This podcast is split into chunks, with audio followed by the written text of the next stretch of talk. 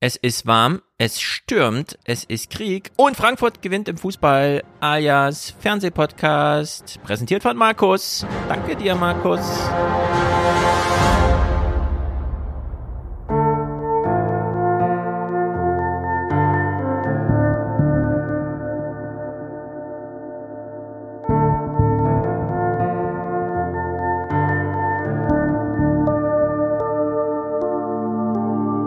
Heute stellt sich nicht mehr die Frage, ob der Klimawandel dazu beigetragen hat, sondern inwiefern.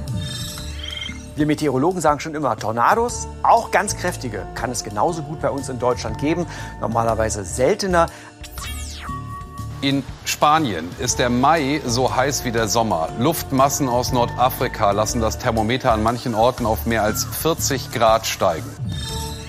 Und das ist Bagdad, Irak, wo schwere Sandstürme durch die Straßen fegen. Tausende Menschen müssen in den Krankenhäusern beatmet werden. Das Land kämpft gegen vermehrte Trockenheit. Im letzten Jahr gab es eine der schlimmsten Dürren seit Jahrzehnten. Es ist juristisches Neuland, das Sie heute im Detmolder Landgericht betreten. VW stellt legal Autos mit Verbrennungsmotoren her. Darf eine Privatperson von dem Konzern einfordern, das zu unterlassen? Eintracht Frankfurt, Europa League-Sieger. Ich gebe zu, so wirklich realisiert habe ich es immer noch nicht. Auch heute müssen wir auf den Krieg in der Ukraine schauen. Und dazu jetzt die Trauer um einen, der nie viel Aufhebens um seine Person wollte. Er lebte in der Musik. Vangelis wurde 79 Jahre alt.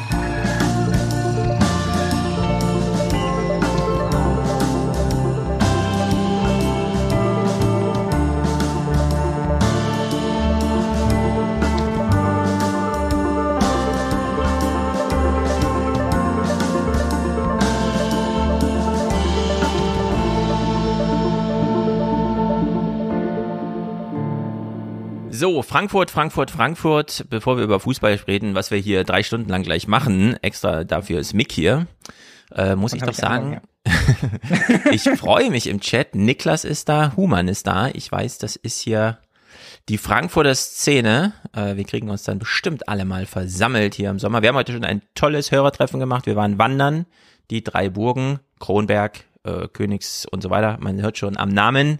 Dort wohnen die Leute, die sich denken, ein Garten ist ganz cool, ein Garten mit einem Ausblick auf die Skyline ist noch viel cooler. Äh, was, das kostet 10 Millionen? Kein Problem. Ja, also aber der Garten muss dann auch aus Stein sein. Richtig, alles, genau. Im Taunus gibt's alles. Da ist ja Stein sowieso schon vor Ort. Es ist so heiß, dass Frances Francesco äh, keine, nicht von Pizza spricht im Chat, sondern davon, Serie A nebenher zu gucken. Das ist natürlich auch ziemlich gut. Und Xerxes schreibt, er ist auch aus Frankfurt. Also ein schönes kleines Frankfurter Hörertreffen hier im Chat. Das ist natürlich toll. Ja, weil alle darauf gewartet haben, dass wir jetzt endlich Fußball besprechen. Genau, Niklas war auch schon mit Wandern heute. Gut, wir haben alle Kilometer in den Beinen. Lehnen wir uns also zurück und gucken wir uns die Weltlage an. Und mit Weltlage ist genau das gemeint, Weltlage. Denn, Mick, wir haben jetzt einen Weltkrieg. Hast du ja schon mitbekommen? Habe ich schon am Rande wurde es besprochen, ja. Aber bis jetzt leider nur am Rande. Genau, es ist, naja, am Rande, also langsam schleicht sich's ein. Wir machen das gleich als erstes Kapitel. Es ist erstaunlich, wie sich nicht die Stimmung dreht, sondern der Blick aufs Geschehen. Dass es vielleicht doch um mehr geht, gerade als eine militärische Auseinandersetzung mit Haubitzen, die 30 Kilometer weit schießen, sondern wo sind eigentlich die Millionen Tonnen Getreide, die ansonsten immer irgendwelche Häfen verlassen? Ach so, die sind auf irgendwelchen LKWs und fahren in, auf die Krim. Mhm. Gut, es wird also auch ein bisschen gruselig. Wie ist das Wetter in Berlin? Es ist warm, es ja. ist sehr warm. Es war zwischenzeitlich sehr schön, weil es ein paar Tage geregnet hat. Jetzt ist es wieder staubtrocken. Also wir leben ja hier quasi auch schon in der Sahara. Wir sind von der Sahara umgeben in Form von Brandenburg ja, und Berlin. Ja, ja wobei man jetzt, wir haben das Intro gesehen, also das, der Benchmark für staubtrocken ist Bagdad. Das stimmt, ja. Wir sind noch nicht auf Level Bagdad. Sichtweite 10 Meter. Man muss das aber immer im Hinterkopf behalten, denn man denkt immer irgendwie, oh krass, es ist gerade mal Mai und es ist warm. In Frankfurt hat das Stadionbad immer noch nicht auf. Keine Ahnung, woran es mangelt. Stromkosten zu hoch zum Heizen oder keine Wasseraufsicht, also Fachkräftemangel. Je nachdem. Aber ähm, man übersieht schnell, glaube ich, dass es immer alles noch viel, also sehr viel krasser sein kann. Diese Bilder da aus Bagdad, das, was Sie aus Indien jetzt gesehen haben und so weiter, man kommt eigentlich ums Wetter nicht so richtig drum rum, aber irgendwie hat es doch noch nicht so richtig, außer am Tag des Tornados in Paderborn, äh, hat man das Wetter noch nicht so richtig präsent gehabt. Na gut. Nee, man rückt schon immer näher so an die Endzeit ran, ne? Und ich finde auch inzwischen unterscheiden sich die Bilder gar nicht mehr so sehr von dem, was man halt irgendwie so aus Science-Fiction-Filmen oder so kennt, ne? Oder also mhm. es fällt immer noch schwer, das dann tatsächlich so wahrzunehmen, ja, aber ich meine, Sandsturm in Bagdad ist nichts anderes als das, wovor halt immer gewarnt wird, ne? Also die einfach die Verwüstung des Planetens, bestimmte Regionen sind einfach unbewohnbar, 50, 60 Grad ja. einfach irgendwo, das ist ja eigentlich, ist ja unvorstellbar und trotzdem ja. rückt es so ans dran. Ich bin jetzt auch sehr gespannt, wie hier der Sommer wird, ja, wenn wir dann wieder irgendwie die nächsten Rekord brechen mit 45 Grad in Frankreich oder so. Also dann kann man auch nicht mehr sagen, uh, wir müssen jetzt aber mal was langsam gegen den Klimawandel tun, sondern wir sind halt leider aber sicher mittendrin so. Ja. Ja, jetzt wo wir so dabei sind, vielleicht gehen wir doch die Marginalien. Es sind vier Clips gleich am Anfang durch, bevor wir uns um den Weltkrieg kümmern. Denn dieses Bild von wir sitzt, also dieses Argument, der Klimawandel geht ja viel zu langsam. Könnte man jetzt, wo wir das so medienkritisch hier beobachten, auch sehen hinsichtlich, naja, klar, der Klimawandel ist langsam, nur wir verdrängen ihn in unserer Diskussion und unserer Medienbehandlung so krass, dass wir wirklich erst über den Klimawandel in Top 1 einer Nachrichtensendung reden, wenn er dann wirklich da ist. Also wenn hier in Deutschland 47 Grad geknackt sind, wenn hier Tornados äh, Einkaufszentren zerstören oder eben so ein Ahrtal-Hochwasser passiert. Ja. ja, und dann ist es aber nicht mehr, oh, das ist aber jetzt hat sich lange angebahnt, also dann, kommt es wirklich von heute auf morgen und dann hören wir irgendwie, ja, die zweitgrößten Naturkatastrophe-Schäden der Welt fanden in Deutschland statt und das war ja 2021 so. also es ist wirklich verrückt, wie wie was für was für krasse mediale Vermeidungsstrategien wir hier immer noch fahren. Aber das kann man hier im Podcast ja umdrehen. Beginnen wir doch mal hier. Die Konzentration der Treibhausgase speziell in der Atmosphäre nehmen immer weiter zu und vor allem Kohlendioxid. Und der Wert von 420 ppm wurde im vergangenen Monat im Schnitt überschritten. Das hat es vorher bisher noch nicht gegeben. Aber man sieht hier auch, dass die Konzentration über die Jahre immer weiter zunimmt, Trend eindeutig ansteigend und das schon seit Jahrzehnten.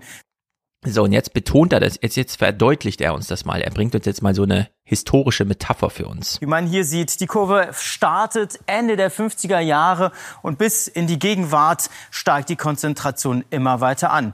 Ja, und die Menge, die Sie hier sehen, die wir der Atmosphäre hinzugefügt haben, die entspricht etwa dem Übergang von der Eiszeit in die Warmzeit. Aber nicht in Tausenden von Jahren, sondern in wenigen Jahrzehnten.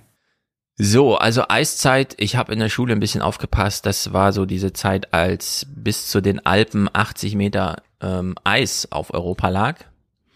Dann kam eine Warmzeit, die 80 Meter waren weg und jetzt kommt eine Hyperwarmzeit sozusagen. Ja. Also nochmal dieser Unterschied von 80 Meter Eis, da wo wir jetzt gerade alle diesen Podcast hören und machen.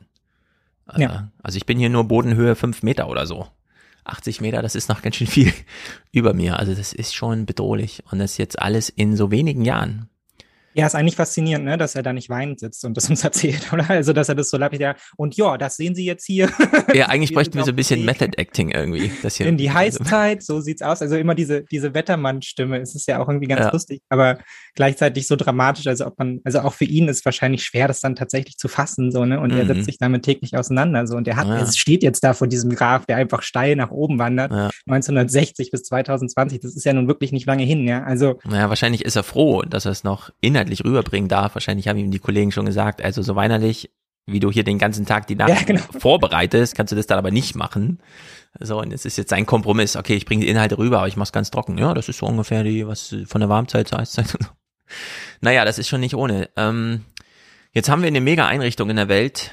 Und zwar würde ich sagen, so die einzig globale, klar, man kann man das immer noch wegmarginalisieren, aber es ist die einzig globale Einrichtung, die wir haben, die sich als die einzige große globale Einrichtung, die wir haben, um dieses große globale Thema kümmert.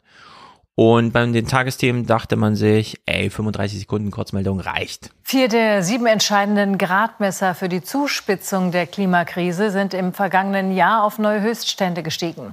Ah, war doch nur sieben von acht, nicht acht von acht. Das teilte die Weltwetterorganisation WMO mit. Demnach erreichten die Konzentration von Treibhausgasemissionen in der Atmosphäre sowie der Anstieg des Meeresspiegels neue Rekorde. Zudem waren die Ozeane der Erde seit Beginn der Messungen noch nie so warm und sauer wie heute. UN-Generalsekretär Guterres warnte vor einer Klimakatastrophe, sollte die Menschheit weiter an fossilen Energieträgern festhalten. Pah, so eine Wahl ja, von UN-Generalsekretär. Bei, bei, den Tagesthemen dachte man sich, also alles wie immer, ja, kein Nachrichtenwert eigentlich. Genau. ja. Naja, gucken wir doch mal, was das heute Journal dazu Ganz kurz, macht. Ich, ich kriege mhm. irgendwann einen Anfall. Es ist natürlich wieder, ja, für die HörerInnen, es ist wieder bebildert mit einem scheiß Eisbär, ja. Ja, der auch es ist jedes Mal dieser blöde Eisbär auf seiner Scholle, ja. Ja, vor allem, der sieht ja noch gut genährt aus. Man sollte ja, genau, dem geht auch noch top so. Da ist ja auch noch Eis unter ihm, ja. Das kommt dann noch erschwerend hinzu. Aber ja. dass wir das wirklich nicht auf die Reihe bekommen. Ich muss immer an dieses Video denken von diesem Brandenburger Bauern, der in Brandenburg unterwegs ist mit diesem RBB-Team oder so und einfach mal anfängt zu buddeln. Und so nach 50, 60 Zentimeter ist er immer noch mitten im Sand. Also nirgendwo ist da irgendwie Feuchtigkeit oder was auch immer. Eigentlich kann ja. man hier auch ein Bild einfach von Brandenburg hinpacken, ja, weil wie, gesagt, wir leben in der Wüste. Also ja, die können gar nicht drehen. Nicht die gehen auf den ja. Acker und alles staubt und dann müssen sie erstmal ja. warten, bis sich das alles legt, damit sie überhaupt was filmen können. Ja. Ähm, ich meine, bei diesen Eisbären, den ich habe es immer noch im Ohr, so als wir damals im Aufwachen-Podcast 2018 oder so, als Greta so die große Runde gedreht hat. Und dann war so ein Typ im Fernsehen, der meinte, ja, die Eisbären verhungern. Das Problem ist, die können zwar 100 Kilometer weit schwimmen, aber nicht 200 Kilometer weit. Wo ich mir dachte, ja. ey krass, für die Eisbären reicht es, 100 Kilometer weit zu schwimmen und dann irgendwo eine Robbe oder so zu finden. Ne? 100 Kilometer. Ja, und nicht mal das kriegen sie jetzt noch hin. Ja. ja, genau. Und jetzt müssten die 200 Kilometer weit schwimmen und das schaffen die nicht mehr. Und da denke ich mir so ein bisschen, ey, das ist wirklich zu krass. Ähm, das heute Journal hat sich gedacht, nee, liebe Tagesthemen, 35 ist zu wenig. Wir geben dem ganzen Thema 39 Sekunden. Der Klimawandel schreitet laut den Vereinten Nationen weiter voran. Die vergangenen sieben Jahre waren die wärmsten seit Beginn der meteorologischen Auf waren doch nur sieben. Wo ist das Problem? Zeichnungen. Das steht im neuen Klimabericht der Weltwetterorganisation. Ja. Die Konzentration von Treibhausgasen in der Atmosphäre lag bereits 2020 um 149 Prozent über dem vorindustriellen Niveau. Der Meeresspiegel steigt inzwischen um 4,5 Millimeter pro Jahr. Doppelt so stark wie noch vor einigen Jahren. Außerdem wird das Wasser der Ozeane Jahr für Jahr wärmer und saurer und kann deshalb immer weniger zusätzliches CO2 binden.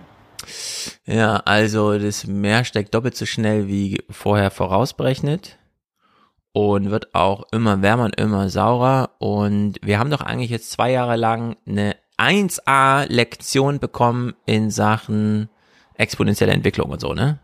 Ja. Ich kann mich da an irgendwas erinnern. Corona und so.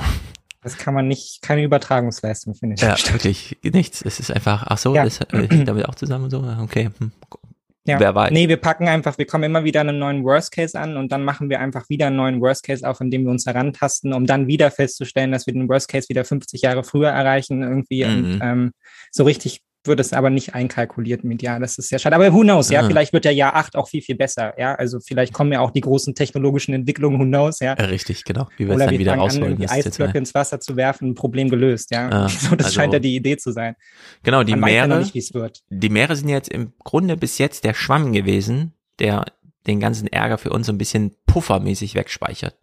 Und das fällt ja immer mehr aus. Und dann ja. knallt es halt wirklich direkt auf die Oberfläche. Francesco hat ja zwei interessante Hinweise. Zum einen Indien. In Indien wiederholt sich ja quasi gerade die Geschichte. Die erste indische Hochkultur, auch im Gebiet der Sindh, sind damals auch wegen Dürre und Wassermangel niedergegangen. Äh, wir wissen in Syrien genau das gleiche Problem ganz aktuell. Das ist quasi, wie es in den Geschichtsbüchern steht. Und er schreibt nochmal, es wurden auch bereits Eisbären, Männchen beobachtet, die Weibchen aus ihren Schneehöhlen gezogen haben, um sie zu fressen.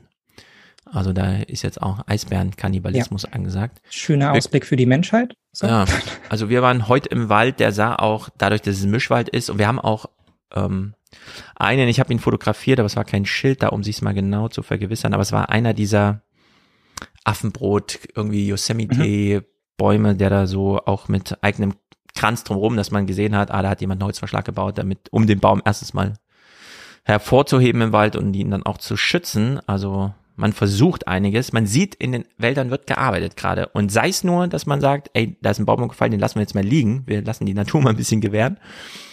Trotzdem steht es ja um den deutschen Wald ziemlich schlecht. Also hier um den, der Bannwald und den Flughafen ist einfach eine Katastrophe. Ja.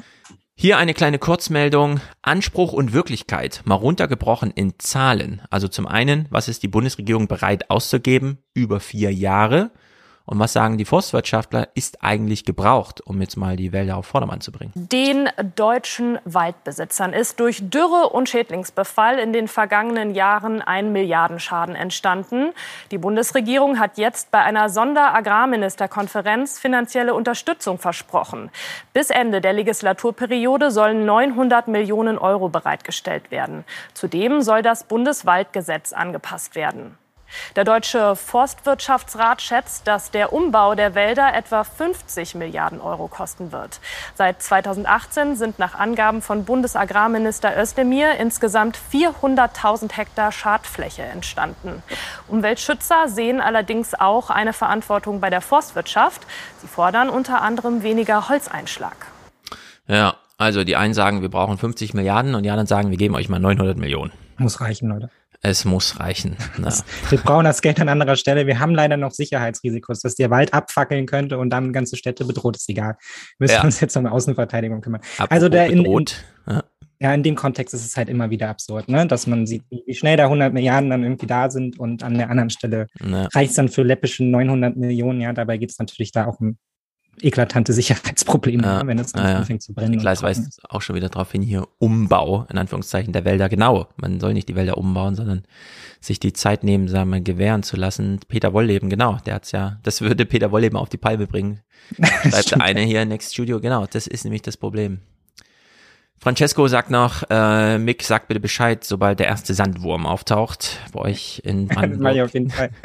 Nicht, dass da noch was passiert. Ja, aber es ist halt wirklich gefährlich. Ich meine, du hast ja gerade auch von Frankfurt gesprochen, bei uns in Berlin ist es solche fallen einfach Bäume um. Also so aus dem Nichts. Ja, da genau. steht ein quasi gesunder Baum, ja, und am nächsten Tag, also das hatte ich bei mir auch vor der Haustür, ich tritt raus, ja, drei Autos komplett zermatscht, weil da einfach so eine Eiche halt umgefallen ist, ja. ja. Und dann ist alles platt und das ist natürlich auch hier ein Sicherheitsrisiko. Und wir können dagegen halt wenig machen, außer halt mit der eigenen Gießkanne halt irgendwie rumgehen und versuchen, diese Bäume irgendwie am Leben zu mhm. halten. Also an dem Level sind wir angekommen, wenn es nur darum geht, wie unser städtischer Bestand an Grün irgendwie ja. aussieht, ja. Und das ist Genau, das Problem so viel größer den, das Problem. Mit den Gießkannen ist so ein bisschen, äh, man muss sie im Grunde auch fachgerecht bewässern, ansonsten bleiben die Wurzeln oben.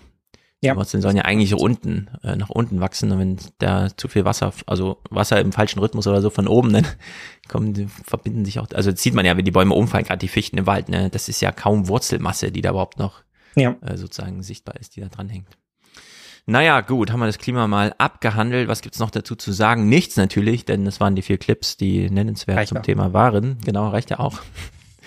Kommen wir mal zum Krieg und äh, diese Woche war wirklich interessant, beziehungsweise die anderthalb Wochen. Der letzte Podcast war mir ja Dienstag, also ungefähr so anderthalb Wochen und wir gehen es nicht ganz zurück, wir fangen aber trotzdem mal beim 11. an, denn Russland hat jetzt seinerseits auch mal Sanktionen und so weiter äh, gezeigt und wir können mal anhand von 22, 23 Clips überprüfen, ob wir es nicht doch schon erstens mit einem Krieg zu tun haben, bei dem der Wirtschaftskrieg irgendwie doch, jetzt will ich kein falsches Wort sagen, aber bedeutsamer ist als der militärische, weil der ja auch gerade in so einem Stellungsding verharrt irgendwie.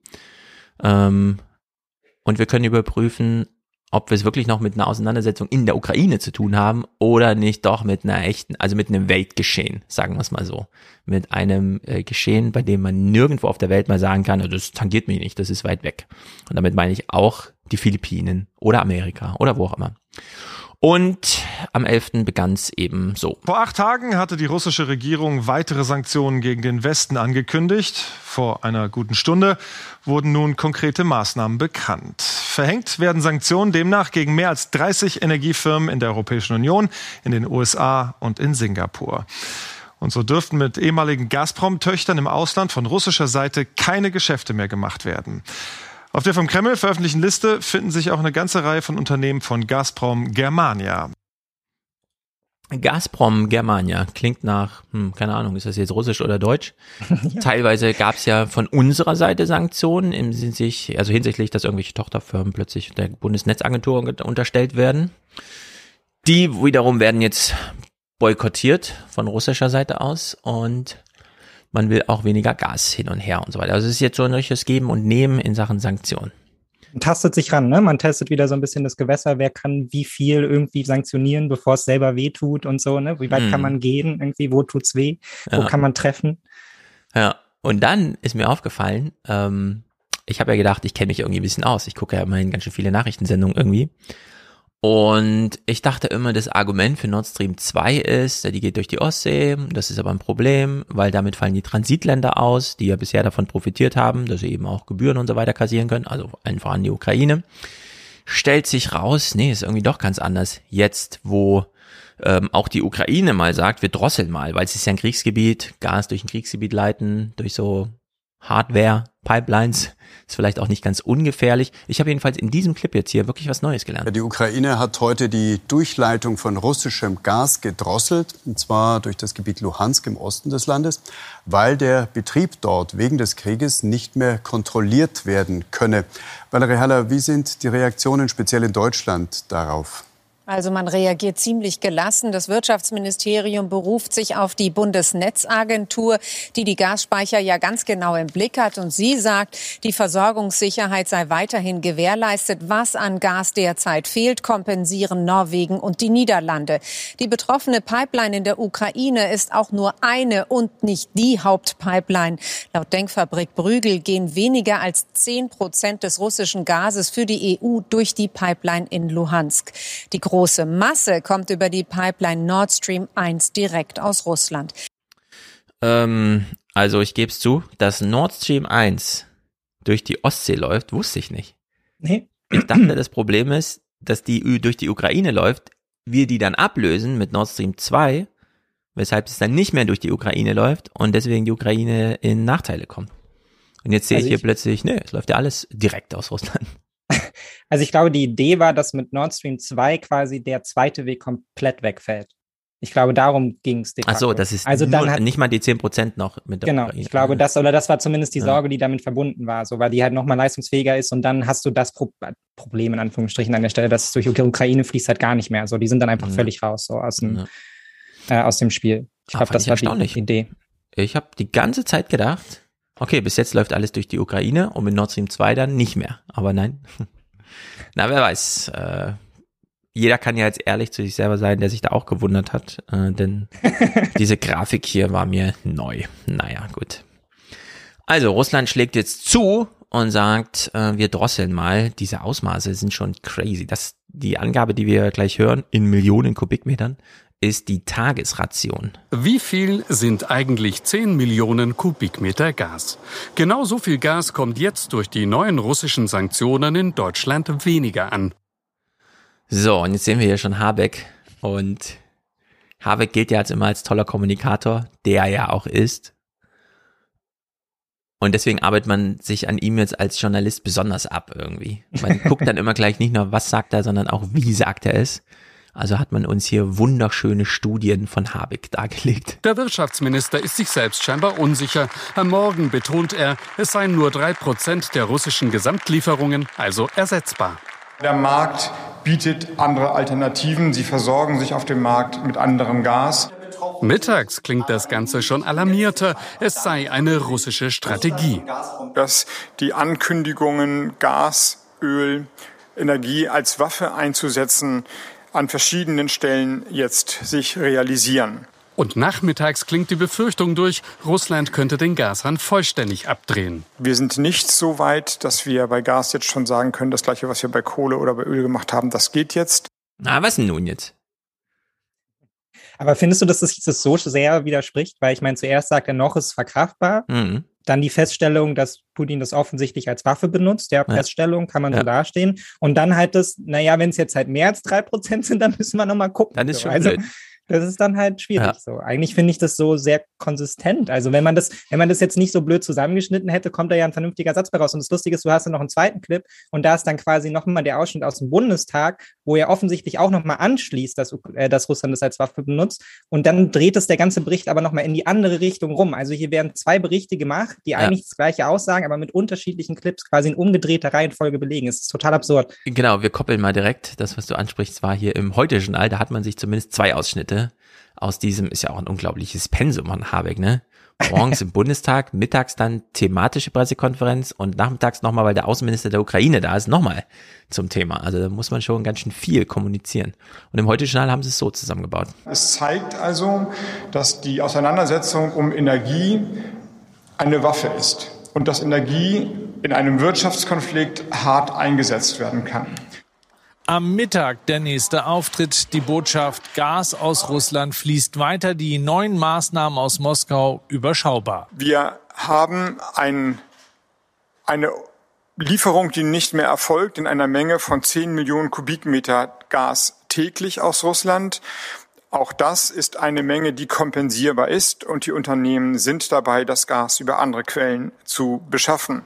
So, wo jetzt, wo du darauf hingewiesen hast, wir vergleichen echt nochmal, was das Heute-Journal und die Tagesthemen aus dem Bundestag ausgewählt haben. Also aus dem Heute-Journal, haben wir gerade gehört, klarer Hinweis drauf, das ist eine Waffe, das ist im Krieg und so weiter. Gas wird hier richtig militärisch ja. quasi eingesetzt. Und jetzt vergleichen wir nochmal, was die Tagesthemen ausgesucht hat. Der Wirtschaftsminister ist sich selbst scheinbar unsicher. Am Morgen betont er, es seien nur drei Prozent der russischen Gesamtlieferungen, also ersetzbar. Der Markt bietet andere Alternativen. Sie versorgen sich auf dem Markt mit anderem Gas. Ey, das stimmt. Das ist der letzte Bericht, das ist der das letzte stimmt. Teil von dem anderen Bericht. Genau. Und wenn du, und diese beiden Schnipsel sind einfach auseinandergenommen, weil du hast hier an der Stelle ja. den ersten Bericht und da würde er aber dann anschließen, nee, aber das wird als Waffe benutzt. Noch sind es drei Prozent, ja. aber wir wissen, es wird als Waffe benutzt und darauf machen sie hier am Nachmittag klang das schon kritischer. Es wird als Waffe benutzt. Also eigentlich sagt er überall das Gleiche, aber Genau, der sagt überall dasselbe. Ja. Aber er sagt halt auch viel bei jedem Termin und ja. dann nimmt man sich genau die Schnipsel raus. Weil die hätten den Tagesthemen genauso gut am Anfang gleich bringen können, wie er schon morgens im Bundestag waren. Das ist eine Waffe. Von Putin wird das hier wie ein Panzer eingesetzt. Ja, man hätte es einfach mal durchlaufen lassen müssen. Dann ja. hätte man die drei Termine nicht gebraucht, weil er sagt genau. überall das Gleiche, glaube ich. Und daraus hat man dann halt gemacht, da ist er sich aber unsicher. Dabei Krass, ist die Aussage eigentlich. sieht man mal, ja. So wird Nachrichten, so werden Nachrichten fabriziert. Sehr gut beobachtet. Das ist mir gar nicht aufgefallen beim ersten Mal Clips gucken. Stimmt.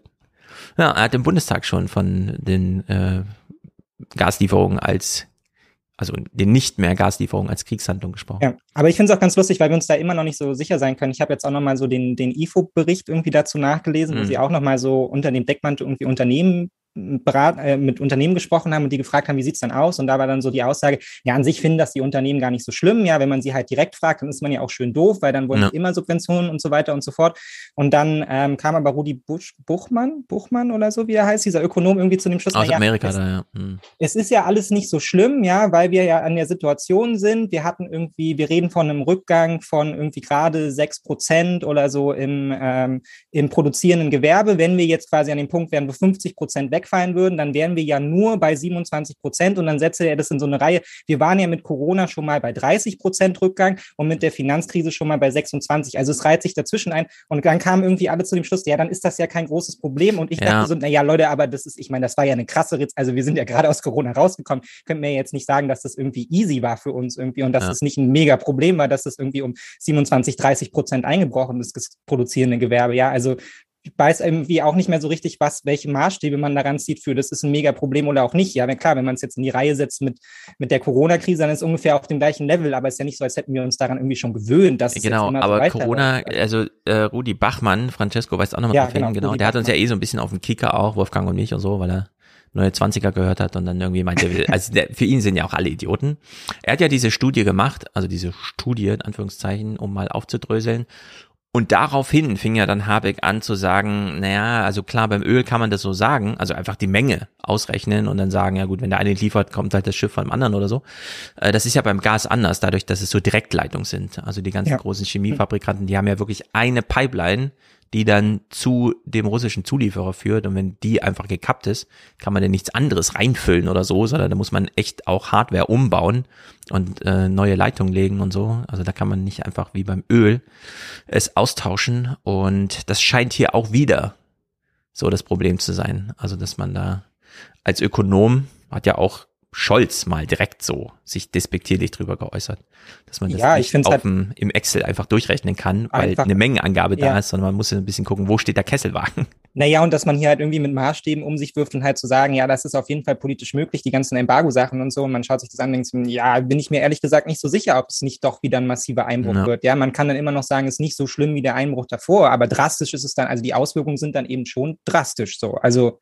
Ja, also da hat man sich dann nicht nur die ähm, sozusagen Hard Facts Wirtschaft nicht genau angeschaut, sondern es ist ja auch politisch eine Frage bei Corona entscheiden wir jetzt einfach alles auszuschalten, wie zum Beispiel an einem Samstagabend, ja. Sonntag ist Ruhetag und Montag schalten wir es aber wieder an.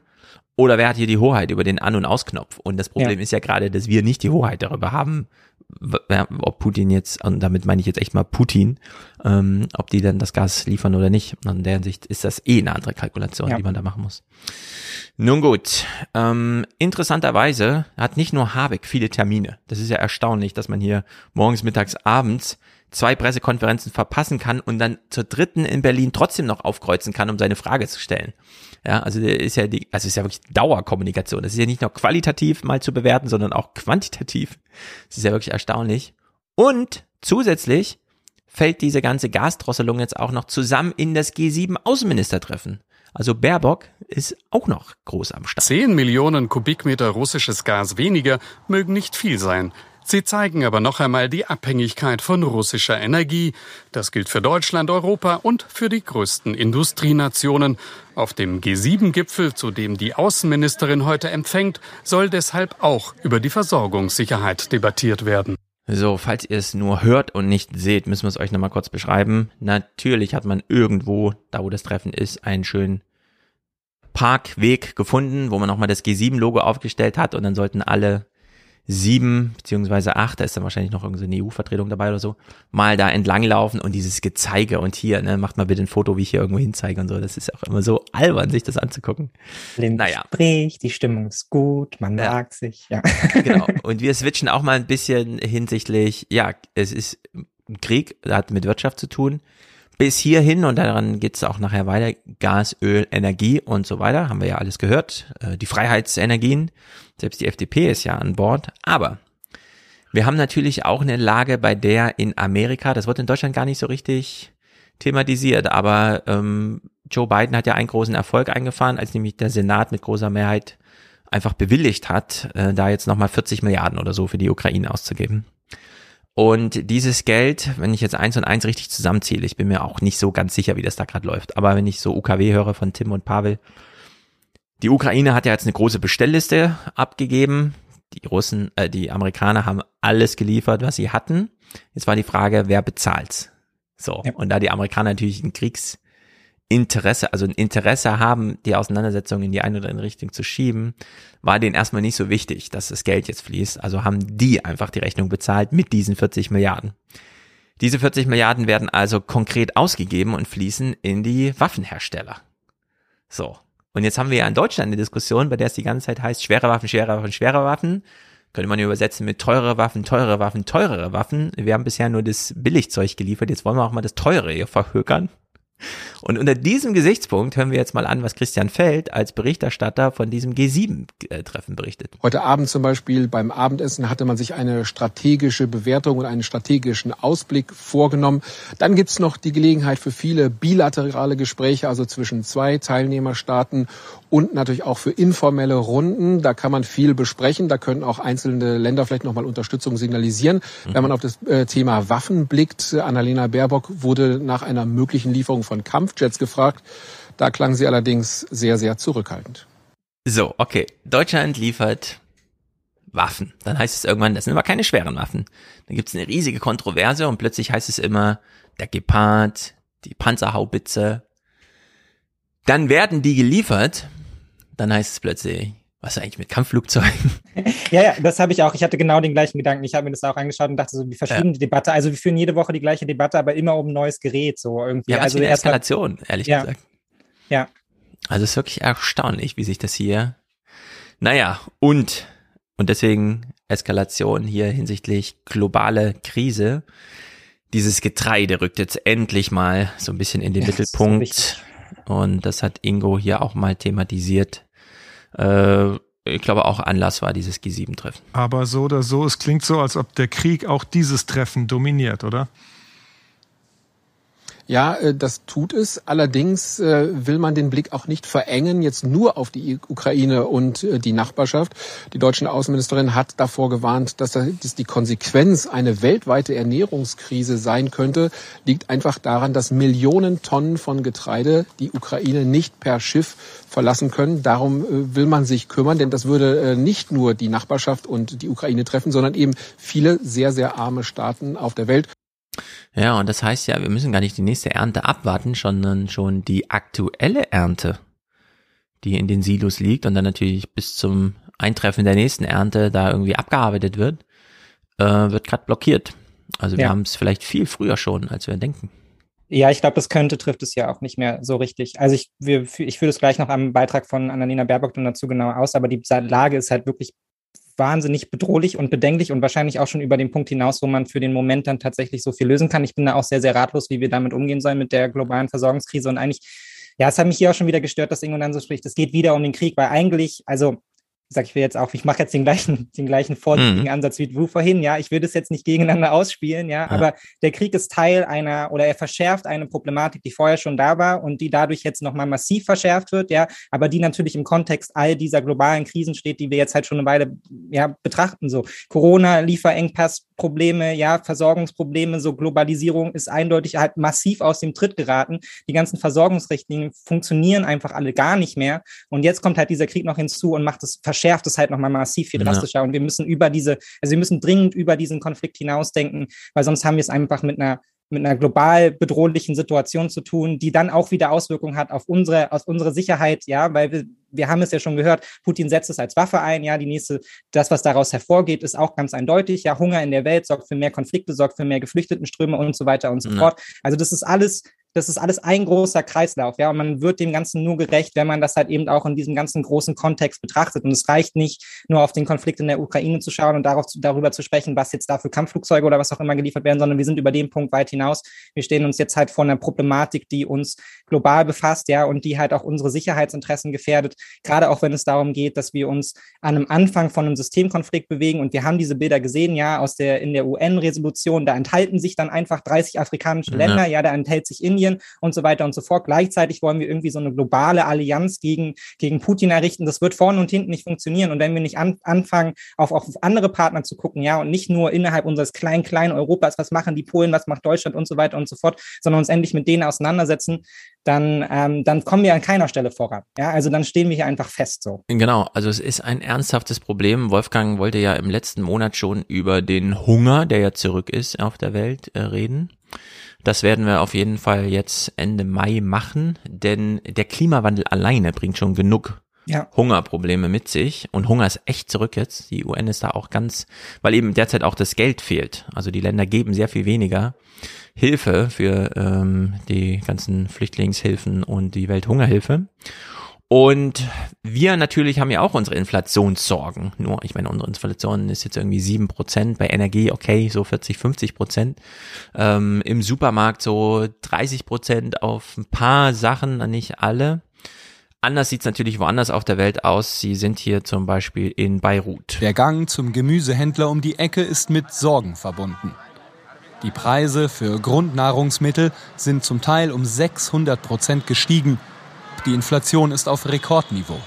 Schon ein kleiner Einkauf kostet Millionen libanesische Lira. Ich habe zum Beispiel grüne Bohnen von meinem Speiseplan komplett gestrichen. Auch die Tomaten schmecken mir bei dem Preis nicht mehr. Sollen doch die Minister und die Politiker sie essen. Ja, sie sind hier im Libanon und die einzige Wortspende, die wir bekommen von einer Frau, die da einkauft, ist so ungefähr deutsches Alter. Und damit meine ich, ähm, wir in Deutschland sind mehr als doppelt so alt wie die Weltbevölkerung im Schnitt. Und diese Frau ist auch ungefähr dreimal so alt wie die Beiruter Bevölkerung im Schnitt. Und die ist auch sehr viel männlich, also jung und männlich. Und genau das, was in Syrien und Ägypten und so weiter da für so viele Sorgen sorgt, äh, weil da einfach andere Temperamente und so weiter äh, verborgen sind. Und wir hören aber bei ihr schon die Wut raus. Und das ja. ist eben diese Wut, die sich äh, in den jüngeren Generationen das kennen wir in Deutschland überhaupt nicht mehr. Das ist natürlich nee. auch in meinem Buch ein großes Thema. Wir, also von Protestkultur haben wir gerade gar keine Ahnung. So, wir denken irgendwie Fridays for Future wären radikal, weil die ähm, völkerrechtlich abgesegnete Verträge einfordern. Ja, das Ja, genau. ist also mega radikal. Was? Die wollen, dass Paris Ja. eingehalten wird. Terroristen sind Leute, die sich auf die Straße setzen. Genau. Wir, wir kennen in Deutschland nicht mal richtig Jugendkultur. Ja, selbst das ist schon vorbei. Sondern wir haben so 30, 40-Jährige, die noch mal so ein bisschen juvenil nachmachen, von dem sie glauben, was sie verpasst haben. Und dann machen die so ein bisschen auf Jugendkultur. Aber wir haben eigentlich gar nichts an Jugend sichtbar irgendwie. Das ist in diesen Ländern hier ganz anders. Und deswegen können wir das gar nicht abschätzen mit unserer deutschen Mentalität, was das bedeutet, ja, wenn einfach am Anfang des Monats, und zwar so am Tag sieben, das Geld aufgebraucht ist. Äh, Ja. Und man aber dann auch noch 23 Tage Hunger hat. Also in der Hinsicht, das ist schon Naja, und die Logiken brutal. sind vorprogrammiert, so, ne? Also es ist halt, es Ja. ist einfach eine, es ist eine kausale Kette von Hunger zu mehr Konflikt, zu mehr Geflüchteten. Also die, das ist so logisch, ja, und wenn wir uns jetzt nicht damit auseinandersetzen, dann stehen wir wieder in zwei bis drei Jahren da und sind so, ach, wo kommen sie denn alle her, ja, und Äh, genau. was ist dann da auf einmal los? Warum ist dann da überall Bürgerkrieg? Ja, was machen wir denn jetzt irgendwie Ja. so? Also und da, also und in dem Kontext, in dem wir jetzt auch über feministische Außenpolitik sprechen, ja, globale Verantwortung übernehmen und so weiter und so fort, müssen wir uns dem dann halt eben auch stellen. Es reicht nicht, wenn wir jetzt nur militärische Verantwortung übernehmen und das bedeutet dann ja bis zu unserer Grenze, ja, und die NATO wird irgendwie gesichert und die Ukraine beziehen wir da auch noch mit rein, ja, aber der Rest der Welt interessiert uns halt eigentlich nicht, ja, und wir Mhm. gucken dann nur auf uns selbst und es ist dann wirklich zum Teil erschütternd, wie das auch gegeneinander ausgespielt wird. Es war heute auf Twitter ja dann irgendwie auch unterwegs, dass Olaf Scholz jetzt nach Afrika fliegt und dort sich mal mit ein paar Länder äh, Staatschefs trifft, ja, damit die vielleicht auch mal ein bisschen Sichtbarkeit bekommen, ja, mal Mhm. zeigen, es gibt noch andere Themen und dann wird direkt rumgeweint, dass er jetzt nach Afrika fliegt und nicht in die Ukraine und dass es die falsche Prioritätensetzung sei. Ja, dabei ist der Konflikt so viel größer und wir müssten, also unsere Politik muss sich damit beschäftigen und es ist einfach nicht fair oder geradezu asozial, ja, Mhm. das dann gegeneinander auszuspielen. So. Ganz richtig. Äh, beide Punkte, ich will es nochmal, ich wiederhole dich da, aber ich will es nochmal betonen, diese, diese feministische Außenpolitik ist gerade das Wichtigste, worum wir uns kümmern sollten, diese anderen Perspektiven da wahrzunehmen und einzupreisen. Und wenn wir jetzt feststellen, dass Olaf Scholz nach Afrika fährt, am 150. Tag seiner Regierungszeit oder so. Ich will noch mal dran erinnern, wann Angela Merkel das erste Mal in Afrika war. 2015. Nach ihrem Spruch, wir schaffen das. Da war sie schon zehn Jahre Kanzlerin. Da ist sie das allererste Mal nach Afrika gefahren. Und äh, wenn das der deutsche Kanzler nur eine Regierungszeit später, ja, schon in den ersten fünf Monaten macht, dann ist Zeitenwende. Und dann sollte man auch nicht anfangen mit, der soll jetzt aber mal in die Ukraine fahren, sondern nee, der soll jetzt mal nach Afrika fahren. Das ist da Ja. genau richtig. Also der Hinsicht, hier ist wirklich einiges in Bewegung und da kann einem auch ein bisschen mulmig werden, denn wir wissen nicht genau, was unter der Oberfläche da gerade so vor sich hin brodelt. Wir sehen nur, auch in Deutschland ist gerade richtig Rambazamba und Mal gucken, ob dieses Gesetz hält, was es verspricht. Der Name äh, ist jedenfalls wieder grandios. Der Bundestag beschloss heute zahlreiche Entlastungen für Bürgerinnen und Bürger. Das sogenannte Sofortzuschlag- und Einmalzahlungsgesetz sieht unter Ey, das Gesetz heißt Sofortzuschlag und Einmalzahlungsgesetz. Und das haben Also sie sich bei der SPD ausgedacht, oder? Das ist so ein SPD-Gesetz. Ja, wirklich. Wer hier einen Sofortzuschlag oder eine Einmalzahlung braucht, für den haben wir jetzt das Sofortzuschlag und Einmalgesetz. anderem 20 Euro monatlich für von Armut betroffene Kinder vor. Zusätzlich sollen alle Eltern pro Kind 100 Euro Bonus bekommen und es gibt einmalig 100 Euro für Transferleistungsempfänger, also unter anderem für alle, die Arbeitslosengeld II bekommen. Außerdem billigte der Bundestag Steuerentlastungen, unter anderem eine höhere Pauschale für Fernpendler und eine Energiepreispauschale von 300 Euro. So, und daraus machen wir jetzt mal einen Kurzmeldungs-Dreisprung, denn das ist wirklich der pure Wahnsinn. So, wir haben jetzt hier gehört, es gibt ein Gesetz, das zahlt Soforthilfe aus, kennen wir ja als Prinzip. Es ist irgendwie Corona, also alle haben Sorgen, also man beantragt halt so Geld, kriegt dann so eine Einmalzahlung. Jetzt hat Jens Spahn bei Anne Will schon darauf hingewiesen, naja gut, jetzt zahlen wir jetzt eine Einmalzahlung, aber die Nebenkostenabrechnung kommt ja dann erst nächstes Jahr und so. Ja. Und da stehen dann die ganzen Preise drauf. Und äh, was machen Sie dann eigentlich, liebe Regierung? Und äh, ähm, Glas Klingbeil so, äh, ja, hm, äh, äh, also das ist mehr, was Sie gerade machen in der Opposition oder so, keine Ahnung, hatte also so hin und her halt. So, das war also jetzt Sprung eins. Jetzt kommt Kurzmeldung Sprung zwei. Trotz des Ukraine-Kriegs und der Corona-Pandemie können Bund, Länder und Kommunen in diesem Jahr mit rund 40 Milliarden Euro mehr Steuereinnahmen rechnen als noch im November erwartet. Außerdem gehen die Steuerschätzer davon aus, dass der Staat bis 2026 rund 220 Milliarden Euro mehr einnimmt als gedacht, heißt es aus dem Finanzministerium. Aktuell profitiert der Staat auch von der hohen Inflation. Teurere Waren bedeuten auch höhere Steuereinnahmen. Nicht berücksichtigt bei der neuen Steuerschätzung sind bereits auf dem Weg gebrachte Steuersenkungen sowie nicht absehbare Risiken durch den Ukraine-Krieg. So, wie kann man so eine Kurzmeldung formulieren? Das finde ich der totale Wahnsinn. Ich will es nochmal aufdröseln, was er gerade gesagt hat. Der Staat rechnet mit mehr Steuereinnahmen, weil es ist ja gerade Inflation. Die Inflation hat ja eine Ursache, nämlich Turbulenzen durch den Ukraine-Krieg. Dieser Ukraine-Krieg ist aber in den Steuerschätzungen noch nicht mit eingepreist. Es kann also zur Überraschung kommen. Also ist das jetzt, wie soll man das jetzt bewerten, was er hier gesagt hat, ja? Naja, es läuft vorne Geld rein, ja, aber wenn wir das dann halt nicht an der richtigen Stelle eigentlich ausgeben, dann muss es hinten, läuft es dann eh wieder raus. Also ja, wir könnten die Cola jetzt auch gleich nehmen und vernünftig investieren, weil sonst ist sie eh ja. am Ende weg, ja, weil wir uns ja mit den Kriegsfolgen und so weiter beschäftigen müssen. Ja. Also ja, es macht eigentlich keinen Sinn. also der Staat, er hat jetzt gesagt, der Staat bereichert sich gerade daran, dass ja alles so ein bisschen teurer geworden ist. Ja, aber wir müssen ja auch auf den stabilen Haushalt achten. Also da genau. wollen wir jetzt so hin zurückkehren 2023. Da müssen wir jetzt auch mal wieder Geld reinholen. So. Genau, sie verkaufen uns das als gute Nachricht. und das war jetzt am 12. und am selben Tag kommt diese Kurzmeldung noch. Und zwar direkt im Anschluss an die von eben, wie ich gerade feststelle. Der dramatische Preisschub in Deutschland verschärft sich weiter. So sind die Erzeugerpreise in der Landwirtschaft im März im Vergleich zum Vorjahresmonat durchschnittlich um rund 35 Prozent angestiegen. Das teilte das Statistische Bundesamt in Wiesbaden heute mit. Also das ist einfach Wahnsinn, dass man hier sagt, hm, Steuereinnahmen und 35 Prozent mehr Erzeugerpreise das koppeln wir mal nicht und machen da eine Berichterstattung, sondern da lesen wir einfach mal zwei Meldungen hintereinander vor und hoffen, dass keinem auffällt, dass das eigentlich irgendwie zusammengehört und ja. dass wir da eigentlich noch was machen müssen. Ja, naja, und es wird ja eigentlich über den Punkt hinaus ja sogar noch komplexer, ja, weil das steigt ja um 35 Prozent, weil es eben an Düngermittel und an Saatgut und so weiter fehlt, was ja hauptsächlich auch mit unserer konventionellen Landwirtschaft zu tun hat, die auch wieder unmittelbar eingebunden ist, ja, in einem globalen Versorgungskontext, mit der wir ja quasi den afrikanischen Kontinent tot subventionieren, ja, weshalb es dort keine eigenen Versorgungsmärkte gibt, ja, und ja. am Ende müssen wir dann aber eigentlich die Rechnung dafür zahlen, weil dort dann der Hunger aus, also es ist so ein komplexes, zusammengehöriges Konstrukt, ja, und man schafft es einfach nicht, das hier zusammenzubringen. Ja, es ist dann einfach nur, ach ja, komm, 35 Prozent, ja, müssen wir halt gucken. Machen wir nur mal eine Kurzmeldung draus, ne? Ja. Das ist, anstatt das man die, anstatt man einfach aus der Vormeldung davor die 220 Milliarden einfach mal schon jetzt in den Topf schmeißt, um zu sagen, wir müssen jetzt unsere Landwirtschaft Beispiel. ökologisch umbauen, ja, dann, damit wir auf die ganzen Düngermittel und so weiter und so fort nicht angewiesen sind und damit wir vielleicht auch nicht dafür sorgen, dass es halt irgendwie zu Hungerkatastrophen in Afrika kommt und die eine Chance haben, ihre eigenen Märkte ja. aufzubauen. So. Aber so weit will man nicht denken. Ja, also das, das war, also der zwölfte fünfte, die Tagesthemen der zwölften fünften, ne, das kann man ruhig mal als Unterrichtsmaterial, äh, werde ich einem Unterstützerdank, äh, ich höre jetzt immer häufiger, dass das hier auch ein bisschen Unterrichtsmaterial ist. Also die Tagesthemen vom zwölften fünften, wir können sie ja explizit nochmal sagen, die sollte man sich echt mal nehmen, ja, diesen Kurznachrichtenblock. Also da sind so drei Dinger, an die drei, die wir jetzt gehört haben, drin. Also es gibt einen Sofortzuschlag und Einmalgesetz, dann mehr Steuereinnahmen und ja, 35 Prozent Erzeugerpreise. Pff, was soll's. Also es ist wirklich äh, crazy.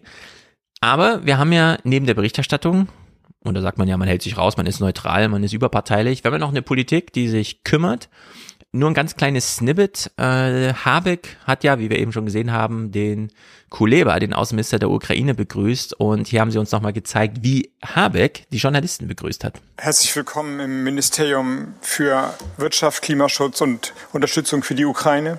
Denn so fühlt es sich tatsächlich an, hier zu arbeiten. So, Wirtschaft, Klimaschutz und Unterstützung der Ukraine. Die Unterstützung der Ukraine, äh, das ist natürlich jetzt, ne, wir haben es ja eben genannt, eine Chiffre, die man wirklich mit allem gerade befüllen kann. Ja. Und das laden wir alles ihm gerade auf. Ja, was sich die Tagesthemen nicht trauen zu verkoppeln und zumindest mal semantisch. Und damit ist wirklich nur eine Wort, eine Sprachregelung zu finden, eine Berichterstattungsart. Da, da ist ja nichts handfestes. Es ist ja nur die Frage, wie redet man darüber? Die trauen sich das nicht mal zu. Während wir verlangen von Habeck, dass er wirklich gerade ein Weltrettungsministerium führt Genau, das dass das sein Auftrag ist. Ja, eigentlich müsste man das nämlich noch größer fassen. Es ist halt irgendwie das, das Ministerium für globale Versorgungssicherheit, was er da irgendwie genau. eigentlich aufbauen muss. Ja? Genau. Also er muss so viele Stränge zusammenhalten und mitdenken und es ist so eine massive Aufgabe, die er da irgendwie, abgesehen der von diesem ganzen konkreten Kram, der zu regeln ist, mit diesen LNG-Terminals und so, das kommt Auch. ja alles hinzu. Also was in diesem Ministerium da los sein muss. Ja, also ja auf der anderen Seite auch faszinierend, ja. Also wenn Sie das irgendwie, wenn Sie da irgendwie noch einen roten Faden sehen, ja, dann beeindruckend, so was Ministerialbürokratie dann doch in der Lage ist. Ja, es geht irgendwie. Ich doch, bin einfach also. nur wahnsinnig froh, dass wir gerade nicht von Peter Altmaier oder so regiert werden. Ja, ja der so, würde das aussitzen. genau, wär, gegen ja. Ende seiner Karriere nochmal, oh nee, kein Bock und so, sondern dass hier Habeck echt auch wirklich Geschichte schreiben will gerade. Also so kommt es mir jedenfalls vor. Der will das einfach wuppen und das ist einfach grandios. Also danke, lieber Herrgott oder wer auch immer daran Schuld trägt, dass wir hier Robert Habeck als Wirtschaftsminister, also ich fände ihn sogar jetzt falsch fehlbesetzt als Finanzminister. Denn wir sehen die Zwänge und das soll mal schön der Lindner einfach machen. Ja? Er hat ja. jetzt seine Strafe bekommen da in Nordrhein-Westfalen. Wir reden ja gleich drüber. Ja. Ähm, viel Spaß dabei. Zum Glück ist Robert Habeck hier in verantwortlicher Position, wo man sich um die Kesselwagen und die Getreidespeicher und sowas Gedanken macht. Also es ja, ich habe nochmal DLF Politik Podcast dazu nachgehört. Da kam so richtig Mitleid auf bei Frank Kapellan mit Blick auf Lindner so, ja, weil er wirklich so, ja, was soll er machen? Ja, also bei mir kommt da einfach beides auf. Klar, ich habe auch. Ja, bei mir ist Mitleid, das auch Schadenfreude. Aber, aber genau, Schadenfreude. Es ist, man findet es auch nicht so schlecht, wie es da gerade läuft. Naja. Gut, also der Kuleba ist Außenminister. Wir koppeln das ja hier alles unter dem Thema Kriegswirtschaft und sie brauchen dort Material. Und jetzt hören wir mal folgende Berichterstattung. Bin gestern in Berlin angekommen und habe Ah, er ist ja schon mitten im Gespräch ähm, und wir hören ihm mal genau zu, wie er mit Slomka, in welchem Ton, so wie, wie er da so redet. Aber auch gelesen, dass es ebenfalls eine Gruppe ukrainischer Offiziere gibt, die so, und das ist ganz wichtig. Wir hören uns nochmal an, was er hier sagt. Er hat gelesen, als zuständiger Außenminister, dass wohl irgendwelche eigenen ukrainischen Soldaten gerade schon in Deutschland sind und da ausgebildet werden. Gelesen, dass es ebenfalls ein ich wollte noch ein Sekündchen weiter zurückspringen. Und habe auch gelesen, dass es ebenfalls eine Gruppe ukrainischer Offiziere gibt, die jetzt in Deutschland an Panzerhaubitzen ausgebildet werden sollen, wo die deutsche Bundesregierung zugesagt hat, diese jetzt zu liefern. Und wir werden jetzt also Offiziere haben, die diese Haubitzen auch äh, dienen können. Und das ist wirklich eine große Hilfe. Und ich möchte Annalena Baerbock und den anderen Mitgliedern der deutschen Regierung dafür danken, dass sie diese Entscheidung getroffen haben. Aber ganz konkret ist noch kein Panzer bei Ihnen angekommen, oder? Uh, Nein, denn uh, unsere Militärangehörigen müssen natürlich erst einmal daran ausgebildet werden und dann werden sie auch in die Ukraine zurückkehren. Aber man muss schon auch sagen, dass es eben nicht besonders lang dauert, um diese Ausbildung auch durchzuführen. Äh, wenigstens weniger lang als die Entscheidung, diese Waffen auch zu liefern, offensichtlich. So, also, die Ukraine möchte Waffen. Jetzt hat sich das in Deutschland so hochgeschaukelt, dass es da so einen Streit gab und alle irgendwie nochmal ähm, Scholz an den Karren pinkeln wollen. Slomka äh, hier also besonders pushy, aber die sind ja noch nicht da, ihre Waffen, oder? Weil äh, unsere Regierung ist ja da ganz schön nachlässig und so. Und man denkt sich so ein bisschen, warte mal, der hat jetzt gelesen, dass ukrainische Soldaten schon da sind. Also regieren die da gerade oder machen die nur noch PR, fragt man sich ja so ein ja, bisschen. So viel zum Stand der Informationslage auch, ja. Genau. Also wenn man dann so Twitter-Helden liest, ja, die schon immer ganz genau wissen, was denn nicht läuft, ja, und wo wer welche, welche Sachen gemacht hat oder eben auch nicht. Und er liest jetzt ja offensichtlich auch in der Zeitung, dass anscheinend Ukrainer hier ja. wieder noch ausgebildet werden, ja. So, also das, das, ist der Typ, der es eigentlich wissen sollte. So genau. Und das heißt ja so ein bisschen, ja, also das, was wir von der Ukraine gerade sehen, ist dann aber auch alles, was die Ukraine gerade macht, nämlich über die Medien, einfach zu sagen, wir brauchen hier Panzer. Und wenn die Bundeswehr dann sagt, äh, welche Panzer, wohin könnt ihr die bedienen? Und dann kommt aber nichts zurück im Sinne von, ja, wohin? Puh, keine Ahnung, schickt doch mal einen Panzer jetzt, ja, so. Äh, und die Agnes Strack-Zimmermann saß bei Ilna und hat das auch so durch die Blume so ein bisschen äh, mal beschrieben und bestätigt, dass das wirklich, ähm, wie soll man sagen, ein Medientheater ist. Die Ukraine wünscht sich Waffen, aber einfach mal die paar formalen und bürokratischen Wege dazu gehen, das scheint schwer zu sein. Ähm, Sie wollen sagen, Herr Melnick widerspricht sich auch dann und wann? Ja, er, er sucht die Öffentlichkeit, um Druck zu machen. Das ist ein gutes Recht. Wir reden nur, über Sie, Frau Strack-Zimmermann. Ja, aber ich will Ihnen das nur erklären. Machen auch dass Sie auf Druck Sie, auf diesen Bundeskanzler? Nein, lassen Sie mich das nur zu Ende, weil das schon relevant ist. Äh, es hat keinen Sinn, über die Medien Wünsche zu erfüllen. Man muss schon, oder darum zu bitten, man muss schon sagen, man muss offiziell darum bitten. So, da gibt es eine Note, die reicht man ein. Wir sind ja hier nicht auf dem Bazar. So, äh, das ist das eine. So, und ich weiß noch, wie der ähm, Melnick auf so einem Doorstep-mäßig, er war irgendwie auf dem Weg ins Theater Ja, und so. genau. man hat ihm das so zugerufen. Haben Sie die denn überhaupt bestellt oder regen Sie sich nur darüber auf, dass keine kommen? Ja, wir, wir haben die bestellt, ja, ja, ja. Und man Ja, so, und ja, dann- genau, ihr habt die bestellt. Dann ganz trocken dazu, dieser Bundeswehrgeneral, der in der Pressekonferenz meinte so, und es liegen keine Anträge vor. So, Genau, aber, genau. ähm, ja, also das ist einfach, das muss trotz Krieg Ja. trotzdem organisiert werden. Es geschieht nicht von alleine. Ähm, also Bürokratie, gerade bei solchen Sachen, das ist, schwere Waffen sind schweres Gerät und da gehört einiges dazu. Ja, ich will Naja. jetzt ja auch niemandem zu nahe treten, aber ich meine, das ist, ähm, wir haben ja jetzt auch schon eine ganze Menge darüber gelesen, dass der politische Modus in, in der Ukraine dann doch auch ein bisschen ein anderer ist. Ja, also ich glaube, dieses, da treffen dann tatsächlich auch so verschiedene Politikstile aufeinander. Ich glaube, mit der Ja. Art und Weise, wie in Europa mit Bürokratie, ja, und so, wir machen das hier anhand rechtlicher Normen, ja, und da gibt's Anträge und die reicht so ein, ist, glaube ich, in einem Land wie in der Ukraine, wo halt eben auch noch ja eine ganze Menge Oligarchen massive Ja. Macht ausüben auf die Politik und so weiter und so fort und wo es halt auch immer noch halt einfach ein Land ist, auch mit massiven Korruptionsproblemen und so weiter und so fort. Also der Rechtsstaat ist doch bei, bei, bei weitem nicht so ausgebaut wie bei uns. Also ich glaube, dass auch das führt immer wieder zu so, zu so Barrieren, wo die sich denken, ja komm, liefer doch jetzt einfach den Panzer. Warum kann euer Chef nicht sagen, dass Mhm. die Dinger jetzt irgendwie morgen da sind? Und auf der anderen Seite laufen hier bei uns die Ministerien heiß, ja, weil die irgendwie nach den Anträgen suchen. Also ich Ja. glaube, das prallte auch immer wieder aufeinander. Und dann natürlich dieser Fokus, immer nach vorne zu gehen und zu sagen, wir brauchen mehr, wir brauchen mehr, wir brauchen mehr.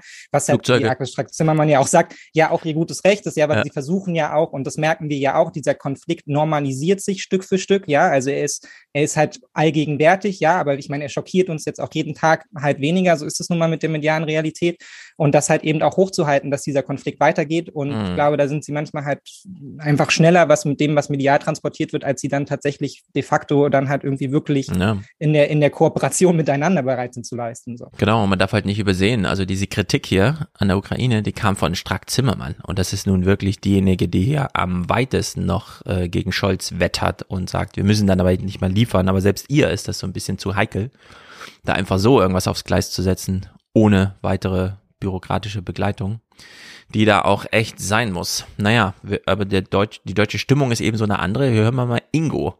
Auch ziemlich pushy im Gespräch mit Baerbock. Sie haben extra den ukrainischen Außenminister eingeladen. Konnte der Sie überzeugen, noch mehr moderne Waffen und schweres Kriegsgerät, Raketen, Kampfjets an die Ukraine zu liefern?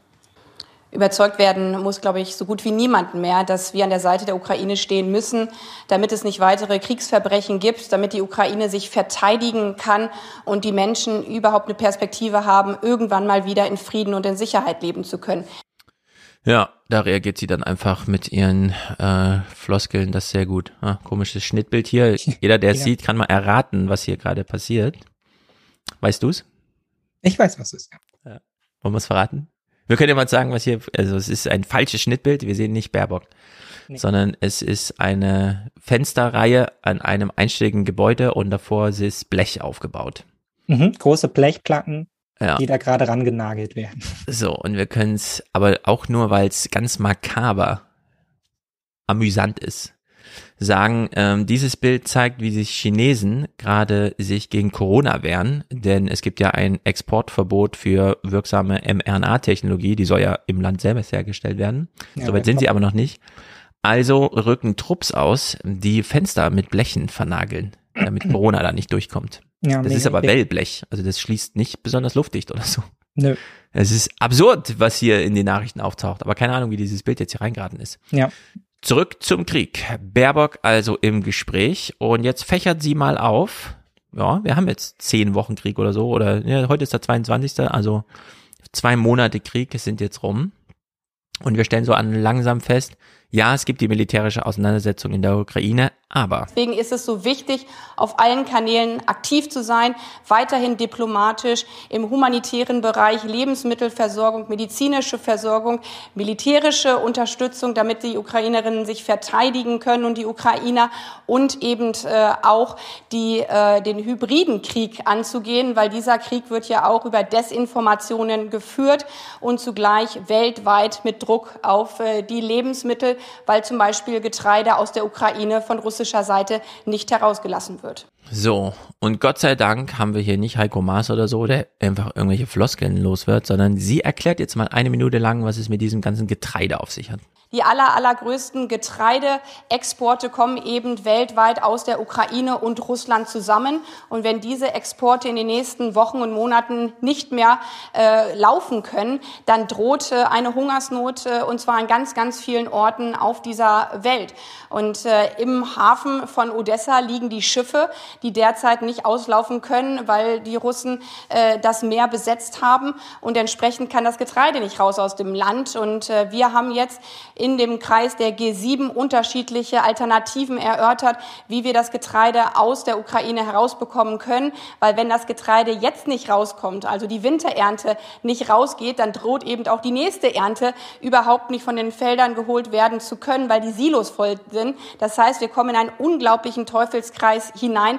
Und deswegen ist es so wichtig, dass äh, wir alternative Routen jetzt gemeinsam erörtern, wie das Getreide aus der Ukraine herauskommen kann. So, das ist mein echter Arbeitsauftrag. Ähm, ja. Der ploppte hier einfach so auf, weil Baerbock ihn angesprochen hat in einem Gespräch, wo sie nicht danach gefragt wurde und es vorher auch keine Berichterstattung dazu gab, sondern nee, null. das ist einfach so, ja, ich habe das übrigens auf dem Zettel, vielleicht sollte ich Ihnen das mal sagen, woran wir hier ja. gerade arbeiten, an der Versorgung der Welt mit Nahrungsmitteln. Ja.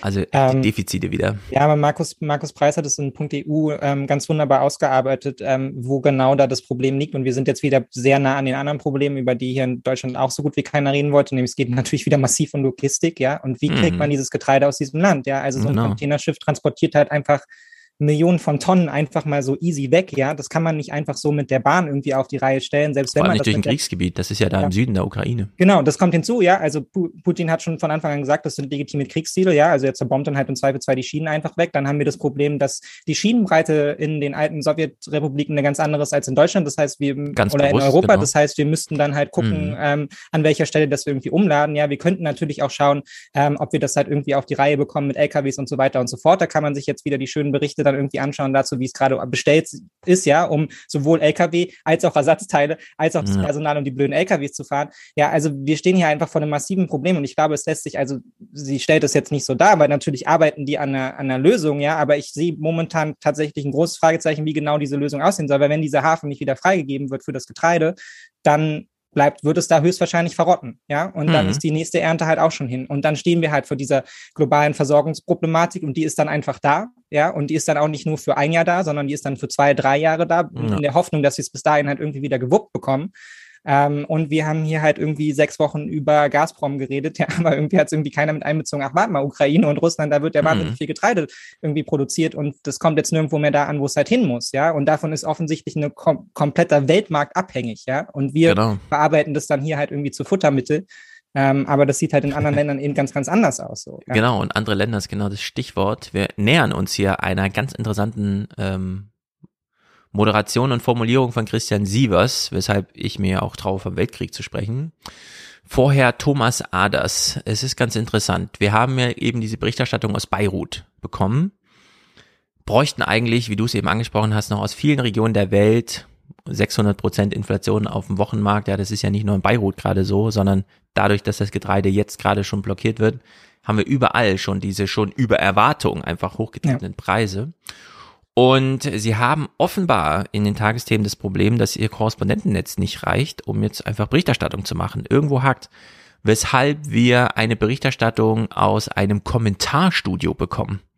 Ja, also man sagt dann einfach, ja, wir verstecken das Thema dann einfach mal in einem Kommentar. Also hören wir hier Thomas Aders, der kommentiert zur Lage im Sudan. Als wir im vergangenen Jahr für eine Dokumentation in Darfur waren, haben Viehtreiber sesshafte Bauern angegriffen. Es ging wie immer um Futter für die Tiere, um Wasser und um das Recht des Stärkeren. Seit drei Wochen ist der Bürgerkrieg nun wieder voll entflammt. Hunderte Menschen sind umgekommen. Der Grundkonflikt ist nie gelöst worden. Im Sudan wie in der gesamten Sahelzone Afrikas gibt es erstens zu wenig landwirtschaftlich nutzbaren Boden, zweitens zu viele Menschen und drittens immer weniger Wasser. Der Sudan, ein hochaktuelles Beispiel für den Zusammenhang von Klimawandel und zunehmenden Konflikten. Ja, und das ist so, wenn ich das so höre, und ich höre das ja wie Podcast, also ich habe einfach dieses heute Journal Tagesthemenzeug, das läuft dann einfach so durch. Und dann denke ich mir immer, also was heißt immer, es kommt selten vor, aber hier in dem Fall eben, zum Glück gibt's Podcasts, dass zum Beispiel Ralf Sina oder so eben nicht nur drei Minuten im Deutschlandfunk abliefert zu irgendeinem europäischen Thema, sondern im Punkt EU einfach mal minutenlang, eine halbe Stunde zu einem Thema erzählt, was hier Sache ist. Und ich finde es völlig ausreichend, wenn ein Journalist sagen kann, ich war vor einem halben Jahr im Sudan ja, das ist für mich schon äh, sozusagen empirisch nah genug. Da ist meine Approximationshoffnung, dass ich hier gerade was erfahre, wirklich ausgereizt. Und dann will ich das auch hören. Und in der Hinsicht ist es ziemlich schade, dass sie hier nicht wie bei der BBC einfach so ein Sofa im Studio haben, wo dann einfach der Tagesdienst habende Moderator sich dann einfach mal jemanden holt aus der Redaktion und sagt, na dann plauder mal, ja, ich werfe dir hier nur so ein paar Stichworte hin, sondern hier dann so, ja gut, dann machen wir das als Kommentar oder das passt doch irgendwie. Ja, ist irgendwie wichtig, aber an sich ist es doch auch schon wieder gehen, das Desinteresse, was da gezeigt wird. Also es ist doch, auch, das ist ja. doch der Modus, in dem, in dem halt auch die öffentlich-rechtlichen halt eben auch in den Ländern unterwegs sind. So, es wird wahnsinnig wenig Geld darüber dafür ausgegeben, dort über ähm, Konflikte und so weiter zu berichten. Ja. ja, das meiste holt man sich dann eben aus irgendwelchen anderen Quellen. Ja, wir kriegen dann irgendwie Berichte Berichte aus Ägypten von Korrespondenten, die sich aber eigentlich um eine Region drehen, ja, die 4000 Kilometer entfernt ist und so weiter und so fort. Also und ich finde, man merkt hier schon, dass da auch einfach ein Umdenken passieren muss, ja, weil wir sonst der Gesamtlage halt nicht mehr gerecht werden, weder journalistisch noch politisch, ja. ja. Und ich, wir sind jetzt hier auch wieder bei dem, wie das alles zusammenhängt. Der Sudan ist halt nur ein ganz, ganz kleiner Ausschnitt davon, ja. Man könnte ja auch mal thematisieren, warum halt überhaupt der globale Süden davon abhängig ist, ja, dass Weizen irgendwie aus der Ukraine und aus Russland dahin geliefert wird. Er sagt ja hier auch schon völlig richtig, es hat was mit dem Klimawandel zu tun. Wir wissen, dass wir ähm, Hauptverantwortliche sind für den Klimawandel. Ja, also wir kommen ja auch über den Punkt hinaus, wo wir jetzt nur sagen können, naja, der, der böse Russe und Putin sind halt halt jetzt irgendwie für die globale Krise ver verantwortlich, ja, weil wenn diese Krise jetzt nicht in der Form jetzt ausgebrochen wäre, dann haben wir sie in zehn Jahren und dann müssen wir uns dafür noch viel, viel verantwortlicher machen, ja, weil es ja. eben so ist, dass, dass, dass, dass das Getreide aus der Ukraine zu uns kommt, wir das zu Futtermittel transportieren, dann daraus halt irgendwie unsere mega Schweinezuchten hier betreiben, ja, und genau. dann sitzen wir aber wie letztes Jahr im Winter halt irgendwie, da macht dann die CSU eine Kampagne für Wintergrillen, ja, weil sonst irgendwie 80 Millionen Tonnen äh, Schweinefleisch irgendwie bei uns vergammeln, mm. ja, also in der, in, in dieser globalen Perversion bewegen wir uns hier. Und das muss man einfach ganzheitlicher aufmachen. Und man kann das, finde ich, nicht so einfach in so, einen, in so einen Meinungsbeitrag abschieben und dann sagen, ja, die, die armen Leute im globalen Süden Böder Putins. So, so einfach ja. ist es dann am Ende nicht. So, wir tragen hier Verantwortung. Genau. Und ich habe vorhin äh, bei der Wanderung, ähm, Leo war aus dem Münsterland da. Und Tönnies kauft sich da als groß ein. Und man weiß aber nicht genau, wo, also wie, also richtig so Gebietszukäufe. Äh, denn die Gewerbegebiete sind selber von der GmbH betrieben und nicht von irgendeiner Kommune oder so. Weshalb niemand irgendwem irgendwas erklären muss.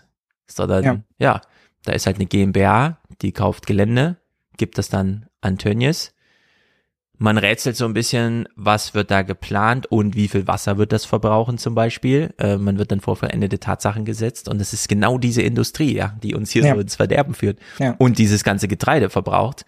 Äh, also es ist wirklich brutal, was hier vor sich geht. Und naja, aus Indien kriegen wir dann Berichterstattung, aber man müsste im Grunde hier jetzt auch große, große Büros eröffnen oder sich keine Ahnung, an der Berichterstattung andere bedienen, da irgendwie so Poolarbeit machen, wie auch immer. Indien ist nach China und wir kriegen es hier nur als Börsebericht. Der zweitgrößte Weizenproduzent der Welt. Jetzt könnte eine Dürre zu Ernteausfällen führen. Indien sieht die Versorgung der eigenen Bevölkerung in Gefahr. Der sofort wirksame Exportstopp hat die Preise stark anziehen lassen. Schon mit dem Einmarsch Russlands in die Ukraine hatte sich Weizen deutlich verteuert. An den europäischen Börsen kostete eine Tonne Weizen heute bis zu 443 Euro. Vor einem Jahr war der Preis noch halb so hoch. Die Agrarminister der G7-Staaten haben Indien am Wochenende scharf kritisiert. Organisationen wie Brot für die Welt halten dagegen den Entschluss für richtig. Weizen solle mehr für Nahrung verwendet werden und weniger für Futtermittel und Biosprit. Mhm. Oh, was ist das?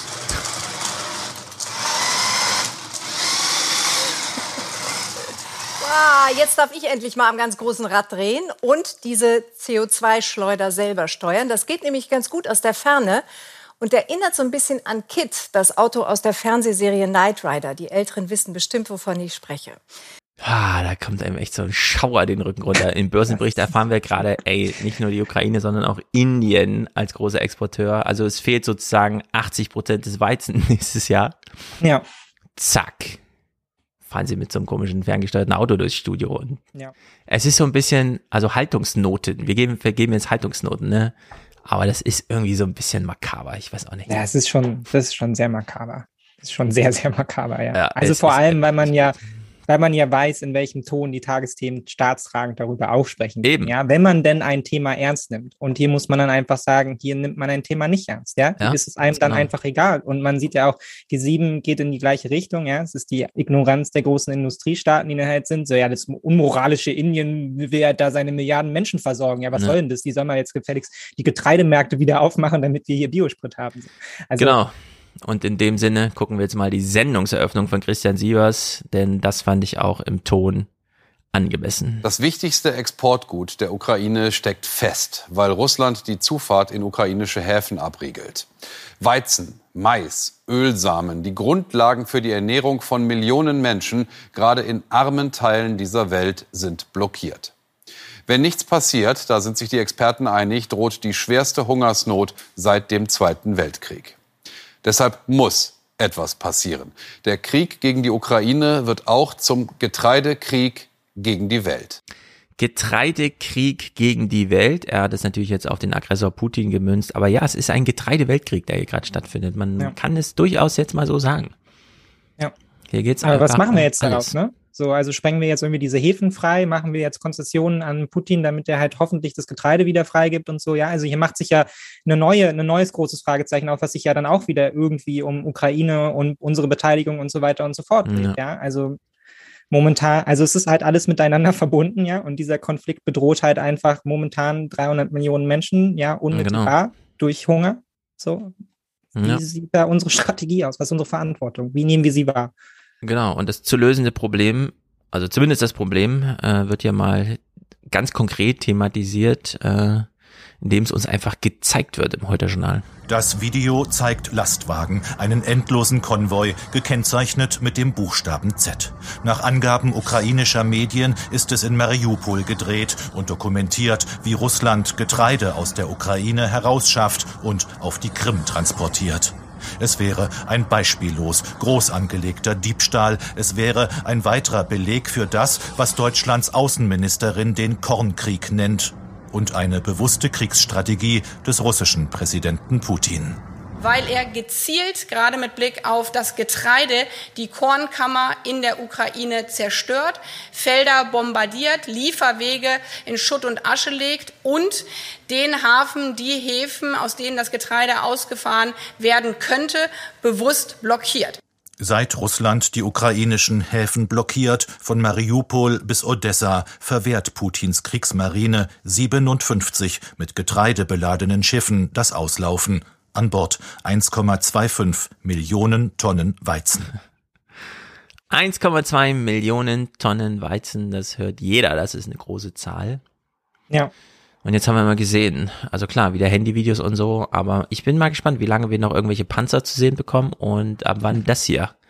Ähm, also, Ja, auch die, die Dimension, wenn man sich das überlegt, ne, wir haben ja auch lange darüber, also wir reden ja konstant darüber, wie lang soll dieser Konflikt gehen, ja, und Mhm. ähm, in welche Richtung soll man sich jetzt bewegen und so weiter und so fort. Und man, hier wird ja auch schon angedeutet, naja, so länger der Konflikt geht, umso mehr Struktur wird er zerstört, die vielleicht auch für die nächsten 10, 20 Jahre zerstört ist. Ja, Mhm. also wir wissen, wir brauchen mehrere hundert Millionen äh, Euro, um die Ukraine wieder irgendwie aufzubauen. Ja, jeder Tag, in dem dort der Krieg halt länger, länger braucht, ja, wird mehr zerstört, hat Putin die Chance, mehr Felder kaputt zu machen und so weiter und so fort. Und mhm.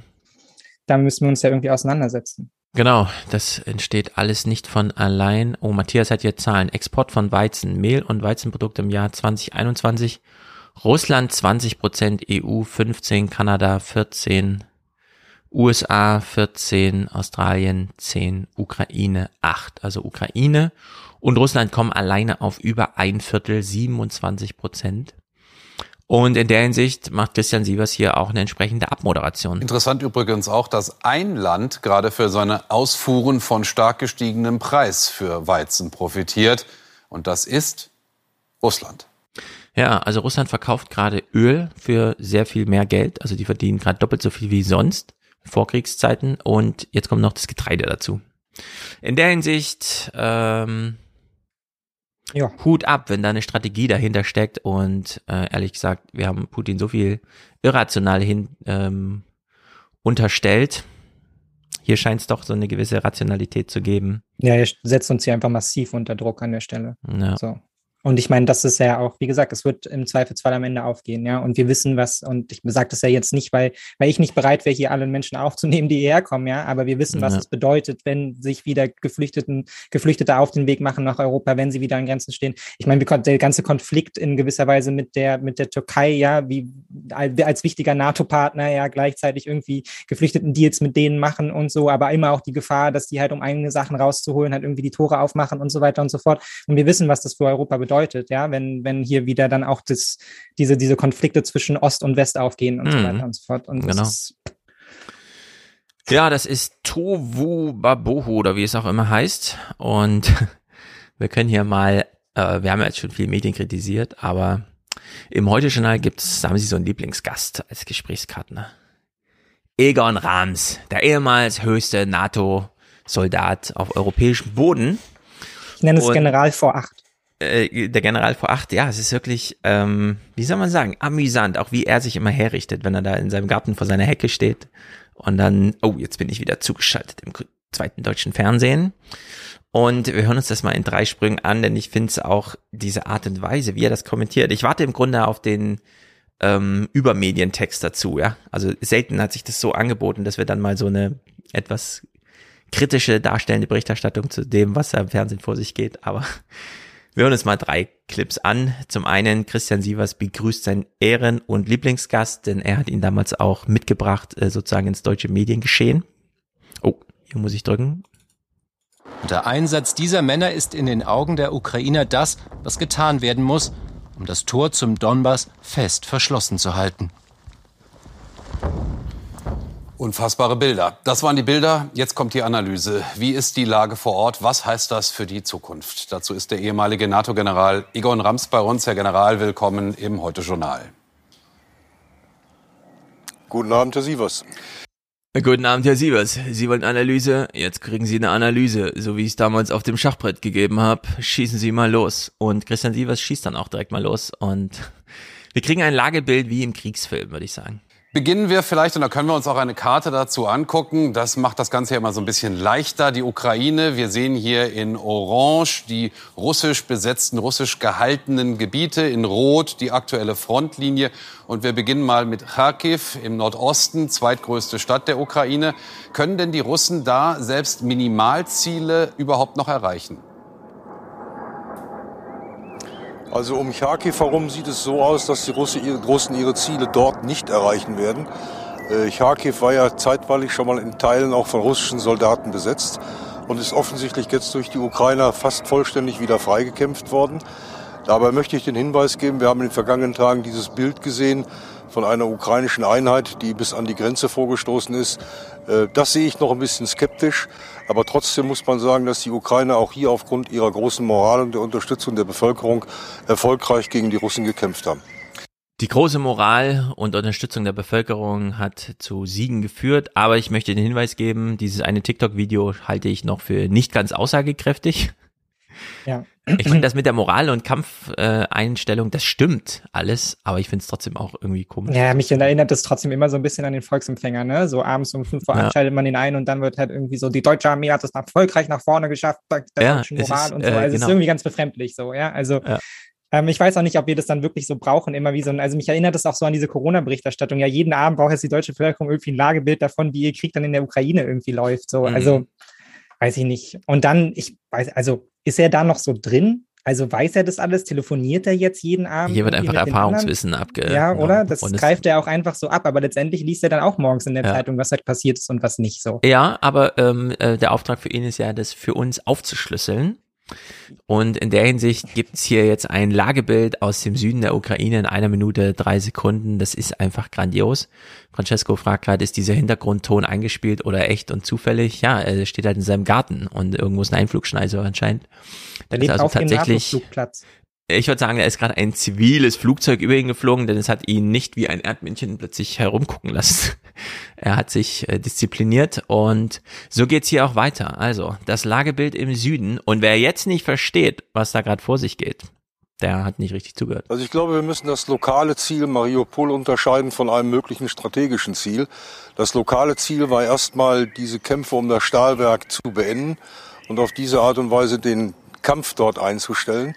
Äh, das heißt nicht, dass der Hafen von Mariupol jetzt in absehbarer Zeit wieder genutzt werden kann.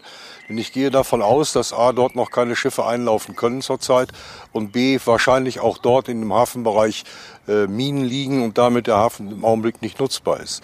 Das strategische Ziel geht in eine andere Richtung, so glaube ich das zu erkennen. Äh, es geht darum, tatsächlich die gesamte Schwarzmeerküste in den Griff zu kriegen.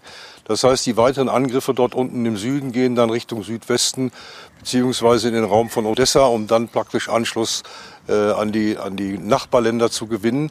Ähm, ich glaube nicht, ich sage das ganz vorsichtig, aber es geht wirklich tatsächlich darum, dass ich das nicht vorhersagen kann. Ich glaube nicht, dass den Russen das gelingen wird, weil ich davon ausgehe, dass auch in diesem Bereich der Widerstand gegen die russischen Aggressoren in gleicher Art und Weise fortgesetzt wird. Ja, also da möchte ich sehr den UKW-Podcast empfehlen. Die gehen es ja so ein bisschen durch, wie da genau gekämpft wird dass die Russen so eine durchorganisierte Hierarchie haben und die Ukrainer dann einfach, wie man sich so ein Uber ruft, einfach sagen, uns ist hier gerade was aufgefallen, schaut euch die Lage mal an, wir mhm. schicken euch Handybilder und überlegt mal, habt ihr gerade jemanden in der Region, der hier einsatzfähig ist und dann wäre das ein Ziel. Und das scheint die doch extrem schlagfähig zu machen, gerade wenn man sich anschaut, und das wusste ich auch nicht, dass die Amerikaner die Listen veröffentlichen, was sie liefern. Mhm. Und diese ganzen Drohnen, über die ich dann auch mit Wolfgang mal gesprochen habe, weil wir ja immer so an diesem Panzer hängen, aber nein, die wollen natürlich die Drohne im Rucksack haben, die dann einfach eine Viertelstunde oben kreist und dann kamikaze-mäßig ja. irgendwo draufschmeißt und das ist Tausende, also wirklich unbegrenzte Stückzahl. Äh, da hat man einfach gesagt, wir brauchen mhm. die und dann wurden die geliefert. Also ja.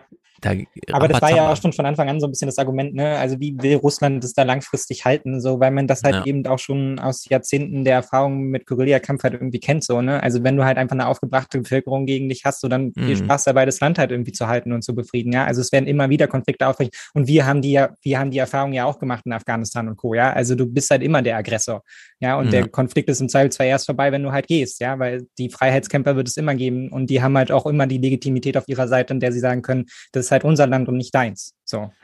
Genau, da gibt es so eine gewisse Zusammenarbeit, die eigentlich jeden Zivilisten da irgendwie dann doch, äh, sei es nur mit einem Smartphone aus, also ausgestattet ja. und in der Lage, da irgendwie Kommunikation weiterzugeben, äh, in so eine, na, wie soll man sagen, kämpfende Position bringt, die es grundsätzlich auch schwer macht, dann überhaupt noch zu unterscheiden zwischen Zivilbevölkerung und kämpfender Truppe. Apropos kämpfende Truppe, um mal hier Ego Rams aus dem Programm zu schmeißen. Äh, wir sehen uns ja wieder nächste Woche dann. Ähm, die NATO wird ja jetzt erweitert und das ist ja auch super interessant. Das wurde in der Dimension gar nicht beschrieben, dass die ganze Ostsee demnächst NATO-Gebiet ist. Und ähm, diese beiden Länder eben auch netto echt was beisteuern und nicht da irgendwie so Anhängsel sind, sondern die ja selber intrinsisch motiviert waren die letzten Jahrzehnte, ganz Finnland zu untertunneln, also Helsinki und so, das scheint es einfach für jeden einen Bunkerplatz zu geben. Ähm, und naja, da ist einfach, ähm, wie soll man sagen, die, es gibt sehr viele NATO-Länder, die sich gedacht haben, allen voran ähm, die Amerikaner, das wäre schon cool, wenn wir die mit in die Hierarchie einbinden, direkt ja. und dann auf das Zeug auch Zugriff haben. Und so kommt es jetzt auch. Wie sieht aber so eine Berichterstattung aus, die einfach um jede große Dimension einen ganz großen Bogen macht und uns sagt, kommt, wir fangen mal an mit einem O-Ton von der Straße. Ja, man geht tatsächlich in Finnland in die Sauna und fragt dort nackte Leute, um zu hören, wie ist denn die Stimmung gerade. Wer Finnlands Seelenleben verstehen will, muss hierher gehen. In Helsinki sitzen sie bereits am Nachmittag vor der Sauna Koti Harujan, um sich abzukühlen. Über Politik redet Johanni Letinrantan hier selten. Doch seitdem sich Finnland auf den Weg in die NATO macht, gibt es auch bei ihm nur noch ein heißes Thema. Es ist besser, die Verteidigung gemeinsam zu schultern. Wir können uns in Europa gegenseitig helfen. Ja, er dampft noch vor der Kamera. ist ein bekloppter Ethno-Journalismus. Ja. Äh, Ethno-Journalismus ist sehr gut, denn genau das ist es. Äh, sehr, ja, genau, es ist Ethnojournalismus. Nee, wenn wir jetzt in der Türkei gewesen blöde. wären, dann hätten wir jetzt irgendwie Leute gefragt, die halt irgendwie Tee trinken, vor irgendeinem Café sitzen und da Dame spielen oder so. Genau, ja. genau, genau. Und Ethnojournalismus gibt's ja auch nicht nur im regionalen Sinne, sondern auch im medialen. Und ich habe mich ja damals in Redaktionsschluss schon drüber lustig gemacht, dass irgendwann der Kipppunkt kommt, wo nicht mehr auf Twitter berichtet wird, was gerade in den Nachrichten läuft, sondern wo in den Nachrichten ähm, uns gezeigt wird, was auf Twitter stattfindet. Und wie sich das eingeschlichen hat die letzten fünf Jahre, ist wirklich erstaunlich, denn das hier scheint irgendwie die normalste Berichterstattung von der Welt zu sein. Präsident und Ministerpräsidentin machen am Morgen offen, was längst alle wissen. Ninis Tö und Marin wollen einen schnellen NATO-Beitritt des Landes. Formell ist das noch kein Antrag und doch folgen prompt Unterstützungsbekundungen. Auf Twitter öffnen Deutschland, Estland oder auch die NATO selbst ihre Arme. Ja, alle gratulieren so ein bisschen und sagen, coole Abstimmung, wir, wir heißen euch willkommen ja. in der NATO. Scholz ja auch. toller Beitrag, war sehr, sehr belehrend. genau, also hier wird uns einfach Twitter abgefilmt. Also danke für diesen Service, den man wunderbar vom Schreibtisch machen kann. Das ist wirklich grandios. Es wird aber auch echte Politik gemacht. Ähm, wir hören hier Pekka Haaviston, das ist der Außenminister von Finnland. Ich würde sagen, hier gäbe es noch eine Ergänzung zu machen. Hinter den Kulissen sichern sich die Regierungen in Stockholm und Helsinki die Unterstützung vieler Länder zu, auch militärisch, bis der volle NATO-Bündnisschutz gilt. That kind of diese Sicherheiten sind wichtig für uns, wenn wir den Antrag stellen und dann noch nicht unter den Schutz des Artikels 5 fallen. Ja, ähm, Finnland ist da auch in der EU. Das ist doch nur Norwegen, die da nicht dabei sind, ne? Schweden und Finnland? Äh, ich Schweden ist auf jeden Fall nicht in der Währungsunion. Ähm, Finnland, Europäische Union. Äh, welche Liga? Fußball-Europameisterschaft? Nee, nee, nee, nee. Okay, wir kriegen es nicht raus, Siri ist zu doof, aber ähm, die EU hat jedenfalls auch so einen Paragraphen. Genau, Schweden seit 95 ja. und Finnland. Finnland bestimmt auch. Ähm, also die sind eigentlich über die EU schon so weit abgesichert und die EU selbst ist ja Finnland auch, ja. ziemlich weit deckungsgleich mit der NATO. Nur haben sie auch in dem Sicherheits halber Podcast, wie heißt er denn, der Sicherheitspod, also Thomas Wiegold und so, haben die nochmal betont, ja, der ist zwar von der Formulierung her genauso scharf, dieser EU-Paragraph, aber eben nicht so erprobt. Im Sinne von, man hat so häufig drüber gesprochen, denn so richtig erprobt ist ja der NATO-Artikel auch nicht. Das war ja nur 11. September 2001, dass es dann mal richtig in Anklang kam. Ansonsten wird ja auch die Türkei relativ viel militärisch aktiv da im Süden mit Syrien und so weiter, ohne dass da irgendwie jemand kommt und sagt, sollten wir jetzt mal Artikel 5 triggern, müssen wir ja. jetzt der Türkei dabei stehen oder was. Also in der Hinsicht, ähm, hm, das ist auch so ein bisschen Semantik, die hier so grundsätzlich durchläuft. Aber sie fühlen sich jetzt sicherer und ein finnischer Soldat stellt uns dann auch mal dar, ja, wir machen hier ganz schön viele Übungen, aber ob das jetzt unsere Übungen sind oder NATO-Übungen sind, im Grunde auch egal. Diese Übung könnte genauso gut mit dem Stempel NATO stattfinden. Wir spielen in der gleichen Liga. Es braucht also nicht viel, um daraus eine NATO-Übung zu machen. Bis zu einer Aufnahme könnten wohl Monate vergehen. Ob Finnland als Mitglied dann auch die Stationierung von NATO-Truppen will, ließ der Außenminister heute noch offen. Ja, naja, kann man auch. Ja, aber es macht halt, macht halt schon sehr deutlich so, ne, man will unbedingt in diesen Club halt jetzt auch rein. Ne? Man hat so ein bisschen Sorge, dass man auf einmal außerhalb der Grenze sitzt und dann dann doch irgendwie zum Opfer wird oder zumindest halt irgendwie zwischen diesen Konflikten und dann nichts mehr so richtig teilhat. Also man mhm. merkt ja auch schon so, der, es wird eine Grenze durch Europa gezogen, ja, und es ist jetzt auch der letzte Zeitpunkt, um halt irgendwie auf die richtige Seite zu hopsen. So, ja. ja. Ähm, das finde ich hier schon sehr auffällig. Und natürlich will man dann lieber, will man dann lieber in die NATO, als jetzt irgendwie darauf zu hoffen, dass die EU das am Ende wuppt, ja, weil man ja, ist ja schon eine Weile Mitglied, man weiß ja, wie das läuft in der EU. Ähm, da hält man sich dann doch lieber an die, an die großen Partner Partner und, und vertraut ja. darauf, dass man dann die Sicherheitsgarantien von denen bekommt. Genau, man will Amerika mit dem Boot haben und in der EU ist man ja schon. Man will jetzt auch ja. aktionistisch ein bisschen dem Volk was zeigen und das hat ja nun wirklich eingefordert, dass es da zu diesen parlamentarischen Abstimmungen kommt, aber es ist genauso, wie du sagst. Wir haben auf der einen Seite einen militärischen Krieg und dann hören wir Olaf Scholz, der sagt, es dürfen keine Grenzen verschoben werden. Und es sind aber wirklich nur diese regionalen Grenzen. Was, also in welchem Ausmaß die letzten acht Wochen hier so Bündnisgrenzen und so weiter verschoben ja. wurden oder so so zu ähm, Rechnungs ähm, Verantwortungsgrenzen so insgesamt, ne? Egal wie locker und seicht das vorher so als ja schön, dass es das gibt, aber jetzt ist das alles so hart, ja. Also dieses ja. ganze, also ja. NATO allen voran, aber eben auch diese EU-Sachen und diese ganzen Versorgungsnetze, äh, die sind ja alle ganz neu organisiert. Die Ukraine ist jetzt ans europäische Stromnetz angeschlossen. Das war vorher undenkbar, dass man so ein ja. Risiko eingeht, ja. Äh, so eine olle Infrastruktur, sagen wir mal ja, so, viele, da einfach mit aufzunehmen. Undenkbare Dinge passieren, genauso wie sich die Schweiz halt irgendwie nach langen Ringen an Sanktionen beteiligt. Ja, die seit Schweiz, wann ist die, genau. Seit wann ja. ist die Schweiz neutral? Seit 1403 oder so, ja. ja? Also was, ja, und mit, mit Schweden und Finnland ist es ja fast genauso, ja. Also die haben es geschafft, durch einen kompletten Zweiten Weltkrieg zu gehen und nie so richtig Seite zu beziehen, ja. Mhm. Also und jetzt, ähm, jetzt sind sie sich auf einmal sehr sicher, dass sie auf jeden Fall nicht auf der falschen Seite stehen wollen. Genau, also hier ist einfach in der Welt richtig was los. Ja. Und naja, Putin wollte das nicht, aber jetzt ist es halt alles da. Frag mal doch mal den Saunatypen, wie der das so findet. Johanni Letinranter lassen mögliche Reaktionen aus Moskau jedoch kalt. Aha. Das lässt ihn kalt in der Sauna, ne? Bei 100 ja. Grad. Also das lässt mich kalt. Natürlich wird Russland reagieren. Aber Russlands Möglichkeiten sind auch begrenzt. Sie können einfach nicht ganz Europa herausfordern. Mhm. Neben Finnland will nun auch Schweden schnell Nägel mit Köpfen machen. Schon nächste Woche könnten beide Länder offiziell ihren Beitrittsantrag einreichen. So, und jetzt berichterstattet Inarok, was Russland als Antwort androht und ich habe mir so gedacht, ja, so langsam wird's auch albern. Also entweder machen die jetzt was in Russland oder nicht, aber dieses Gelaber immer die ganze Zeit. Und dazu jetzt Inaruk in Moskau. Russland hat, wie erwartet, prompt reagiert. Kreml-Sprecher Pieskov nannte den bevorstehenden NATO-Beitritt der Finnen eine eindeutige Bedrohung und Grund für eine symmetrische Antwort. Wie könnte die denn aussehen? Das äh, lässt Russland wie immer offen, damit die Drohung besser wirkt eine symmetrische Antwort auf den NATO-Beitritt. Es ist ja erstmal nur die Erklärung eines Beitritts mit ein paar Organisationsanpassungen.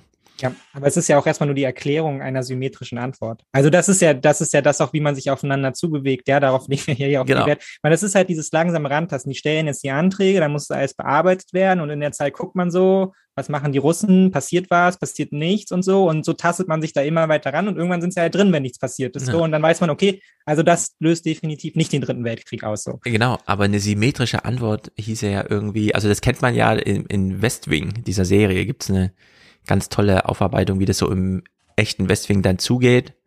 Also es gibt irgendeinen Terroranschlag auf irgendeine amerikanische Basis, drei Soldaten sterben und dann überlegen sie, wie sie sieben Raketen so vergeltungsmäßig zurückschicken, dass möglichst nur drei Soldaten der Gegenseite sterben. Also wo man so richtig darauf achtet, das muss jetzt symmetrisch sein, es darf sich nicht hochschaukeln, es darf auch niemand glauben, man kann Amerika einfach angreifen und so. Und dann schreibt man auch schon diese Trauerbriefe an die Familien und weiß, die fordern eigentlich Vergeltung, aber man kann es nicht geben und so. Und äh, unter der Hinsicht ist dieses symmetrische Antworten so richtig felsenfest Doktrin in sehr vielen Ländern. Also da weiß man ja. einfach, das bedeutet so ein bisschen was. Aber als Reaktion auf den NATO-Beitritt Finnlands, ja, finde ich das so ein bisschen, wollen Sie jetzt einen neuen Warschauer Pakt gründen und sagen dann, jetzt nehmen wir aber Syrien auf oder so. Ja, also ist doch. Ja, ich glaube, mit der, mit der Idee spielen sie halt immer so, ne? Also Bedrohung ja, Moldawien und so weiter und so fort. Aber ich meine, auch da muss man halt einfach das große Fragezeichen dahinter stellen, ob Russland in der Lage ist, ja, jetzt da irgendwie die, die, die Front weiter auszuweiten und jetzt an ja. anderer Stelle halt irgendwie noch einzumarschieren. Ich glaube, ja. da muss man große Fragezeichen dran setzen. Aber das behaupten sie natürlich gerne von sich, dass sie die, dass sie die Fähigkeiten haben. Und jetzt nach halt irgendwie zehn Wochen Konflikt muss man halt einfach sagen, dass ähm, dass man da so ein bisschen skeptisch geworden ist, ja, ob Russland ja, genau. einhalten kann, was es dann verspricht, es ja, und das hat man ja auf vielen möglich. Ebenen, genauso wie halt das irgendwie Cyberattacken und so anbelangt, ja, eigentlich kann mich an so ein Seminar erinnern zur Außenpolitik, wo es dann auch immer, wo unser Prof auch immer ganz vorsichtig war und meinte, ja, wer weiß, wenn die dann hier anfangen, die Atomkraftwerke abzuschalten und sowas, und bis jetzt sehen wir relativ wenig so, ne, also was ja. da irgendwie Cyberwar technisch dann tatsächlich funktioniert. Also ja, genau. Am Ende muss äh, hinter der Drohung dann echt auch was kommen. Ansonsten laufen die Drohungen so langsam ins Leere. Und das fand ich jetzt äh, eine der besten hier irgendwie, dass wir von also symmetrische Antwort von Russland auf den finnischen Beitritt zur NATO. Christian Stichler kommentiert das hier mal mit, naja, jetzt sind wir wieder da, wo ein Kommentar eigentlich angesiedelt werden kann. Ich habe da was im Wörterbuch gelesen. Es gibt ein finnisches Wort, das sich eigentlich nicht übersetzen lässt. Sisu. Was mhm. so viel bedeutet wie innere Stärke, Beharrlichkeit, Ausdauer, Mut. Sisu haben die Finnen in ihrer Geschichte schon sehr oft bewiesen, vor allem im Winterkrieg 1939-40, als die übermächtige Sowjetunion das kleine Finnland überfiel. immer diese Geschichtsbuchblätterei. Äh, warte mal, vor 90 Jahren. Cool, komm, Kommentar dazu. Aber gut, so funktioniert's und warum nicht? Nur eine Kurzmeldung war dann noch äh, dass Schweden den NATO-Beitritt beschließt und Putin darauf antwortet. Nach Finnland hat nun auch Schweden offiziell entschieden, dass es der NATO beitreten will. Dafür hat sich eine Mehrheit im schwedischen Parlament ausgesprochen. Ja, hätte Schweden das mal einen Tag früher gemacht, dann hätten die die große Berichterstattung inklusive Sauna oder was auch immer man in Schweden ja, hat. Genau. Da muss man dann irgendwie so, da wird ein Gammelfisch wahrscheinlich gegessen. Ja, so war die Finn schneller. Ja. Laut Schwedens Ministerpräsidentin Andersson ist geplant, den Antrag zeitnah und gemeinsam mit Finnland einzureichen. Gleichzeitig warnte Russlands Präsident Putin die NATO davor, die beiden möglichen Neumitglieder aufzurüsten. Dies würde eine Reaktion Russlands provozieren, sagte er. Die sind aufgerüstet. Putin. Ja, die sind bis das unter die Zähne Problem. bewaffnet. Ja. also diese Kommunikation aus Russland und dazu gehört auch und ja, äh, viele, also die meisten hören diesen Podcast, aber wir verlieren noch mal kurz ein Wort über diesen Saal, in dem Putin hier im Kreise sitzt. Das ist Finde wirklich angemessen. Ähm, deswegen hat sich Trump einfach als sein Freund gefühlt. Ja. Der Boden, der Tisch, die Stühle, die Wände, das Licht, alles ist aus Gold. Ja. Alles einfach. Ja, das ist, das ist wirklich, ohne Scheiß, ist wirklich alles auf Gold. Bis auf die Flaggen ist wirklich alles aus Gold. Die Flaggen und die Kameras. Ja, die Stühle ist, sind Gold. Der Tisch genau. ist Gold, alles ist Gold. So, und darauf gibt's aber eine symmetrische Antwort, denn die Schweden dachten sich, komm, wir machen mal eine Party mit dem Präsidenten, mit dem Regierungschef, nö, mit dem König. Und außerdem haben wir noch gute Freunde in Finnland, wir feiern einfach zusammen. Es ist eine wohlüberlegte Choreografie. Schwedens König empfängt den finnischen Präsidenten Ninistö in Stockholm. Und wir sehen hier erstmal ungefähr 1000 Pferde, die die Prachtstraße entlang reiten, bevor wir den König sehen. Und dabei macht Karl der 16. Gustav etwas, was er eigentlich nie macht. Er wird politisch und unterstützt den NATO-Antrag der schwedischen Regierung. Es ist ein historischer Schritt, den wir Seite an Seite mit unserem verbrüderten Nachbarn machen. Zwischen Schweden und Finnland passt heute kein Blatt. Ja, also wenn das keine Zeitenwende ist, die beiden in der NATO, der König, der ja. sich politisch dazu äußert, dieses große Fest, was sie da noch veranstalten, mit Finnland zusammen, dieses, wir machen gemeinsam den Antrag, also wir schicken einen Brief sozusagen. Ja. Das ist wirklich ich finde, das fehlt jetzt eigentlich noch so ein Kommentar, der irgendwie nochmal so den 30-jährigen Krieg zurückholt und dann darüber spricht, wie evangelisch und katholisch jetzt irgendwie wieder vereint ist, ja, weil die Schweden in die europäische Mitte zurückkehren. Und ehrlich gesagt, das wäre angemessen, hier nochmal über äh, 400 Jahre Geschichte zurückzublicken. Und wer hätte es gedacht, ja? Macron kommt ins Amt und sagt, äh, die NATO ist also ziemlich hirntot. Und dann kommt der amerikanische Präsident und sagt, die ist eigentlich vorbei, obsolet und so. Und drei Jahre später. Das ist der beliebteste Club der Welt. Ja, einfach der Top-Club. Ja. Also es ist einfach, hier ist echt was los in dieser Welt. Es ist unglaublich. Nur wir Deutschen wissen nicht so genau, haben wir Angst? Sind wir ein bisschen erfreut darüber, dass auch was Positives passiert, dass sich Leute mal organisieren, dass es jetzt wieder Ziele gibt oder wie auch immer. Ja, die Tagesthemen haben sich aufgemacht zu gucken, wie wir uns denn schützen können, wir ungepreppten Deutschen. Es gibt also hier eine kleine Berichterstattung zum Thema Bunker, die ist eigentlich marginal, sagen wir es mal so. Aber da sie amüsant ist. Ah, bevor wir jetzt zum Thema Bunker kommen, weil der, hast du den, hast du den kleinen äh, Clip noch von der, Tür aus der Türkei, also mit dem ah, türkischen ja. Außenminister? Den habe ich, den der einzige, den ich gerade übersprungen habe, aber den. Genau. Ähm, weil es ist halt trotzdem, ne, also das muss man einfach als Note so mitgeben. Es ist natürlich, das stimmt, hängt da immer noch natürlich die, die Türkei dran. So. Und ich dachte mir so ein bisschen, da ich heute schon gehört habe, dass sich die Türkei heute schon äh, positiv geäußert hat, dass sich Schweden und Finnland jetzt gemeinsam mit der Türkei gegen Terrornetzwerke wenden wollen, äh, kann man es fast überspringen im Sinne von, aber wenn du danach fragst, gerne. Also der türkische Außenminister sonnt sich beim großen Treffen ja. am Doorstep nochmal mit der Aufmerksamkeit die Finnen wollen in die NATO, also kriegen die eine mega Berichterstattung zum Thema, wie heiß ist so eine Sauna wirklich und wie kalt kann einem da Putin sein. Ähm, ja. Diese Art von Aufmerksamkeit hat sich die Türkei gedacht. Brauchen wir auch. Wir legen hier mal kurz so ein Pseudo-Veto ein. Auf einmal ist er die Hauptperson dieses Abends, Mevlüt Çavuşoğlu, der türkische Außenminister, beim NATO-Treffen in Berlin. Der oberste türkische Diplomat weiß das wohl und er scheint es beinahe zu genießen. Und jetzt hört mal, wir kriegen die Übersetzung, wie er sich den Journalisten gegenüber äußert. Einer von Ihnen stellt jetzt die Frage, Sie haben ja alle dieselbe. Es ist die Frage, von der niemand dachte, dass man sie noch stellen müsste. Einer muss einfach immer so ein blödes Schauspiel, so ein blödes Theater mitbringen ja. nach Brüssel. Ne? Die können sich nicht einfach mal vernünftig treffen. Nee.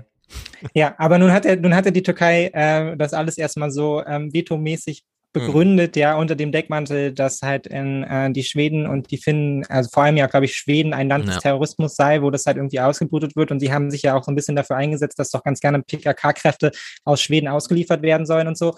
Ähm, was ja hier, was bisher aber nicht so wirklich thematisiert wurde, ist, dass äh, Schweden auch bestimmte Waffensysteme nicht an die Türkei liefert und mhm. ähm, genauso wie bestimmte andere NATO-Partner. Einige machen Waffen, das nicht. Genau, bestimmte Waffensysteme nicht an ja. die Türkei liefern. Und es kann natürlich an der Stelle nochmal kritisch werden, wenn die Türkei sagt, ja, das ist okay, gibt's halt nur, wenn wir halt auch hübsche neue Flieger bekommen und so. Und dann wissen wir ja, wo die Türkei sie am liebsten einsetzt, nämlich im Nordirak, um dann dort ja. an der Stelle halt die Kurden irgendwie wegzubomben. Ja, also da ähm, bauen wir auch wieder gerade, da rüsten wir im Zweifelsfall auch einen Konflikt auf, der, ähm, der eh schon am Schwelen ist und der hochproblematisch ist und der dadurch wahrscheinlich nur noch verstärkt wird. Das muss man bei aller Freude, glaube ich, noch dazu sagen. Genau. Im Süden der Türkei wird teilweise Krieg gegen Kurden geführt, der aussieht wie im Donbass. Ja, das Da werden Städte einfach mit dem Flugzeug bombardiert und so weiter. Und deswegen, die NATO ist eigentlich in einem Dauerkrieg auf dieser türkischen Seite da und es ja. ist äh, niemals irgendwo thematisiert. Das ist schon sehr merkwürdig. Ja, es ist auch schwierig, da eine Haltung dazu zu finden, natürlich so, ja, aber es gehört halt zur Wahrheit dazu. Ich,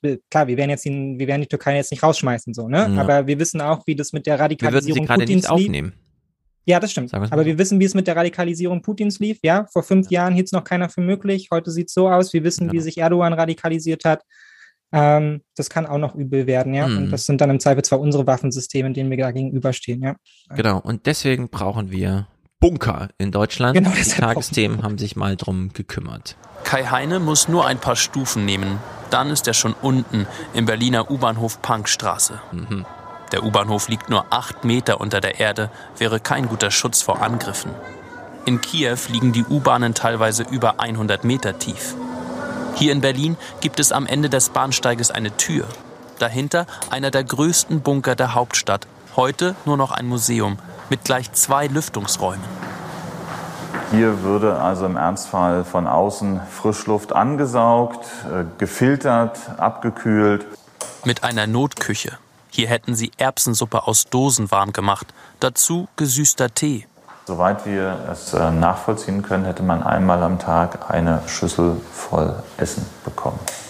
So, und da das alles so toll klingt, dieses Leben unter der Erde, fragen Sie in den Tagesthemen, warum wollen wir das denn nicht? Warum haben wir das denn alles abgeschafft? Und wann eigentlich? Also wir kriegen hier die komplette Berichterstattung. In Sicherheit vor einem Atomangriff auf das mhm. Berlin im Kalten Krieg, so der Plan in den das nützt gar nichts, denn die Atombombe fällt, wie wir alle wissen, auf Stuttgart. 70ern. Doch nur wenige hätten davon profitiert. In West-Berlin gab es bis zu 27.000 Bunkerplätze für rund zwei Millionen Menschen. Die hatten und sie sollten eine psychologische Wirkung haben. Sie sollten der Bevölkerung ein Gefühl auch von Sicherheit vermitteln. Ja. Doch richtig sicher wäre hier heute keiner mehr. Die letzte große Wartung gab es 2004, drei Jahre nach 9-11. Die große Bedrohung war der Terrorismus. 2007 gab Deutschland einen Großteil seiner Schutzräume auf. So, und diese Berichterstattung in diesem Ton ging so weiter, äh, ja, dass es einen sehr besser. guten Kommentar dazu gab, den wir uns echt auch anarbeiten müssen, müssen wir hier noch haben wir das jetzt auch auf. zwei Clips aus dieser Berichterstattung hören. Also, nach der Wiedervereinigung haben wir den Zivilschutz einfach umgeplant. Das ist ja unglaublich. Nach der Wiedervereinigung. Ja, wirklich. Wie konnte das passieren? Wir sind alle ungeschützt. Vereinigung wurden diese Räume gar nicht erst für den Zivilschutz eingeplant, wie im Rest von Ostdeutschland auch. Der Kalte Krieg vorbei, der Tunnelausgang zugemauert. Kein Bedarf mehr. Wir haben ja in einer relativ langen Phase gelebt, wo äh, es zwar kriegerische Auseinandersetzungen gegeben hat, aber ähm, nicht auf deutschem Boden oder in Europa. Funktionierende Schutzräume gibt es in Frankfurt oder nicht mehr. Das hat Gerd Giese gerade dem Brandenburger Innenministerium gemeldet. Ich melde hiermit in Ego Rams und ich will noch darauf hinweisen, äh, es gibt keine Schutzbunker mehr. also das Finale hier ist auch wirklich ähm, herzerwärmend. In Westdeutschland gab es nach 1945 bis zu 2000 offizielle Schutzräume. 599 sind davon nur noch übrig, viele vermutlich in schlechtem Zustand, mit Platz für nicht mal eine halbe Million Menschen. Schlecht. Doch Bunker sind wieder ein Thema. Yay! Und zwar nicht nur durch den Krieg in der Ukraine, sondern auch durch äh, die Naturkatastrophen, die wir in den letzten Jahren erlebt haben und die sich wahrscheinlich auch ähm, vermehren werden. Dieser Bunker ist heute ein Museum. Die Stimmung bei den Führungen sei jetzt ernster, sagt Kai Heine. Denn die Gefahr fühlt sich realer an. So, jetzt haben wir also eine Berichterstattung. Bunker Mhm. nochmal so als Partyzone, wie wir es hier sehen, mit irgendwelchen grünen Lichtern oder wie auch immer. Genau. Wir haben zu kommt- wenig und jetzt kommt Achim Wendler Jetzt kommt das Entscheidende. kommentiert das einfach mal. Wie verwundbar ein Land ist, das hängt nicht nur ab von der Stärke seines Militärs. Zum staatlichen Schutzauftrag gehört auch, den Bürgern physischen Schutz zu bieten. Es gibt keinen sauberen Krieg mit Schlägen nur gegen Panzer und Munitionsdepots. Deshalb, wir brauchen mehr Zivilschutz. Und zwar nicht nur Sirenen, Warn-Apps, Notvorräte. Zivilschutz heißt auch Bunker. Bisher hat der Bund nur den Rückbau der staatlichen Bunker in Deutschland gestoppt. Aber es muss jetzt schnell weitergehen. Alles, was sich noch halbwegs eignet als Bunker, muss wieder hergerichtet werden. Nein. Nein, Dagegen. was?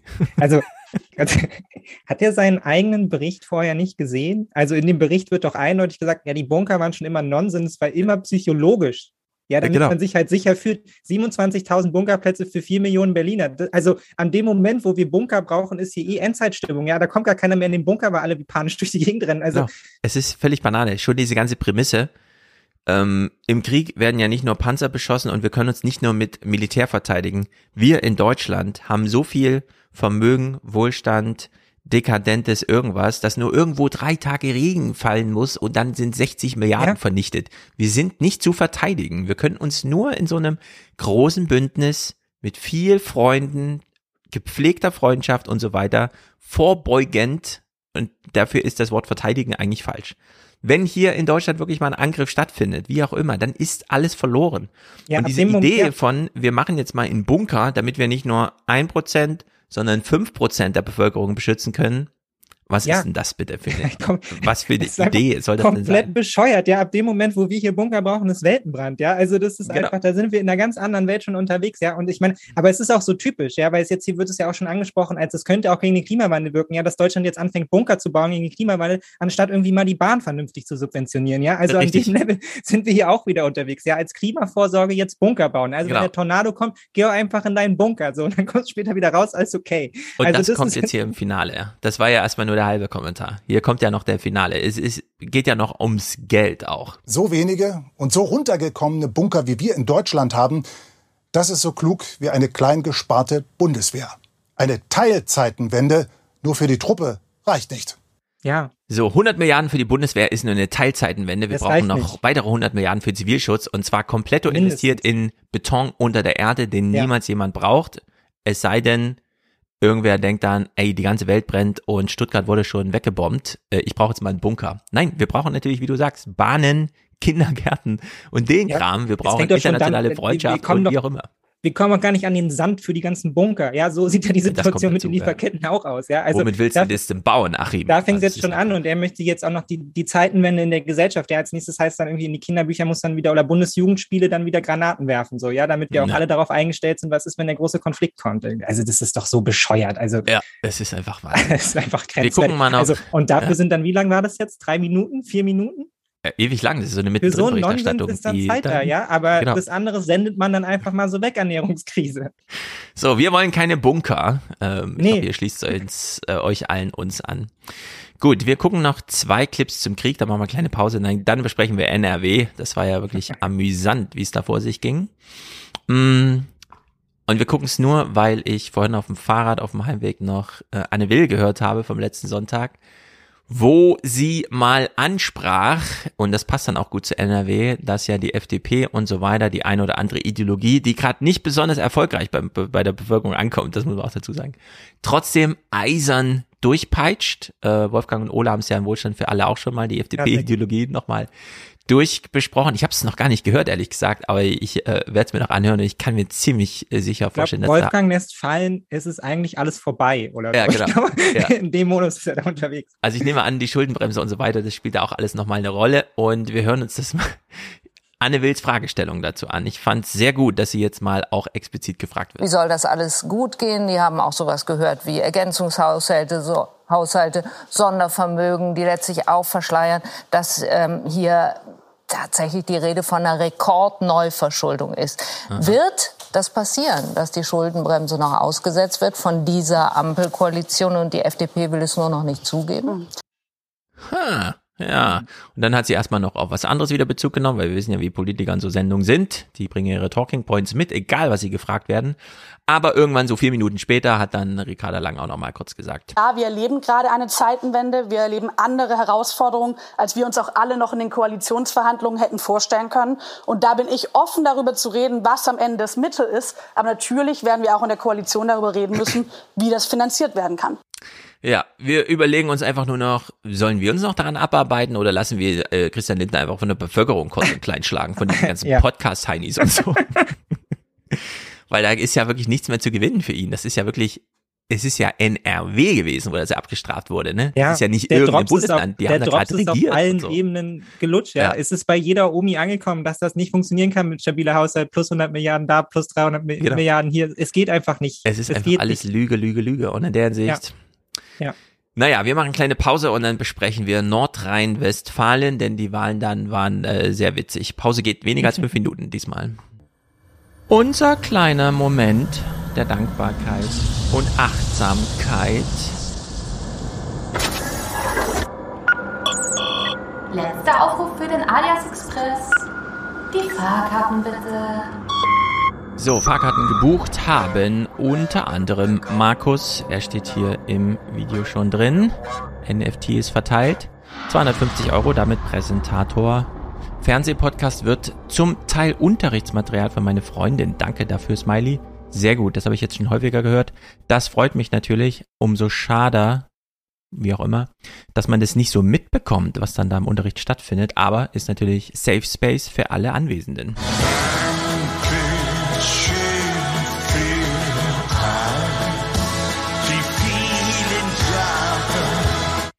Stefan ist hier Produzent, alle drei Monate eine Spende Ayas Podcast, 50 Euro, sehr gut. Liebe CDU, lieber Armin Laschet, danke für eure Unterstützung. Danke für eure Unterstützung, liebe CDU. Claudio schickt 4242, ist damit Podcasterei, Dings, der Bums. Also er hat wahrscheinlich mit Absicht jetzt viele Striche reingemacht. Ich glaube nicht, dass das die Banksoftware war. Stefan grüßt aus Dresden auch regelmäßig. Hier Produzent heute. Dankeschön. Roland ist dabei. Knapp nicht Produzent, aber damit hier immer noch wertvoller Hörer. Mm, Eike, eine Auslandsüberweisung. Uh, deswegen habe ich wahrscheinlich auch wieder diesen Brief bekommen. Äh, angekommen sind 29,71 Euro. Ich glaube, das wurde im Brief nachgefragt von dir. Es handelt sich um dänische Kronen. Ach, der Euro ist immer noch nicht überall angekommen. Robert schickt die Familienunterstützung, Lydia, Linda und für sich selber. Danke für Liebe eure CDU, Unterstützung. Lieber Arm. Das waren zu viele. Danke für eure. Danke, hey. liebe CDU. Danke, Angela Merkel. Ah, also der Zufallsgenerator funktioniert nicht ganz. Aaron, grüße dich. Cornelius bleibt auch kommentarlos. Eckhardt verweist auf den Unterstützerdank. Mirko hat einen Dauerauftrag für einen wertvollen Podcast. Dankeschön. Ich sag Dankeschön. Und Dirk sagt Hashtag hau rein auf Dauer. Sehr gut. Matthias schickt sehr windige Grüße aus Kiel. Äh, Grüße nach Kiel. Mehr ist das, was hier immer fehlt in Frankfurt. Mm, Robert, grüße dich. Severin, Informations-, Inflationsausgleich für gute Arbeit. Sehr gut. Ein Dauerauftrag von Hendrik, denn auch er ist ein Alien und will Kontakt zur Realität halten. Er grüßt aus Bielefeld, ich grüße nach Bielefeld die ganze Familie. Simon will Fernsehen zuhören, das ist natürlich hiermit gegeben. Und Simone nur eine Postleitzahl entfernt, 60528. Das ist nicht schlecht. Sie hört wahrscheinlich denselben V wie ich. Danke für den tollen Pod, sagt Thomas als Jim Kirk im Chat häufig zugange. Hm. Thomas, Thorsten, Manfred Ayers Podcast, David, äh, Stefan für das öffentlich Richtige, die Schwarzhörerschaft beendet hat, Manuel. Du zahlst nichts, nein, du bist ein Schwarzhörer,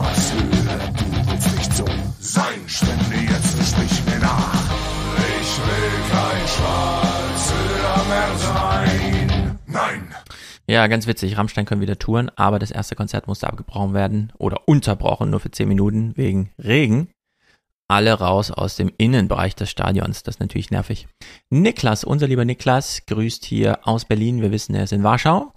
Stefan, Heiko, Vincent, Stefan, Stefan, Franz. Na, bekommt man so zum Monatsende noch am, am Anfang nochmal Frauen. Die Nora hier sei mal genannt.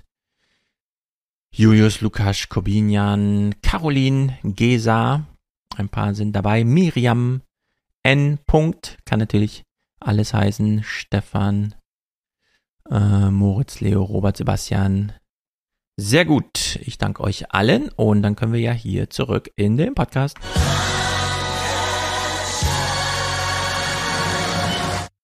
Nordrhein-Westfalen, wir kennen es alle, es ist das größte Bundesland was wenige wissen, seit drei Wochen werden da alle Unikliniken bestreikt. Aber wen interessieren schon Unikliniken? Glaubt irgendwer an eine Pandemie oder sowas? Ja.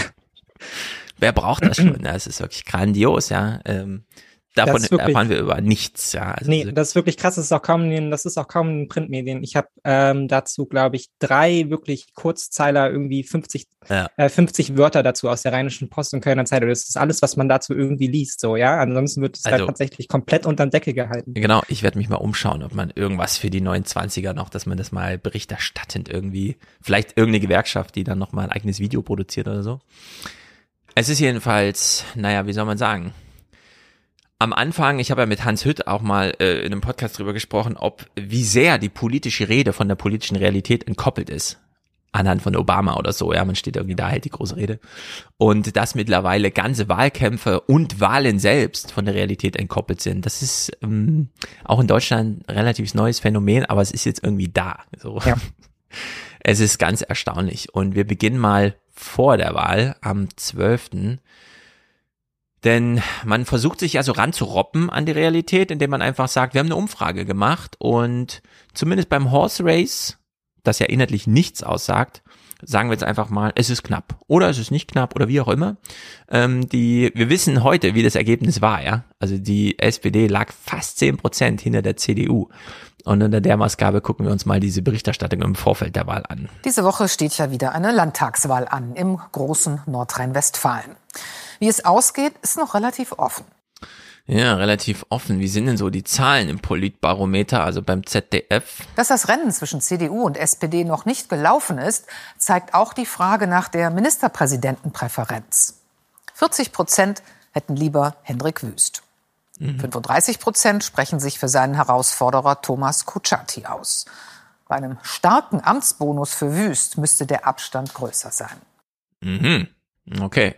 Ja, und wenn der Abstand in tatsächlich größer ist, Roslamka, und nur in eurer Berichterstattung nicht so groß. Ja, was ist dann passiert? genau, was ist denn dann eigentlich los? Tagesthemen so ein bisschen ähnlich. Das war ja ein Muster bei vielen letzten Wahlen, dass eine strahlende Figur am Ende alles entschieden hat. Und genau das gibt's hier in Nordrhein-Westfalen nicht. Die beiden, Hendrik Wüst und Thomas Kutschaty, die Spitzenkandidaten, sind überhaupt erst letztes Jahr in ihre Ämter gekommen als Ministerpräsident oder SPD-Vorsitzender. Und sie hatten, das hier ist die Kurve in der Direktwahlfrage, sie hatten eigentlich nicht nur den Kampf gegeneinander zu bestehen, sondern auch den gegen ihre Unbekanntheit. Beide waren mal Landesminister, aber nicht sonderlich prominent. Also von Hendrik Wüsts Statur waren recht viele sehr beeindruckt. Ich erinnere mich an ja. einen spektakulären Tweet von Mika, ist er, glaube ich. Oder sie, ich bin mir nicht mal sicher. Äh, wie Hendrik Wüst so als Jens Scheuerspahn vorgestellt wurde. also jemand Irres geht über die Straße, ey, ich werde hier verfolgt von Jens Scheuerspahn. Und dann sagt der Therapeut, nein, es gibt keinen Jens Scheuerspahn. Und dann ein Bild von Hendrik Wüst. Und es war äh, auf den Punkt so, ja. Ja, wirklich. Es hat Man hat sich einfach physiomäßig dafür interessiert, was ist das für ein Typ?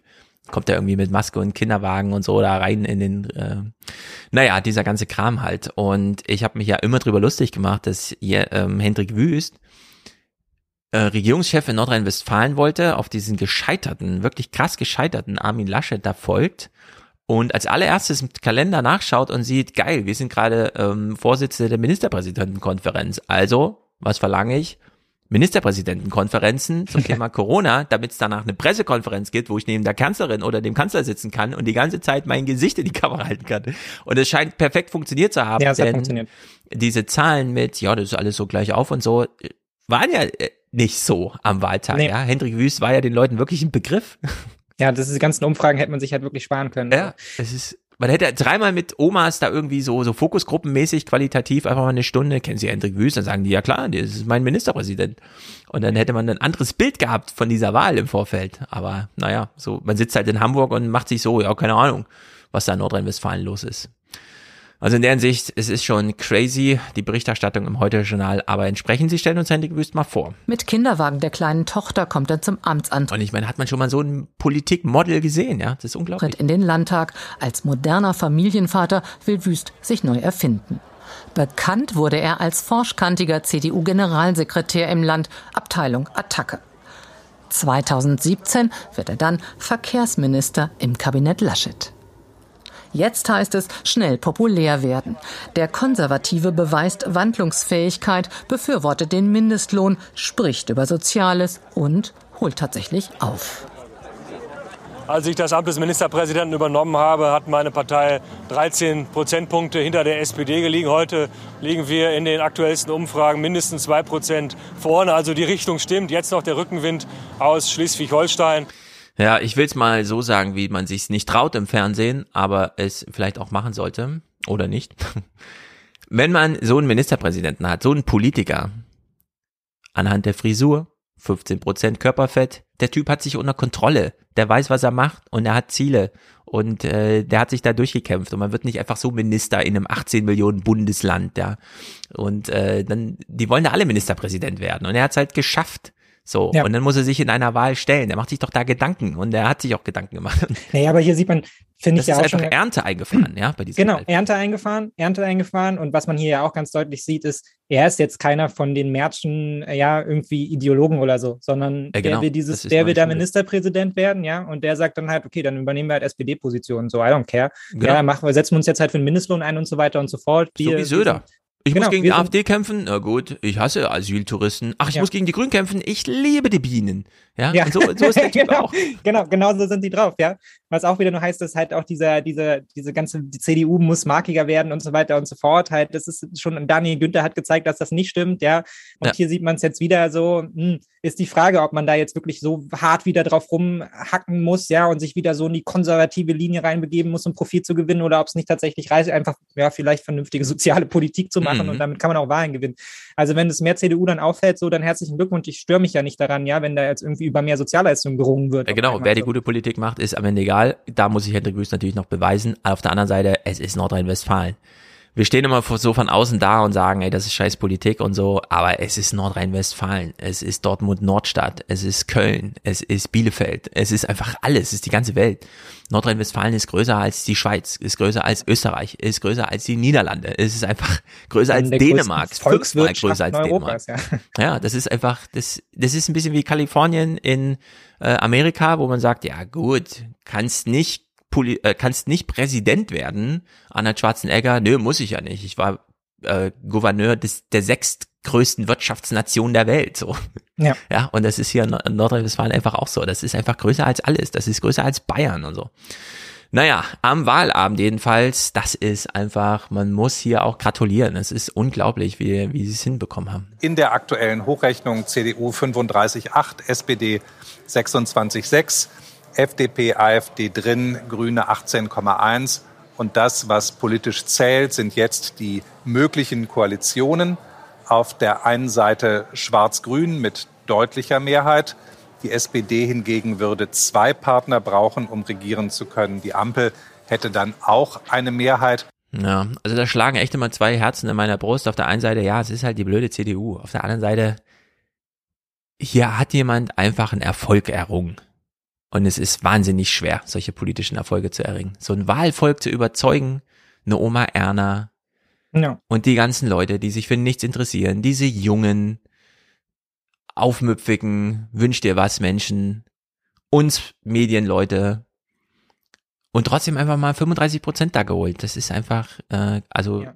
Ich meine, das große Problem. Ich das total. Bleibt ja auch, ne, es wurde ja auch beschrieben als der AfD-Effekt, ja. Die Themen für die AfD gehen halt irgendwie aus, die AfD rutscht ab, ja. Und das bedeutet halt eben auch, zack, nur irgendwie 42 Prozent ja. der Leute gehen nicht wählen. So, ne? Also die Problematik Eben, haben wir ja da auch noch mit im Boot sitzen. Aber ich meine, angesichts dessen ist mir jetzt, also mir persönlich ist jetzt auch egal, ob jetzt da die, die Ampel regiert, die es höchstwahrscheinlich nicht geben wird, ja, weil die FDP ja in Nordrhein-Westfalen vor allem an der Programmatik von die Grünen sind doof Politik gemacht hat. Ja. ja, also das war ja so, das, deshalb das war ihr Programm, damit sind sie in die Wahl hineingestartet, ja. Und wenn die Grünen jetzt dann natürlich, die sind ja letztendlich die großen, großen Gewinner da auch an dem Abend, ja, weil sie dominieren jetzt da wahrscheinlich dann auch die Programmatik. Man hat ja gesehen, wie offen Henrik Wüst dafür ist, ja für mehr oder weniger alles zu machen, ja. um halt da Ministerpräsident zu werden. Er packt das auf Platz eins so, dann werden die Grünen, wie jetzt wahrscheinlich auch schon bei uns in der Ampel, wir sehen das ja, die Programmatik dafür stellen, ja. Und Genau, da ähm, die Grünen jetzt bundesweit Kompetenzzuschreibung zu, und zwar Spitzenwerte im Vergleich zu den anderen, allen anderen, auch zur CDU, sorgen sich am besten um die Energiesicherheit in Deutschland und so, ja. Da, da fahren die Grünen die Spitzenwerte ein.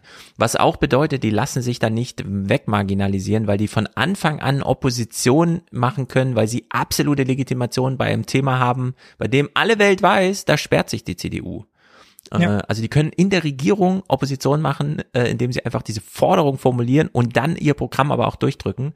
In der Hinsicht machen die das in Nordrhein-Westfalen. Es wird da dieses Schwarz-Grün geben auch um die SPD unter Druck zu setzen, denn wenn die Option dann einmal da ist, jetzt klingt schon wie Albrecht von Lucke ne, in so einer Analyse, aber ich finde ich auch immer sehr wichtig, dass man das mal kurz anführt.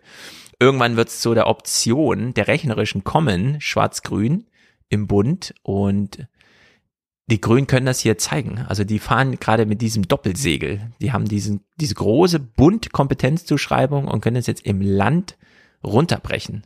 Naja, weil sie halt auch eine Programmpartei sind. Ne? Daran bauen die das auch. Ja, genau. so, es, geht in dem, es geht in dem Fall halt einfach dann um andere Dinge, als es halt jetzt der SPD oder der CDU in diesen, äh, in, den, in den Landtagswahlen wie auch im Bund letztendlich geht. Ja, Für die SPD ja. war wichtig, den Kanzler zu stellen. Die Klar, wir haben dann 12 Euro Mindestlohn bekommen, ist eine gute Sache und so. Aber die Programmatik stand daher, dahinter erstmal zurück. Die Grünen können da reingehen und können sagen, das sind unsere Ziele, ja, und die wollen wir jetzt erstmal von jedem halt irgendwie erfüllt haben. Und dann mhm. können sie nach vier Jahren halt sagen, so, das haben wir, das haben wir erreicht, ja. Und das ist weit, weit weg von all diesen vagen Formulierungen von wegen, wir haben viel fürs Land getan, bla bla bla, sondern es ist dann halt eben, ist das LNG-Terminal da, ja, sind ja, die Windkraftwerke genau. da oder halt nicht so. Und daran kann man dann ihre Politik, genau. Politik festmachen. Und ich bin, ähm, ohne das jetzt zu sehr auf die Bundesebene, und wir haben auch noch wahnsinnig lange Zeit ähm, zu heben, aber die SPD muss da, glaube ich, auch schon ein bisschen gucken, dass sie ja. jetzt natürlich nicht jetzt da von der nächsten Partei jetzt vom Juniorpartner das Wasser abgegraben ja, wird. Ja, also, ja genau. jahrzehntelang war es irgendwie die CDU und da war immer, ja, man sieht unsere Erfolge gar nicht, jetzt stellen sie den Kanzler und die beliebtesten PolitikerInnen sind halt irgendwie von den Grünen. Mhm. Ähm, da muss man schon ein bisschen gucken, was man dann daraus macht, dann irgendwie langfristig. Ja. So.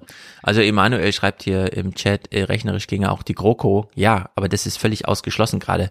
Wir haben diese Lagerseite, also Seiten jetzt.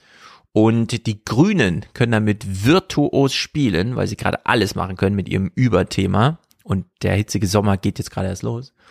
Ähm, so ein Trauerspiel wie eine Ampel, ja, die gerade mit 57 Sitzen SPD, 38 Grüne und dann nochmal 12 FDP so eine, so eine Hungergeisel hinterher schleift, um irgendwie über 50 Prozent zu kommen. Nee, das ja. ist völlig ausgeschlossen. Also die FDP, was soll, was soll das sein? Die FDP wird es, die FDP wird es nicht machen. Im Deutschlandfunk hieß es so, die, die haben keine Lust darauf, an der Wand entlang geschliffen zu werden. Ja, und genau. Glaube, das trifft es so als Bild ganz gut, ja, weil es ist genau, es ist genau das. Und man muss auch einfach sagen, der FDP tut es halt einfach nicht gut zu regieren. Ja, so sieht es halt ja. aus. Also man kann, die FDP hat ja die FDP hat ja in sich keine, keine Basis oder so, sondern das ist halt so eine Würmchenpartei, ja, zwischen so drei ja. und halt irgendwie sieben Prozent. Das heißt, sie suchen sich für jede, für jede Wahl suchen die sich wieder ihre Stimmen zusammen, um halt irgendwie kolossale 15 Prozent oder so einzufahren. Mhm. Und jetzt seit Jahren sorgen, machen sie das eben, indem sie die große Protestpartei sind, ja, und sammeln da alles ein, was irgendwie geht. Dann sind sie für massive Lockerungen auf der einen Seite oder sie sind halt eben für den stabilen Haushalt oder für, mhm. für Wirtschaftsentlastung und so. Und damit ziehen sie dann irgendwie Wähler, WählerInnen an. Aber am Ende ist es halt eben so, dass sie in der Politik halt einfach de facto was ganz anderes anderes machen müssen. Sie verlieren automatisch, sobald sie in der Regierung sind, weil sie diesen Kurs da nicht durchhalten können,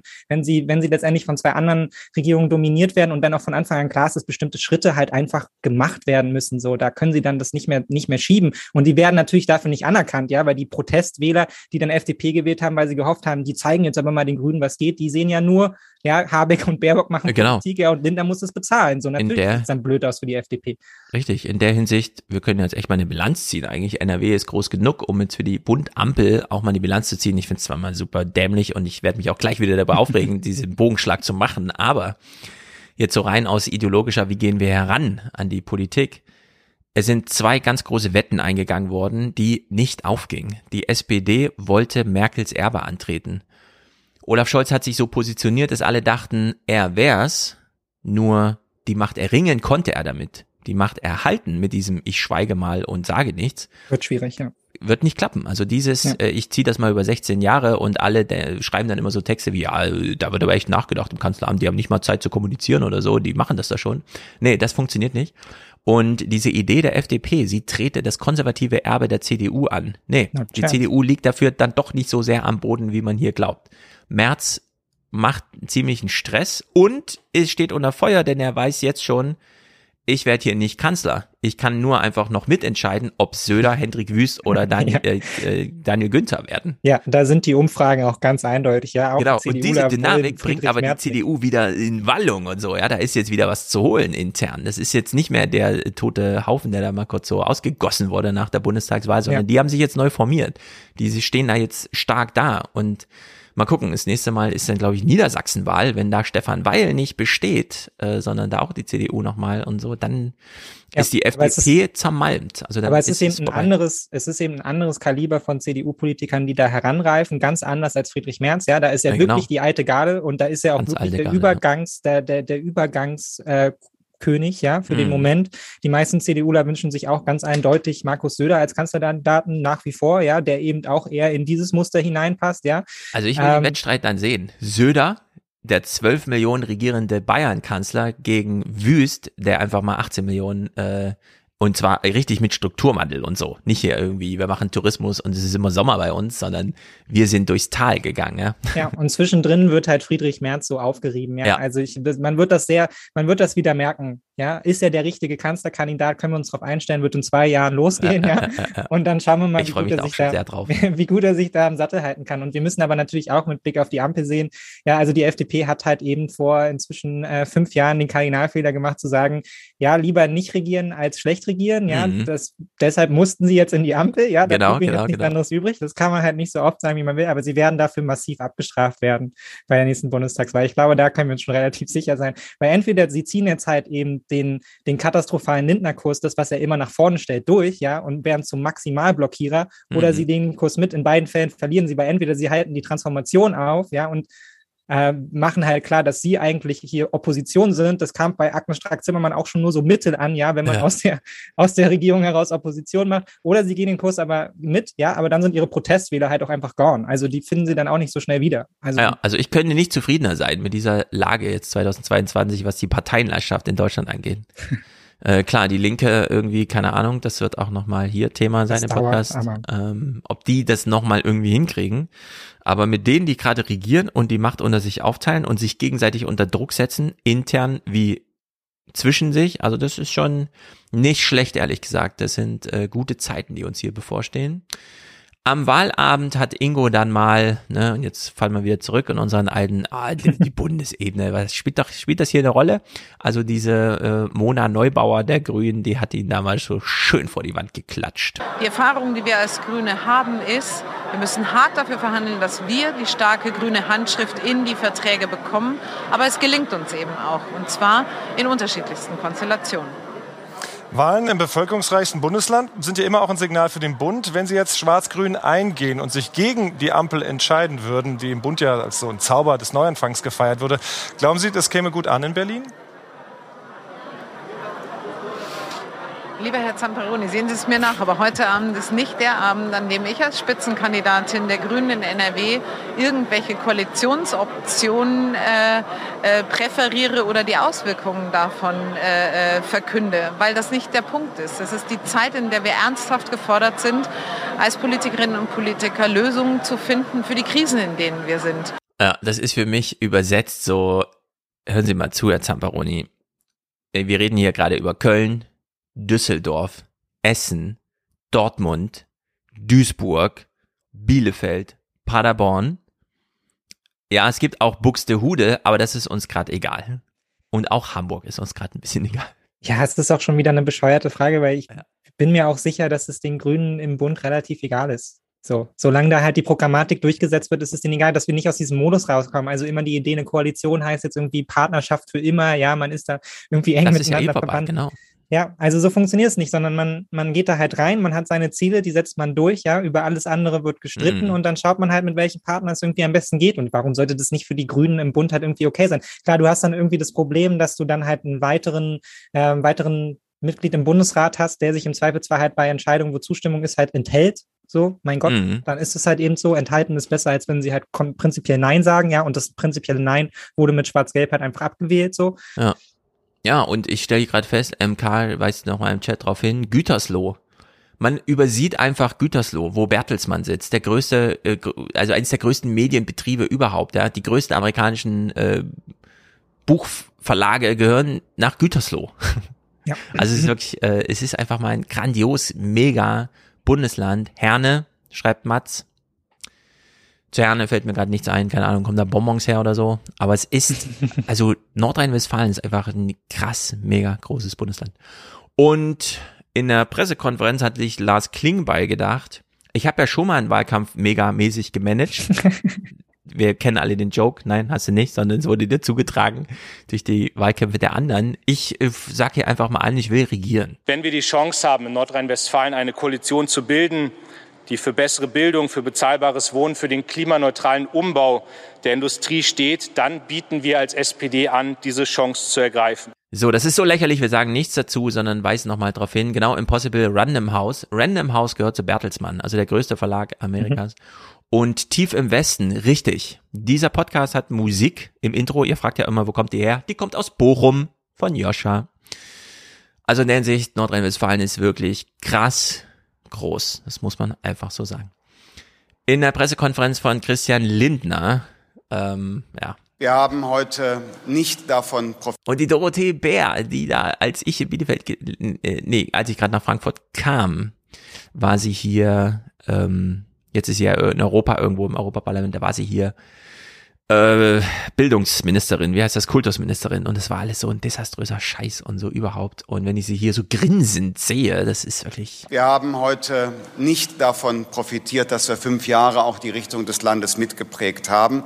Wir und sie heißt nicht Doro Bär, das ist ja die andere, sondern die Bär, Theresa Bär oder so. Naja, egal. Haben ähm, eine, man muss es so sagen, desaströse Niederlage heute Abend zu verzeichnen. So, und jetzt kommt Hendrik Wüst und er weiß, wie es geht. Er weiß, es ist nicht Bayern, dass ich hier regiere. Ich muss jetzt nicht anfangen mit, sondern er betont einfach, es sind schwere Zeiten. Ich bin der Kandidat für die schweren Zeiten. Großes Ergebnis, aber schwere Zeiten. Die Prognose um 18 Uhr endet in tosendem Beifall. Dementsprechend selbstbewusst der amtierende Ministerpräsident. Ich werde jetzt auf die demokratischen Parteien zugehen und ich werde alles dafür tun, dass unser Land gut durch diese schwierige Zeit kommt und verlässlich regiert wird. Ja, 8 Watt weist nochmal darauf hin. Rade, Formwald, Meppen und Mönchengladbach. Die Liste hört nicht auf. nee. Ja.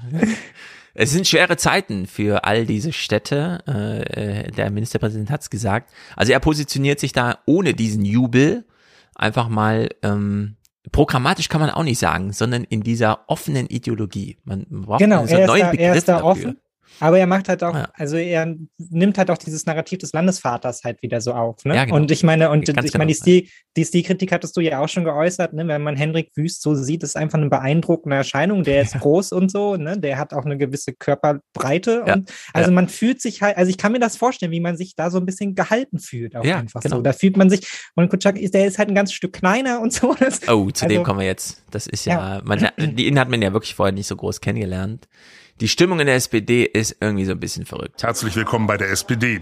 Die Herzkammer der Partei sei das größte Bundesland, sagen Sie hier. Wenn das so ist, gäbe es dringend Grund für einen Besuch beim Kardiologen. Es gäbe allen Grund für Demut. Klingt aber anders.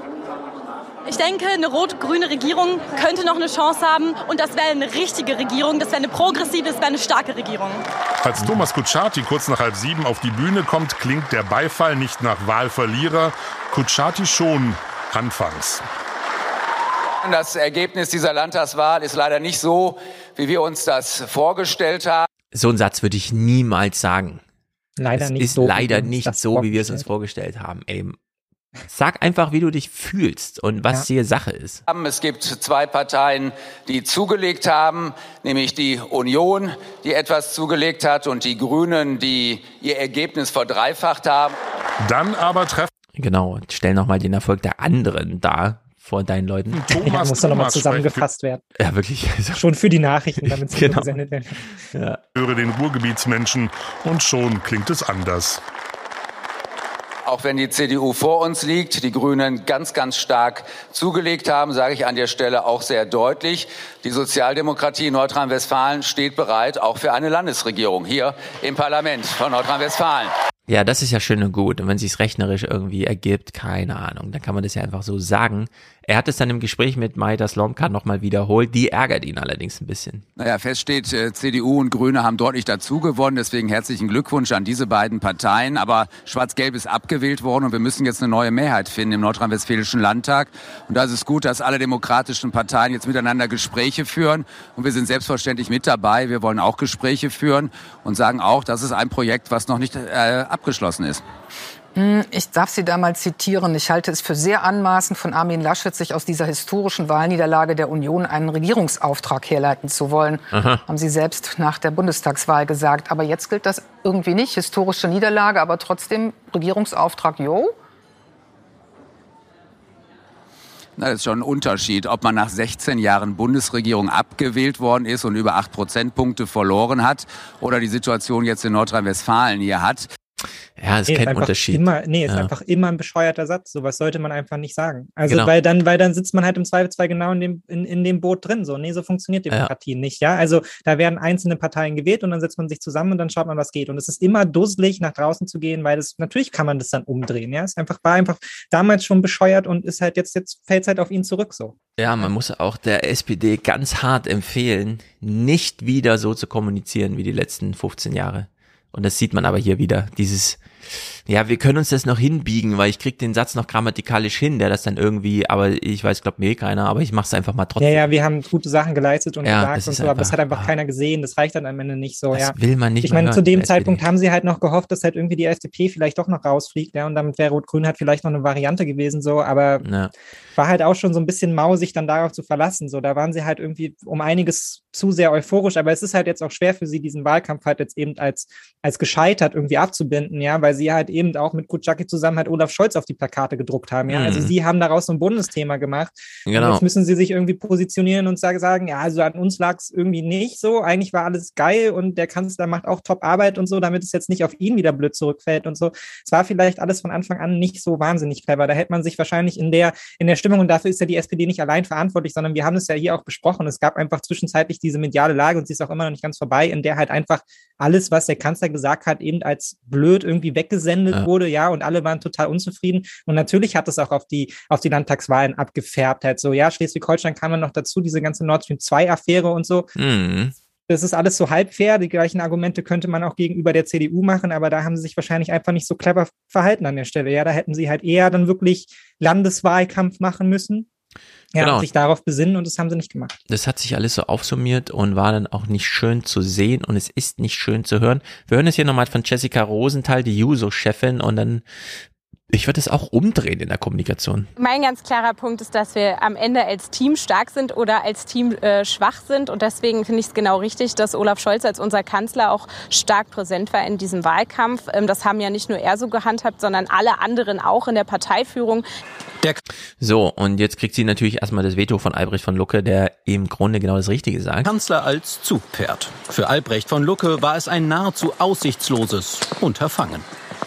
Olaf Scholz hat ersichtlich das Problem, dass er seine große Rede von der Zeitenwende, die ihm ja viel Anerkennung äh, zugeführt hat, dass er sie nie konkret ausgeführt hat, dass er von daher seinem eigenen Anspruch, das Land zu führen, nicht gerecht geworden ist und dass dieses Orientierungsvakuum voll auf seine Partei zurückschlägt, äh, dass auch damit die Ampel nicht als geschlossen erscheint und dass damit natürlich die SPD massiv verliert. Die brauchen hier in der SPD so eine Regelung, äh, wenn sie es durchhalten wollen, was Olaf Scholz da versucht, Merkels Erbe anzutreten, dass alle alle mit diesem Kurs einverstanden sind und den auch mittragen. Und dazu gehört, dass Olaf Scholz aus Berlin zu seinen Liegenschaften sendet, ihr dürft mich hier kritisieren, aber ja. immer mit diesem Hinweis, abgerechnet wird hinten raus. Diese Sachlage, die wir hier gerade managen, ist ein Krieg. Und zwar ein Getreideweltkrieg und so weiter. Und ja, dafür opfern wir dann auch mal die ein oder andere Bundestagswahl bei Sachen Plakate oder so, ja. Also, dass man da klar ja. markiert, wir arbeiten, also so wie Merkel immer mit Steffen Seibert dieses Programm gefahren hat, also wir verrichten hier Gotteswerk.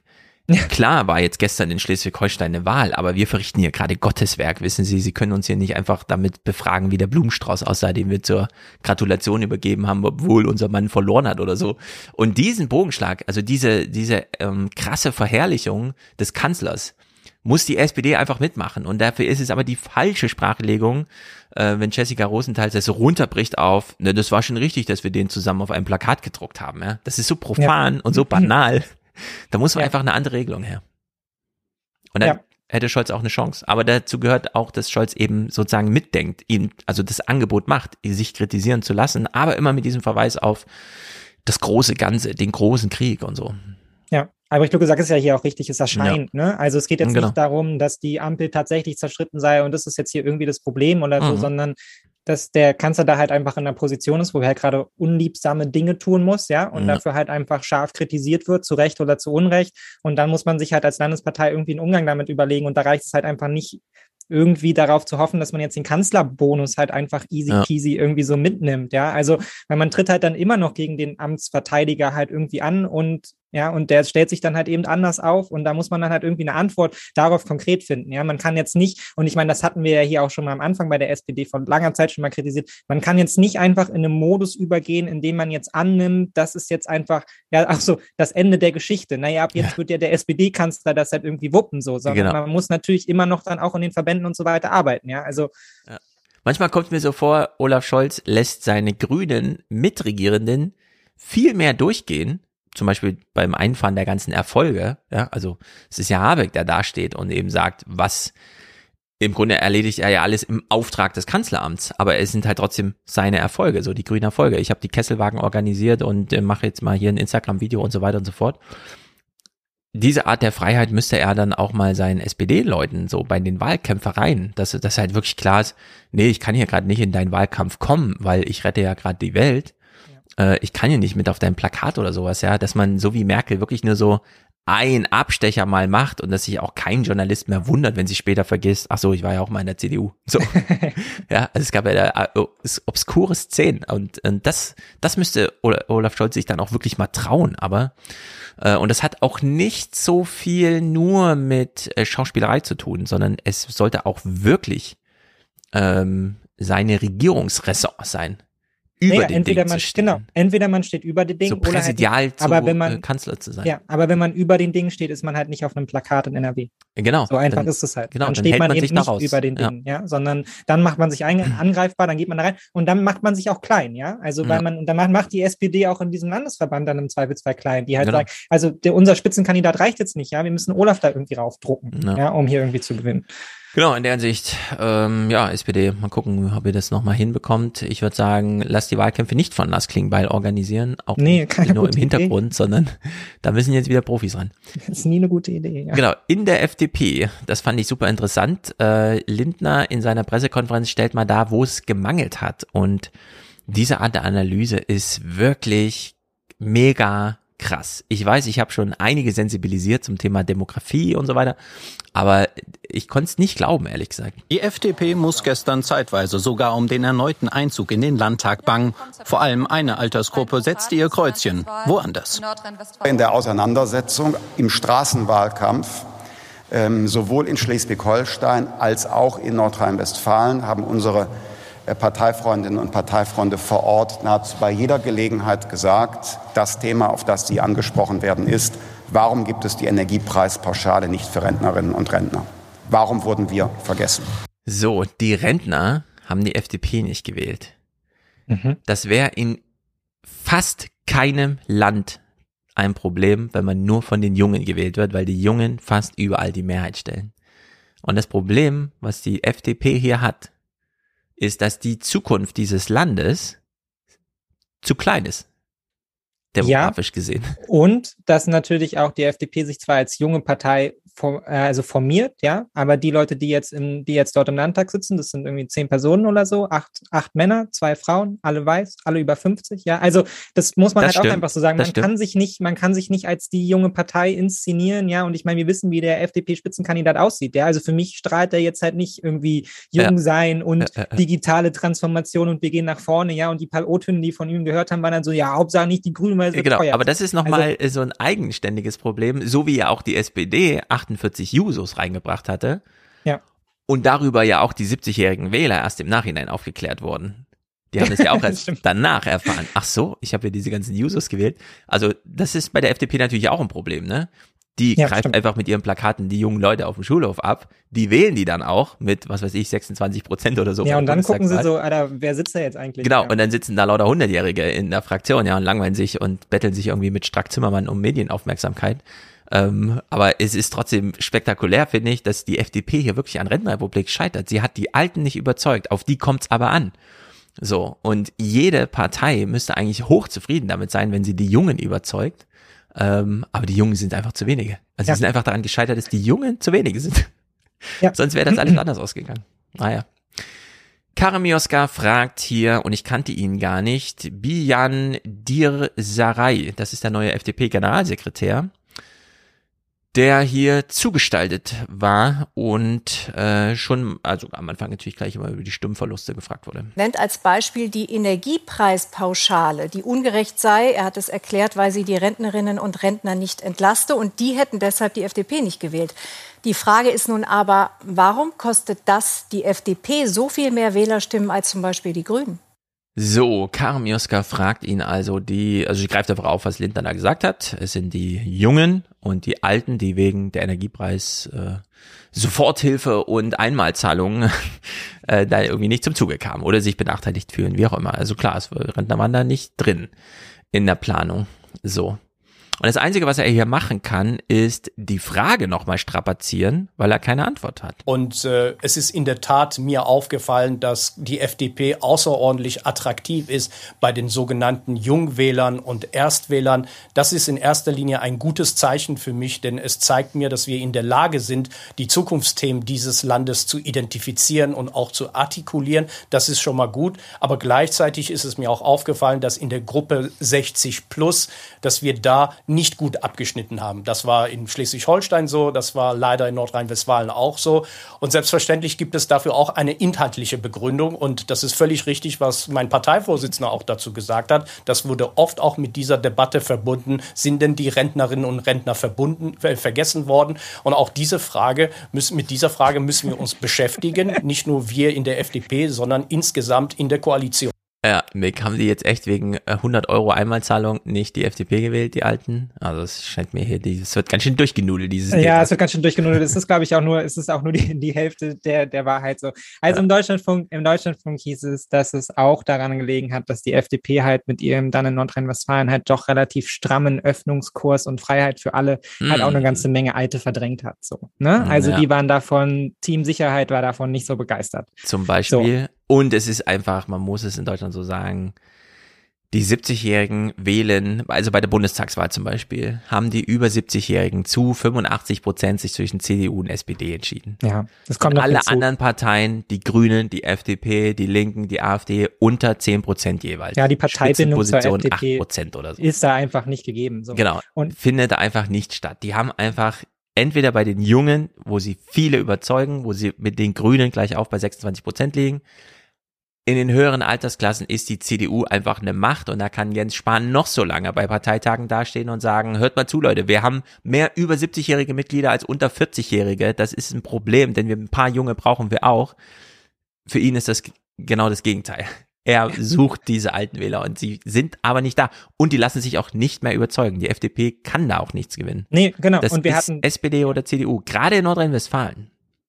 Und wir hatten es, wir hatten es davor, ne, die Protestwähler können sie halt, wie gesagt, auch nicht abgreifen. Ja, dafür wird im Bund halt eben eine zu andere Politik gemacht, ja. als dass man sich jetzt halt irgendwie so in die Ecke stellen kann und sagen kann, ja, wir sind die liberale AfD, ja, kommt mal alle zu uns, wir greifen euch ab, weil davon hätte man, davon hätte man ja auch rausgehen können, ja, dass ja. die AfD-Wähler in die jetzt halt eben nicht die AfD gewählt haben und zu Hause geblieben sind, dann irgendwie zur FDP rüberwechseln, ja, weil sie das Gefühl haben, naja, hier ist noch jemand, der wettert halt irgendwie gegen links-grün und die, ähm, die FDP hat es ja auch versucht, aber das kam nicht an. Und es mhm. ist auch gefährlich für die FDP jetzt darauf zu hoffen, dass die jungen ErstwählerInnen, die sie jetzt gewählt haben, sie dann in zehn Jahren auch noch wählen. Ja, also da wäre ich mhm. mal ganz vorsichtig, wenn man dann erstmal in die eigene Erwerbstätigkeit ja, übergegangen richtig, ist und richtig, so, ob dann die Antwort, die man sucht, tatsächlich die FDP ist oder ob man sich nicht denkt, naja, irgendwie. Sie haben wirklich nur die Erstwähler. Das ist ganz ja, erstaunlich. Also, das ist verrückt. Genau man wählt die dann einmal und dann stellt man relativ schnell fest, hm, schade, die bringt mir eigentlich gar nichts, ja, wenn ich mhm. FDP wähle, so, die machen nicht viel. Genau, ich verdiene ja gar nicht 100.000 Euro im Jahr. Was ja. mache ich denn jetzt? Die nutzen genau, ja gar nicht. Genau, während des Abis denkt man sich vielleicht noch, ja, ich komme da auch mal oben an. So. genau. So, und jetzt wird er hier gefragt, und das finde ich einfach, das, da müssen wir drin baden, ne? Es gab diesen großen Kampf, Christian Lindner gegen Robert Habeck. Wer wird hier Finanzminister? Wir alle haben die Daumen gedrückt. Hoffentlich wird's äh, Robert Habeck. Jetzt ist das nicht geworden, sondern, wie vorhin schon gesagt, Robert Habeck sitzt jetzt an den Hebeln steuert irgendwie als großer Kontrollmeister, wo die Kesselwagen hinfahren und welche Industrieanlage hier mit was versorgt wird, damit der Laden am Laufen ist. Und die FDP hat das Finanzministerding, aber was soll sie machen? Es sind absolut notwendige Entscheidungen, die jetzt anstehen und die müssen einfach, also es ist völlig egal, wer hier gerade ja. so, ne? Also zumindest jetzt gerade. Kann natürlich, wenn sich die Lage entspannt, dann werden auch die aus den Schubladen die Pläne rausgeholt. Aber jetzt gerade ist es egal, wer die 100 Milliarden äh, formal ja damit dann auch der Notar sagt, ist genehmigt und so. Und äh, jetzt äh, beschwert er sich mal über die Lage. Umfragen belegen, dass der grüne Wirtschaftsminister im Bund den Wahlkämpfern in Schleswig-Holstein genauso wie in Nordrhein-Westfalen deutlich Rückenwind gegeben haben. Warum schafft das der Finanzminister von der FDP nicht? Schauen Sie, es sind, es sind ja außergewöhnliche äh, äh Zeiten, in der wir uns be äh, befinden. Seit dem 24.02. haben sich die Rahmenbedingungen vollständig ver ver mhm. verändert. Und auch der Krieg in der Ukraine, das kommt im Koalitionsvertrag nicht vor. Ähm, wir werden über diese Dinge äh, strategisch, über diese veränderte Weltlage, übrigens auch über die veränderten Rahmenbedingungen im Land, auch bei mir in der Partei, werden wir uns gemeinsam, werden wir uns sehr intensiv mit beschäftigen, aber auch innerhalb der Koalition. Denn eins wird nicht funktionieren, dass andere ihre Wunschthemen äh, formulieren und äh, wiederum andere in der Koalition alles dafür tun müssen, damit diese auch finanziert werden. Das ist so irre. Die Grünen kriegen jetzt alle ihre Windräder und die anderen Wünsche hingestellt. Ja, und was kriegen wir? und wir müssen es bezahlen. Wo man sich jetzt denkt, warte mal, wer hat im Bundestag irgendwas von Friedensenergien und so weiter gesagt? ja, also. Ja. Die FDP bezahlt das nicht. Die schreibt nur einfach drunter, ich bin hier zuständig, federführend. Das könnte aber auch jeder andere sein. Das ist halt so ist es halt. Ja, und dann, dann, dann zerlegen sie sich ja auch noch selbst, ja, weil ich meine, sie dürfen ja dann nicht mehr Geld investieren, ja, sondern man ist ja mit den Krisen schon so ausgelastet, also ja. muss man ja nach vorne stabilen Haushalt formulieren. Also was macht man als Wissing? Ja, man sorgt natürlich dafür, dass die Bahn nicht ausgebaut wird und so kommt auch mega gut bei den jungen Leuten an. Und was macht man als Bildungs- und Digitalministerin? Ja, man bringt eine BAföG-Reform auf den Weg, die halt wirklich auch absolut niemandem nützt, ja, weil man damit ja. sein WG-Zimmer bezahlen kann mit der Aufstockung. Ja, und das ist die Politik, die die FDP halt macht, so für sich ja, das ist dann halt die sparsame Politik, weil es darf ja nicht an der eigenen Ideologie vorbei. Und gleichzeitig müssen sie halt irgendwie hunderte von Milliarden ausgeben an anderer Stelle für die Projekte von anderen, ja, so ja. in Anführungsstrichen. Und ja, sieht halt so aus. Einfach äh, herzlichen Glückwunsch, FDP. ja, habt ihr gut gemacht. Wunderbares Positionsspiel auf diesem politischen Feld. Das ist einfach, ihr steht goldrichtig, ihr kriegt nie den Ball und am Ende habt ihr auch noch das Spiel verloren. Ja, und zum Beispiel, was ich auch ganz, äh, ganz spannend finde, ist, dass dieser, dieser staatsmännische, dieser staatsmännische Ton von Lindner, den er jetzt immer anlegt, ne? Er hat mm. alle alle Ecken und Kanten verloren. Und das ist ja. natürlich auch sein Charisma genau, ist völlig genau, genau verschwunden. Genau, Ja, er ist, wenn man ihn auf den G7-Gipfel und so reden hört, man versteht wirklich vorne und hinten nichts mehr, was da einen versucht zu vermitteln, ja. ja. Und dieser, dieser Lindner, der einfach so auftritt, ja, und seine Position irgendwie so groß macht, der ist völlig verloren gegangen. Und da löst er sich auch selber so ein bisschen auf in dieser Koalition, weil er immer nicht weiß, wohin, ja. Er will jetzt irgendwie nicht der große Protestler sein, aber staatsmännisch ja. möchte er irgendwie sein und so.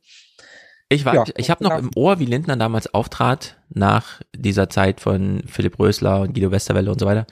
Und man so dachte, krass, das ist hier so eine Art Philosoph irgendwie, der argumentiert die ganze Zeit mit Dahrendorf und bringt dir die großen Ideen und so. Und davon ist irgendwie nichts übrig. Es gibt diesen ja. alten Lindner nicht mehr. Es gibt nur noch so oder diesen. Wenigstens so ein Stänkerer irgendwie. So, ja, ne? genau. Einer, den man halt gerne mal so in der Heute-Show oder so und dann kommt Lindner von der Seite und alles. Genau, und dafür mag ist ich die eigentlich FDP, nicht, aber das genau, ist ein so Kubicki so. und so, ja, ne? Genau. Die Namen äh, Strack Zimmermann.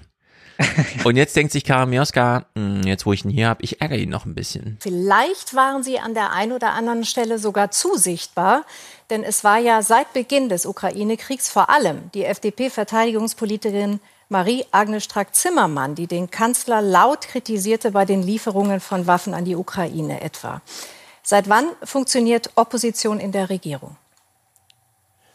Nein, äh, Opposition in der Regierung wird äh, niemals funktionieren. Und das Thema, was Sie angesprochen haben, die äh, Waffenlieferung, vor allem die schweren Waffen, da wissen Sie äh, genauso gut wie ich, dass wir bei dem Thema unterschiedliche äh, Geschwindigkeiten und Vorstellungen mhm. innerhalb der Koalition mhm. hatten.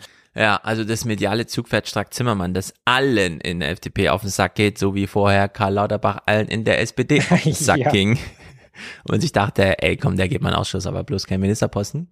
Ähm, ja, war sie zu ja. sichtbar? Das ist natürlich genau die goldrichtige Frage irgendwie. War sie zu sichtbar? Also ehrlich gesagt, ja, finden wir seit Monaten. Es nervt uns ja, auch, aber ich kann es hier nicht sagen. Scheiße.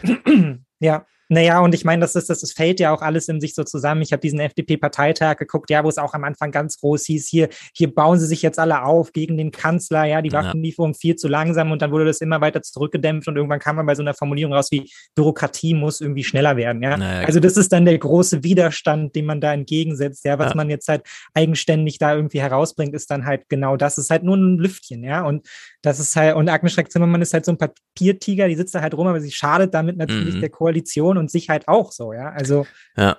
So, und jetzt kommen hier zwei Clips, die, ich würde sagen, das sind so Todesstöße für die FDP.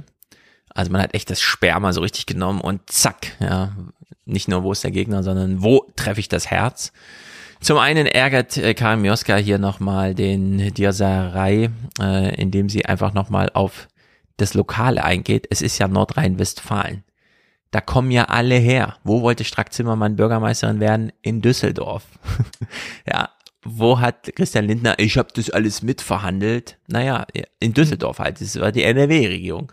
So, und jetzt ähm, fragt sie ihn nicht direkt, wo kommen Sie eigentlich her, sondern er sagt es einfach von sich aus. Olaf Scholz hat am Anfang äh, der Koalitionsbildung gesagt, in dieser Regierung werden alle drei Parteien gewinnen. Hm. Ändert sich das nach dieser Landtagswahl? Schauen Sie mal, das können Sie zu diesem Zeitpunkt gar nicht bewerten. Es steht ja jetzt auch morgen keine Bundestagswahl an, sondern die nächste Bundestagswahl kommt erst in dreieinhalb Jahren. Also alle mal tief durchatmen in der FDP. Wir haben jetzt gestern eine Landtagswahl gehabt in Nordrhein-Westfalen. Mir tut dieses Ergebnis weh. Ich komme ja selbst, wie Sie sehen, aus Nordrhein-Westfalen. Uff.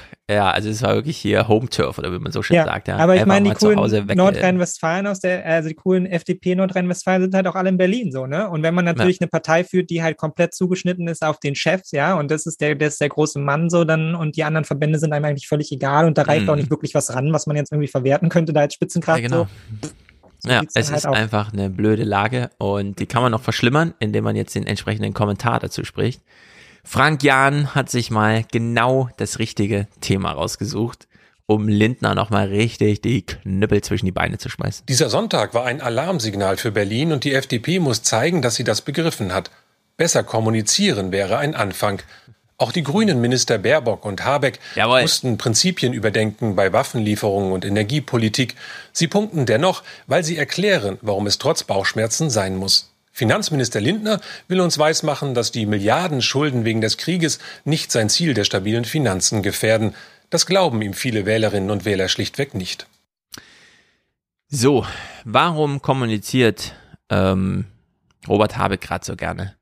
Weil er einfach zu diesem Mega-Projekt an der Nordsee fahren kann, wo Ursula von der Leyen auch ist und Europa das Wort ergreift, um zu sagen, dieser Windpark ist kein deutscher, kein dänischer, kein norwegischer, kein was weiß ich. Das ist ein europäischer Windpark. Und er ist jetzt so und so viel Gigawatt groß und er soll so und so viel Gigawatt groß werden. Jeder Grüne ja. kommuniziert da gerne. Das ist einfach ein Traumtermin. Ja. So, ja. Was soll Christian Lindner jetzt groß kommunizieren? Dass er es mit der scheiß Schuldenbremse nicht hinhaut und er versucht jetzt nochmal über den siebten Schattenhaushalt uns vorzugaukeln, dass es doch alles eine grüne Null ist oder was? Das ist doch be bekloppt, ja. Ja, natürlich ist es total bekloppt. Vor allem, ich meine, die FDP hatte da auch nicht wirklich eine ideologische Tiefe an sich. So als liberale Partei ja, genau. könnten sie auch Null. nach draußen gehen und sagen, es ist Krieg, es ist, wir kämpfen hier für Freiheit und Demokratie, ja. ja, und deshalb sorgen wir jetzt dafür, dass wir eben die von allen so gehasste Schuldenunion in Europa bekommen. Ja, es ist, es hindert sie ja eigentlich nichts daran. Ja, es gibt keinen Grund, warum die FDP neoliberale Politik machen muss. Ja, sie können doch einfach mhm. vernünftige Politik machen. Und damit würde man vielleicht sogar noch an anderer Stelle was abholen. Aber so wird Christian Lindner natürlich zum großen Blockierer da im Zweifelsfall ja. so und das wird genau. halt auch nicht belohnt werden. Und da werden die europäischen Staaten dann eben auch auf ihn einkloppen. Und auch völlig zu Recht, ja, wenn er sich jetzt da querstellt und schon jetzt damit anfängt, dass der eigentlich ganz Europa schon wieder sparen muss und so. Mhm. Also das ist einfach vorne und hinten bescheuert. Und das kann er auch nicht kommunikativ vermitteln. Wie denn? Ja, also da bringt es alles Gequatsche um den heißen Brei auch nicht. Also die mhm. Lage ist so, wie sie ist, ja. Und da kann Christian Lindner noch so oft sagen, dass er jetzt irgendwie den Supply in China ankurbeln will. Ja, wie soll es passieren, Christian? Genau, es ist einfach, ähm, ja, ähm, wer hat eben im Chat geschrieben, ich zitiere nochmal Precht, ich gönne Christian Lindner das Finanzministerium. Ah ja, Francesco. Mein Francesco, du musst aber wieder in den Podcast kommen, das ist ja grandios. Du lieferst ja dieses halbe Material hier im Chat. naja, ähm, damit haben wir auch NRW behandelt. Äh, wie gesagt, die eigentlich wichtigen Themen, wer da wen bestreikt und warum die Unikliniken nicht funktionieren, kann man ja dann einfach im 29er Podcast machen, dafür ist er ja da. Denn aus den Fernsehnachrichten erfahren wir da nichts zu. Es war genau nope. kein Thema. Es gab die Tarifverhandlungen bei den sozialen Berufen, aber dies ist ja nochmal ein eigenes Thema, ja. 300.000 ja. Menschen, die einfach den Laden am Laufen halten. Gerade nach Corona müssen jetzt da so hoffen und bangen. Das ist ja bescheuert. Aber eine kleine Marginalie noch aus Amerika. Wir haben ja die große Thematisierung von Abtreibungsgesetzen, denn Roe versus Wade von vor 50, 60 Jahren, als entschieden wurde, wir sagen hier nichts zur Abtreibung, aber was Frauen in ihrem Privatleben machen, geht uns nichts an und zum Privatleben gehört auch der Kontakt zum Arzt und so weiter. Äh, das wird ja wohl gerade gekippt. Jedenfalls ist über Wege, die man noch nicht weiß, diese vorbereitete Formulierung des Supreme Courts da irgendwie geleakt, steht der Öffentlichkeit zur Verfügung. Ich würde sagen, das war Absicht, um alle darauf vorzubereiten, damit man so langsam im Wasserkocher und so weiter. Die ein oder anderen Staaten haben ja schon Gesetze vorbereitet, die ab dem Tage, wo es heißt, ja, das äh, Urteil ist gekippt, dann einfach gelten. Und das weiteste Vorauswagen war wohl der Gouverneur von Mississippi, der meinte, ja, können wir nicht auch ähm, Verhütung einfach mit darunter fallen lassen? Ja, es ist. Es ist also der totale Wahnsinn. Es ist wirklich krass. Also man muss sich wirklich einfach mal, ähm, ich empfehle es jedem, sich diese Kandidaten, die jetzt sowohl mm. zu den. Midterms anstehen, als auch dafür verschiedene andere Posten von den Republikanern. Also es ist wirklich so durch und man kann sich das gar nicht mehr vorstellen, mit was, was für Sachen die Leute da sagen. Ja, also da, da werden einzelne Personen eingeladen zu irgendwelchen Conventions, die davon reden, dass die Demokraten ja Babys verheizen würden, ja, um Stromnetzwerke irgendwie am Laufen zu halten und kriegen dafür schallenden Applaus. Also auf dem Level ist man da inzwischen unterwegs. Ja. Also es ist wirklich unvorstellbar. In den USA, also man merkt das auch, wenn ich so in dem Podcast, die man dazu hört, da ist richtig so Endzeitstimmung angebrochen. Ja. ja. Also genau, die Demokraten wissen gerade nicht ein noch aus und gegen diesen Trend, den es gerade gab, gab es den Versuch, ein bundeseinheitliches Gesetz zu machen, das so ungefähr, und das kennen wir in Amerika, es gibt diese Urteile, die dann wie Bundesgesetze wirken, weil es kein Bundesgesetz gibt. Also macht man eins und damit kann man dann die Wirkung des Urteils, auch wenn es aufgehoben ist, sozusagen einfach auf Legislative statt Jurikative oder wie auch immer das heißt, äh, Gesetzeswegen zur Geltung bringen. Und jetzt stand also ein bundeseinheitliches Gesetz, das Abtreibung ermöglicht, im Senat zur Wahl. Und das ist das Ergebnis. Die US-Demokraten sind mit einem Versuch gescheitert, das Recht auf Abtreibung in einem Bundesgesetz festzuschreiben. In einer Abstimmung im Senat stimmten vor wenigen Minuten nur 49 der 100 Senatoren dafür, sich weiter mit dem Entwurf zu befassen. Nötig wären 60 Stimmen gewesen. Hintergrund der Initiative ist eine bevorstehende Entscheidung des obersten Gerichtshofes der USA. Es gibt Anzeichen, dass der Supreme Court die jahrelange Praxis kippen wird, die jeder amerikanischen Frau das Recht auf einen Schwangerschaftsabbruch zusicherte. So, okay. Sie sind elf Stimmen entfernt, aber sie hätten ja eigentlich rechnerisch eine 50-50 Mehrheit, Anführungszeichen, die dann durch den Vizepräsidenten mit einer 101. Stimme sozusagen aufgewogen wird. wenn es die Wahrscheinlichkeit gegeben hätte, wäre man wahrscheinlich mit dieser Filibuster-Regelung, diese 60 Prozent, äh, 60 Stimmen und so weiter nochmal anders umgegangen. Jetzt kam es aber nur zu 49 Stimmen. So. Welcher Demokrat hat diese Stimme verweigert? Joe Manchin. Es Natürlich. ist einfach unglaublich ja, aber das explodiert ist, einem der Kopf, wenn man das hört. Das ja, ist aber so das ist das ganz große Problem im, im System der USA, sind diese, diese Mini-Vetos, ja, also dass Minderheitengruppen in all diesen Systemen da einfach eine wahnsinnige Macht haben, da reichen Einzelpersonen und das System läuft halt einfach gar nicht mehr. Ja. So. Und das ist halt wirklich dramatisch und ich meine, was da im Zweifelsfall dranhängt, ist halt eben, also das, das nimmt Dimensionen an, die sind, glaube ich, noch schwer vorzustellen, ja, weil es ist mir auch erst vor kurzem irgendwie klar geworden, weil ich eine Arbeit dazu geschrieben habe, aber in vielen Bundesstaaten, gerade in den Südstaaten, ist es inzwischen so, dass man, oder auch schon sehr lange so, dass wenn man äh, vorbestraft ist, nicht mehr an Wahlen teilnehmen kann. Und zum Teil wird einem natürlich das Wahlrecht für immer entzogen, ja, und was jetzt natürlich ja. mit der Kriminalisierung von Abtreibung passiert, ist genau das, ja, also man kriminalisiert und darüber ist man dann vorbestraft im Zweifelsfall ähm, und kann dann auch nicht mehr an Wahlen teilnehmen. Also es ist wirklich eine, eine sehr dramatische Entwicklung, die eh schon seit längerer Zeit dramatisch ist, aber die halt mehr und mehr sowas wie einen Stable South da verfestigt, wie man ihn schon mal hatte. Und es wird einfach massive bundespolitische ähm, ja, muss einen massiven bundespolitischen Aufbruch geben, um das irgendwie wieder aufzubrechen. Ja? Und es wird einfach ganz, ganz schwierig. Ja, es, äh, man findet keine Worte mehr dafür. Das nee, ist es ist schlimm, schlimm, schlimm. Und damit beenden wir diesen Podcast heute.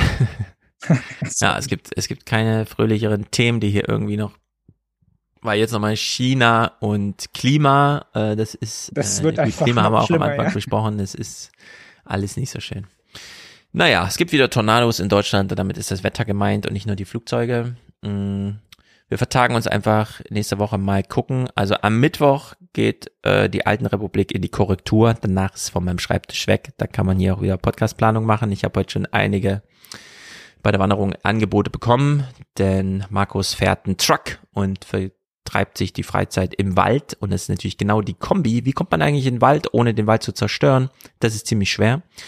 Denn naja, man muss halt Wegstrecke zurücklegen und das macht man am besten so, dass man noch ein bisschen Körperkraft übrig hat im Wald, also fährt man mit dem Auto hin und so. Also viele Themen, äh, die man da alle mal thematisieren könnte. Aber wie gesagt, das alles später. Es tut mir sehr leid, dass ich mein Handy und ich weiß nicht genau, warum ich, ich habe so ein altes extra Handy für Podcast, Audiokommentare und jetzt hatte ich das über zehn Tage im Flugmodus und leider sind dann manche WhatsApp-Nachrichten, also ich kann sie noch sehen, aber wenn ich sie spiele, sagt irgendwie der Server, ich kann dir das gerade nicht schicken oder so. Du hast mich vernachlässigt.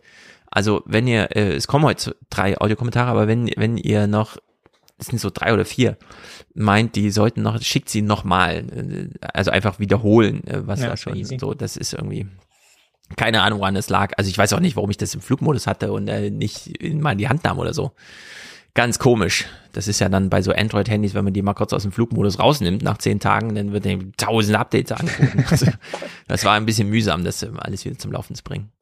Naja, aber es ist wie es ist. Und Matthias hat uns Tchaikovsky äh, hier mitgebracht. Ähm, Nochmal ganz aktuelle Musik zum Thema Ukraine. Thematisch, wir hatten es ganz kurz behandelt. Äh, Zelensky hat ja dieses, ähm, wie soll man sagen, unterstützt uns bitte äh, Crowdfunding organisiert und ich wusste nicht, auf welcher Ebene das abläuft, aber es gibt tatsächlich so eine motivierende Rede von Zelensky, wo er das auf Englisch als Projekt nochmal vorstellt und man kann jetzt hier für die Freiheit und für die Ukraine und für den Westen und was auch immer Geld schicken einfach.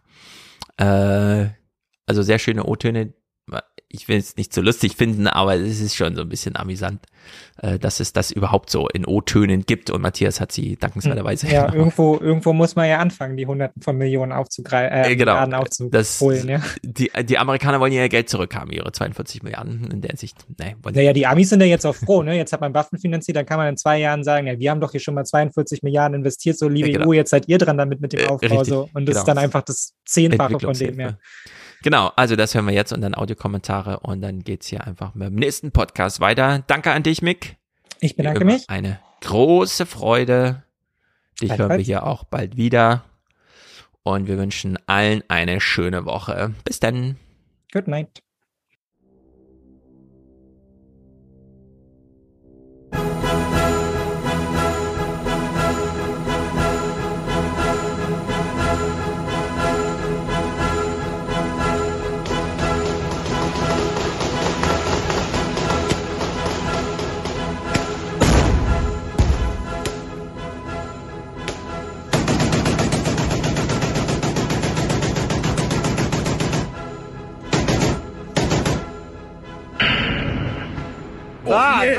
Убас, кумпыл, убас, убас, идется! Есть, есть. Уходим, давай! Есть. Уходим, давай,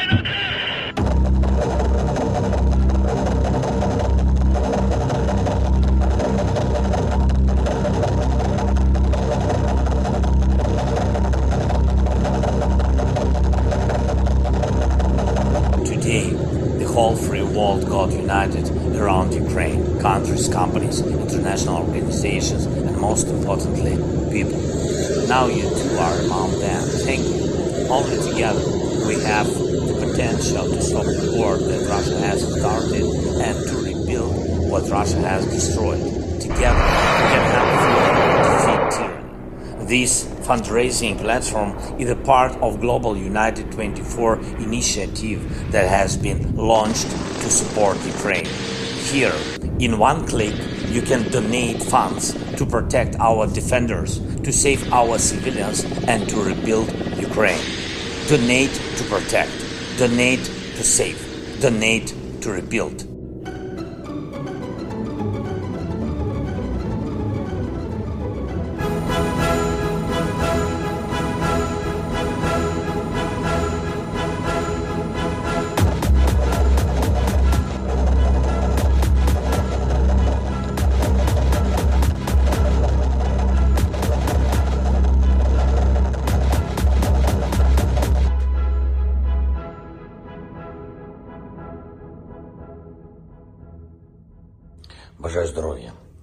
Сильна, незламна, смілива і вільна. З Днем Вишиванки. Україну.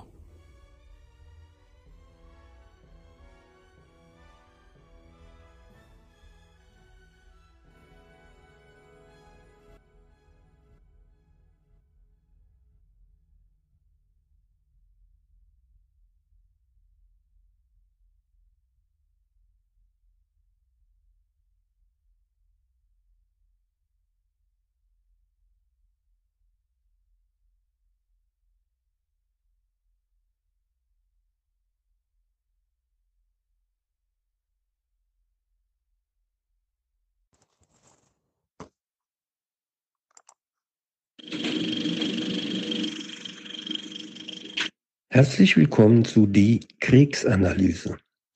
Heute mit Donbass oder wie ich lernte, den Schwanz mit dem Hund wedeln zu lassen von Andy Kaufmann. Donbass ist der kontroverseste Film der Filmgeschichte. Aber ist es überhaupt ein Film? Oder eine Semi-Dokumentation oder schlicht die brutalste Inszenierung mit ungewissen Ausgaben? Warum? Stellen wir uns einmal vor, es ist ganz anders. Stellen wir uns vor, es war ursprünglich als machiavellistisches Drohpotenzial ausgedacht, dann jedoch völlig aus dem Ruder gelaufen. Stellen wir uns vor, und hier grüßt auch Luhmann, dass die unterschiedlichen Systeme ihre Arbeit technokratisch vollenden würden. Doch dazu später mehr.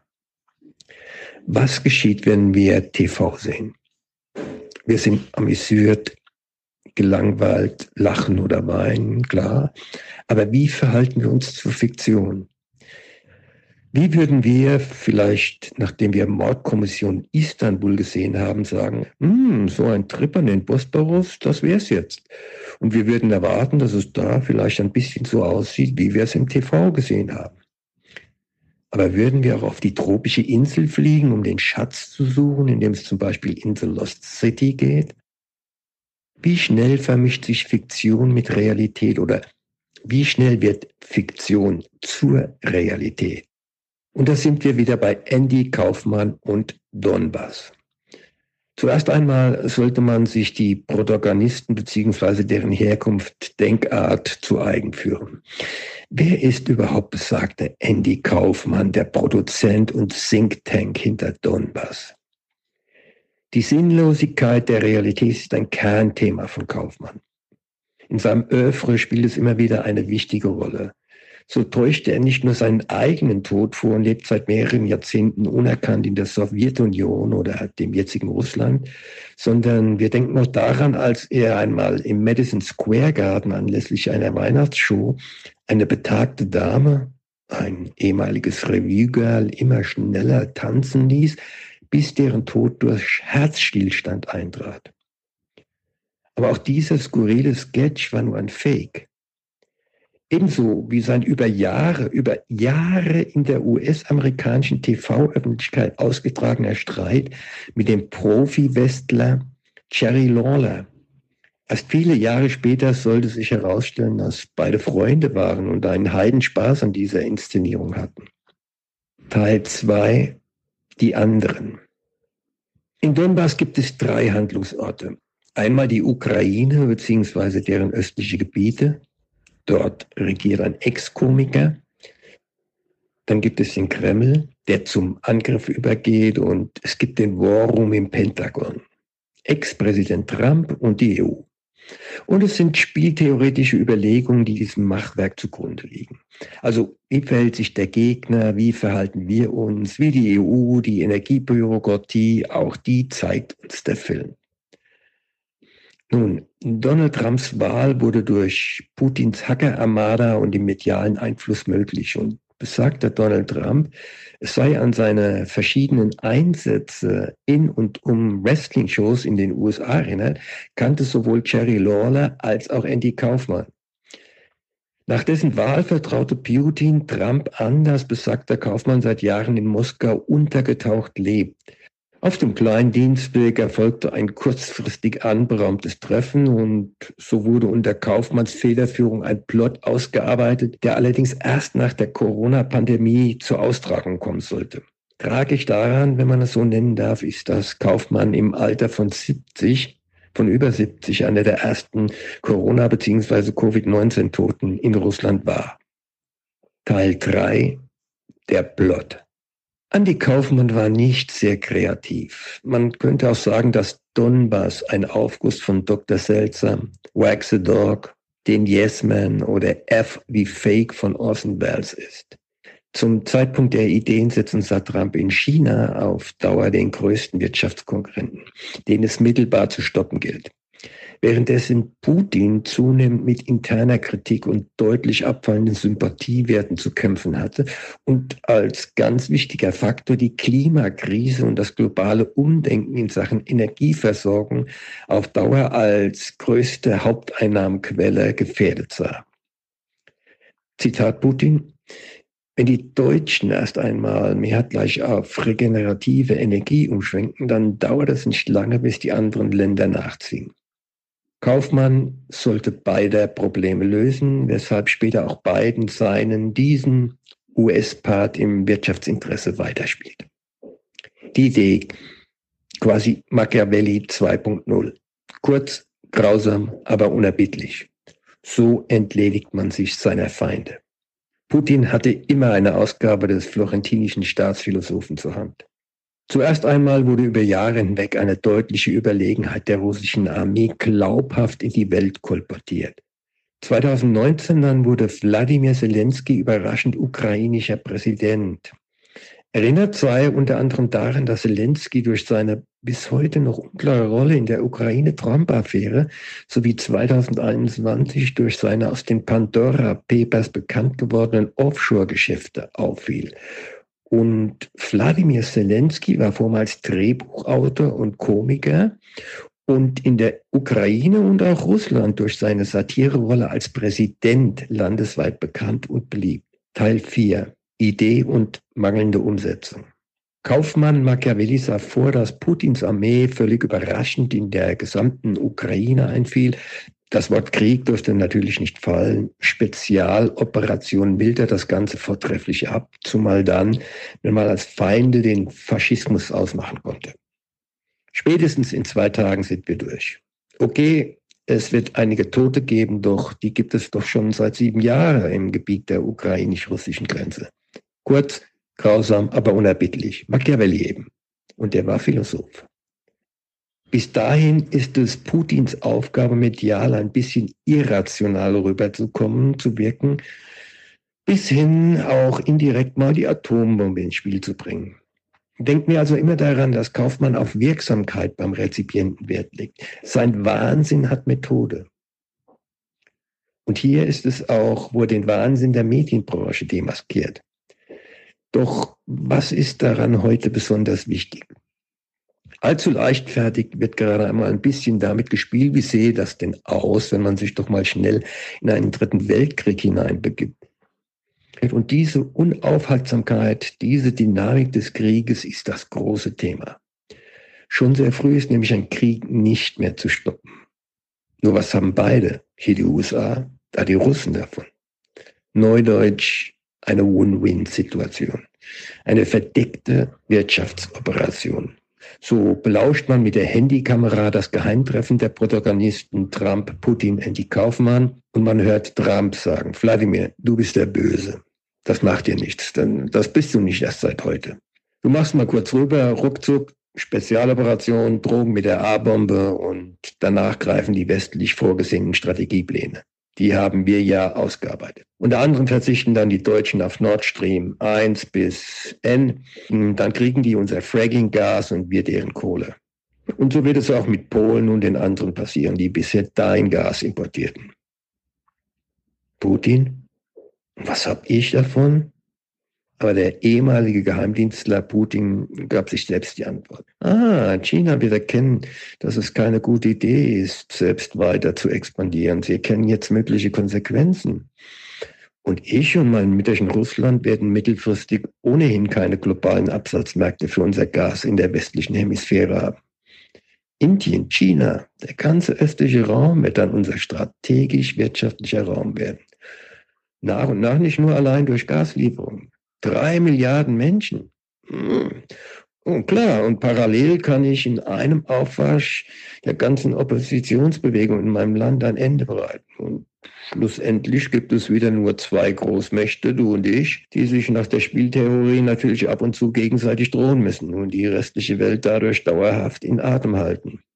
Bingo, dann gab es einen Handshake und Andy produziert das Ganze medial. Teil 4 die Produktion.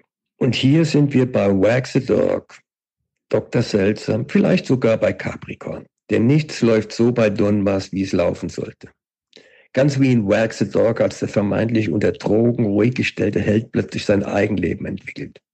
Okay, nach dem ersten Tag der Invasion wurde bereits von westlicher Seite, aber auch von deutschen Podcastern Aufgabewünsche an die Ukrainer zum Schutz der eigenen Bevölkerung postuliert. So hieß es Zelensky, gib auf, bevor alles in Schutt und Asche liegt und es tausend unschuldiger Todesopfer gibt. Doch Zelensky, der ehemalige Komiker, spielt nicht mit.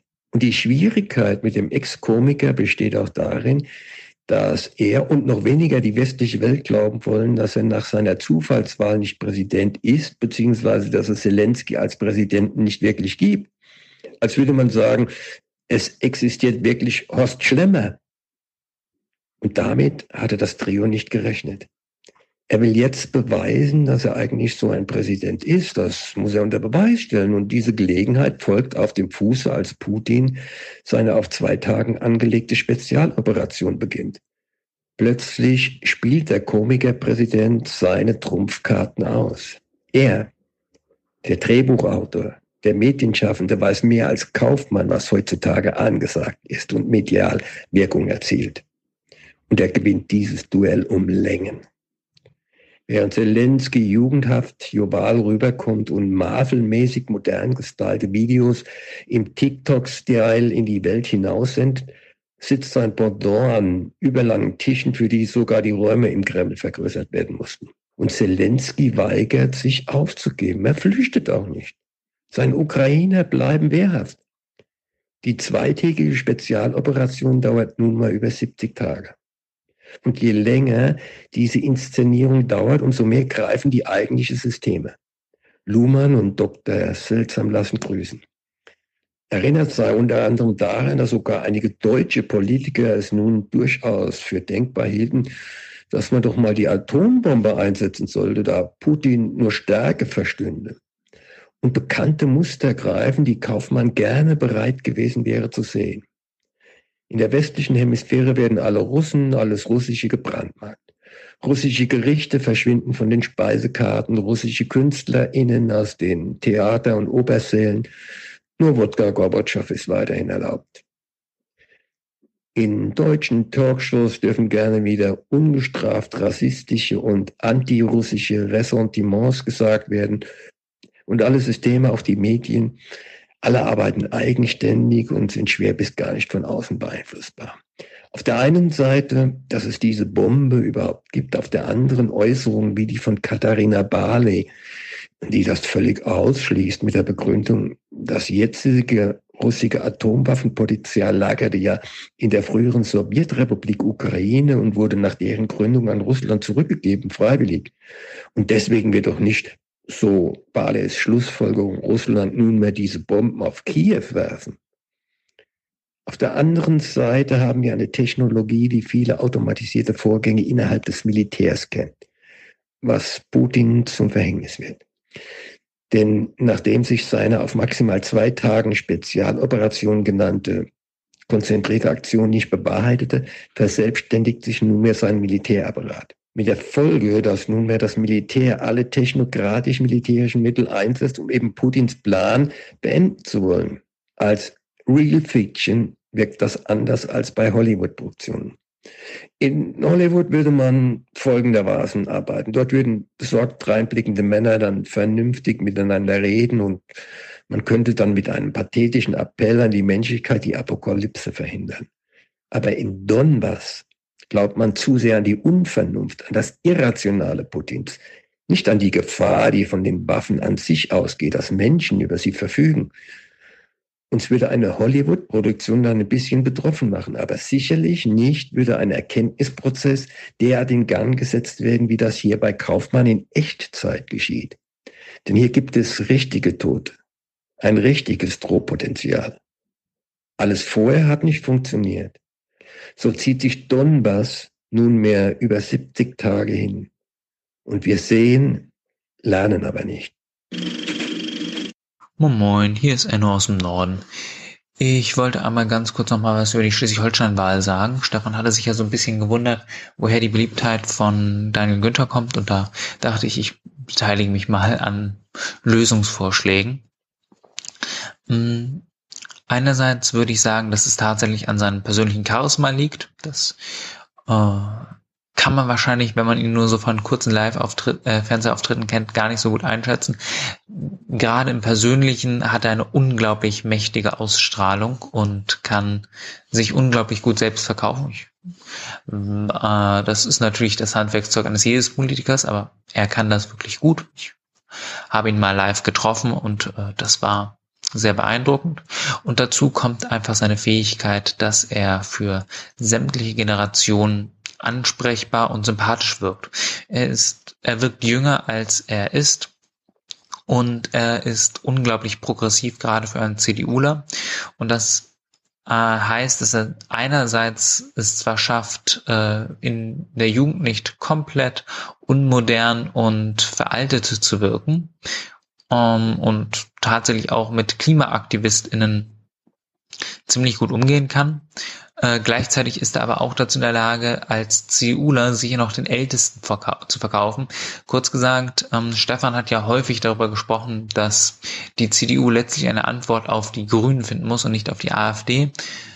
Letztlich äh, Daniel Günther ist diese Antwort und die Tatsache, dass grüne Themen in Schleswig-Holstein unglaublich mächtig sind und dort jeder weiß, dass grüne Themen einfach nur Arbeitsplätze bedeuten, die äh, und jeder möchte, dass die Arbeits, dass es mehr Arbeitsplätze in Schleswig-Holstein gibt, äh, ist es dort sehr einfach, mit grünen Themen einen Wahlkampf zu gewinnen. Und äh, ja, letztlich Daniel Günther ist derjenige, der für, äh, für äh, der perfekte Kandidat gewesen, die zwar grüne Themen mögen, weil sie da Arbeitsplätze bringen, aber ein bisschen zu konservativ für den Rest der Grünen sind. Und ja, das ist Daniel Günther.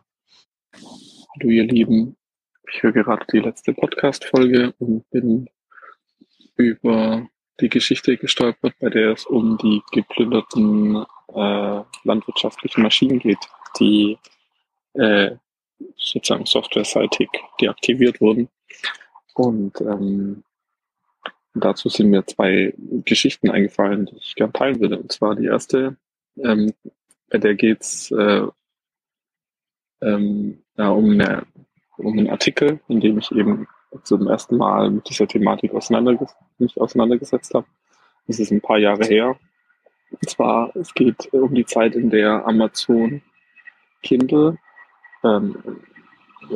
die nur in den USA verfügbar war und halt eben auch nur E-Books in den USA gekauft werden konnten. Und ähm, da hat ein Norweger sich dann einfach einen amerikanischen Amazon-Account erstellt und ähm, hat sich über den Account fleißig E-Books gekauft und die aber dann in Norwegen konsumiert. Und das ist dann irgendwann mal nach einem Jahr etwa, glaube ich, aufgefallen. Und dann hat Amazon von einem Tag auf den anderen einfach seinen Account äh, ja, gelöscht und äh, beziehungsweise blockiert und seine, seine Kindle-Bibliothek wurde remote ähm, gelöscht. Und er hatte konnte die nicht mehr nutzen und das hat ein bisschen weitere Kreise gezogen. Ich glaube, die haben sich danach auch irgendwie geeinigt, aber er hat seine Bibliothek nicht wieder zurückbekommen. Ähm, genau. Aber das war so das erste Mal, als ich realisiert habe, dass wir eigentlich nur eine Lizenz erwerben, dass äh, wir das Produkt, also im Falle eben von den E-Books bei Amazon, äh, wir die lesen können, aber halt die nicht besitzen, wie jetzt ein physisches Buch. Und ähm, die andere Geschichte, da geht's ähm, um ähm, die Plünderungen, die im Zusammenhang mit den Black Lives Matter Demonstrationen, beziehungsweise eben äh, mit den, um die Demonstrationen von, äh, um den Tod von George Floyd ähm, ja, passiert sind. Ähm, da war es auch so, da haben einige Plünderer ähm, einen iPhone Store ähm, geplündert und ähm, halt alle möglichen Apple-Geräte mitgenommen, die dann, als sie die dann zu Hause aktivieren wollten, beziehungsweise angemacht haben, eine Meldung gezeigt haben, hier handelt es sich um ein gestohlenes Gerät. Ähm, das ist halt eben, äh, es ist blockiert und ich glaube, da war sogar die Aufforderung dabei, man soll es in die Stores zurückgeben. Ähm, ja, also dass das äh, ja also das ist so eine Geschichte, die, die vielleicht auch einfach von der, ähm, ja, es handelt sich in beiden Fällen um Plünderungen und äh, eben die Hersteller haben eben tatsächlich einfach die Macht und die Möglichkeiten, die Geräte zu deaktivieren und ähm, das ist etwas, über das wir uns vielleicht nicht so im Alltag bewusst sind, aber das ist äh, absolut nicht schwer. Okay, dann ähm, bedanke ich mich an der Stelle und höre gleich mal weiter.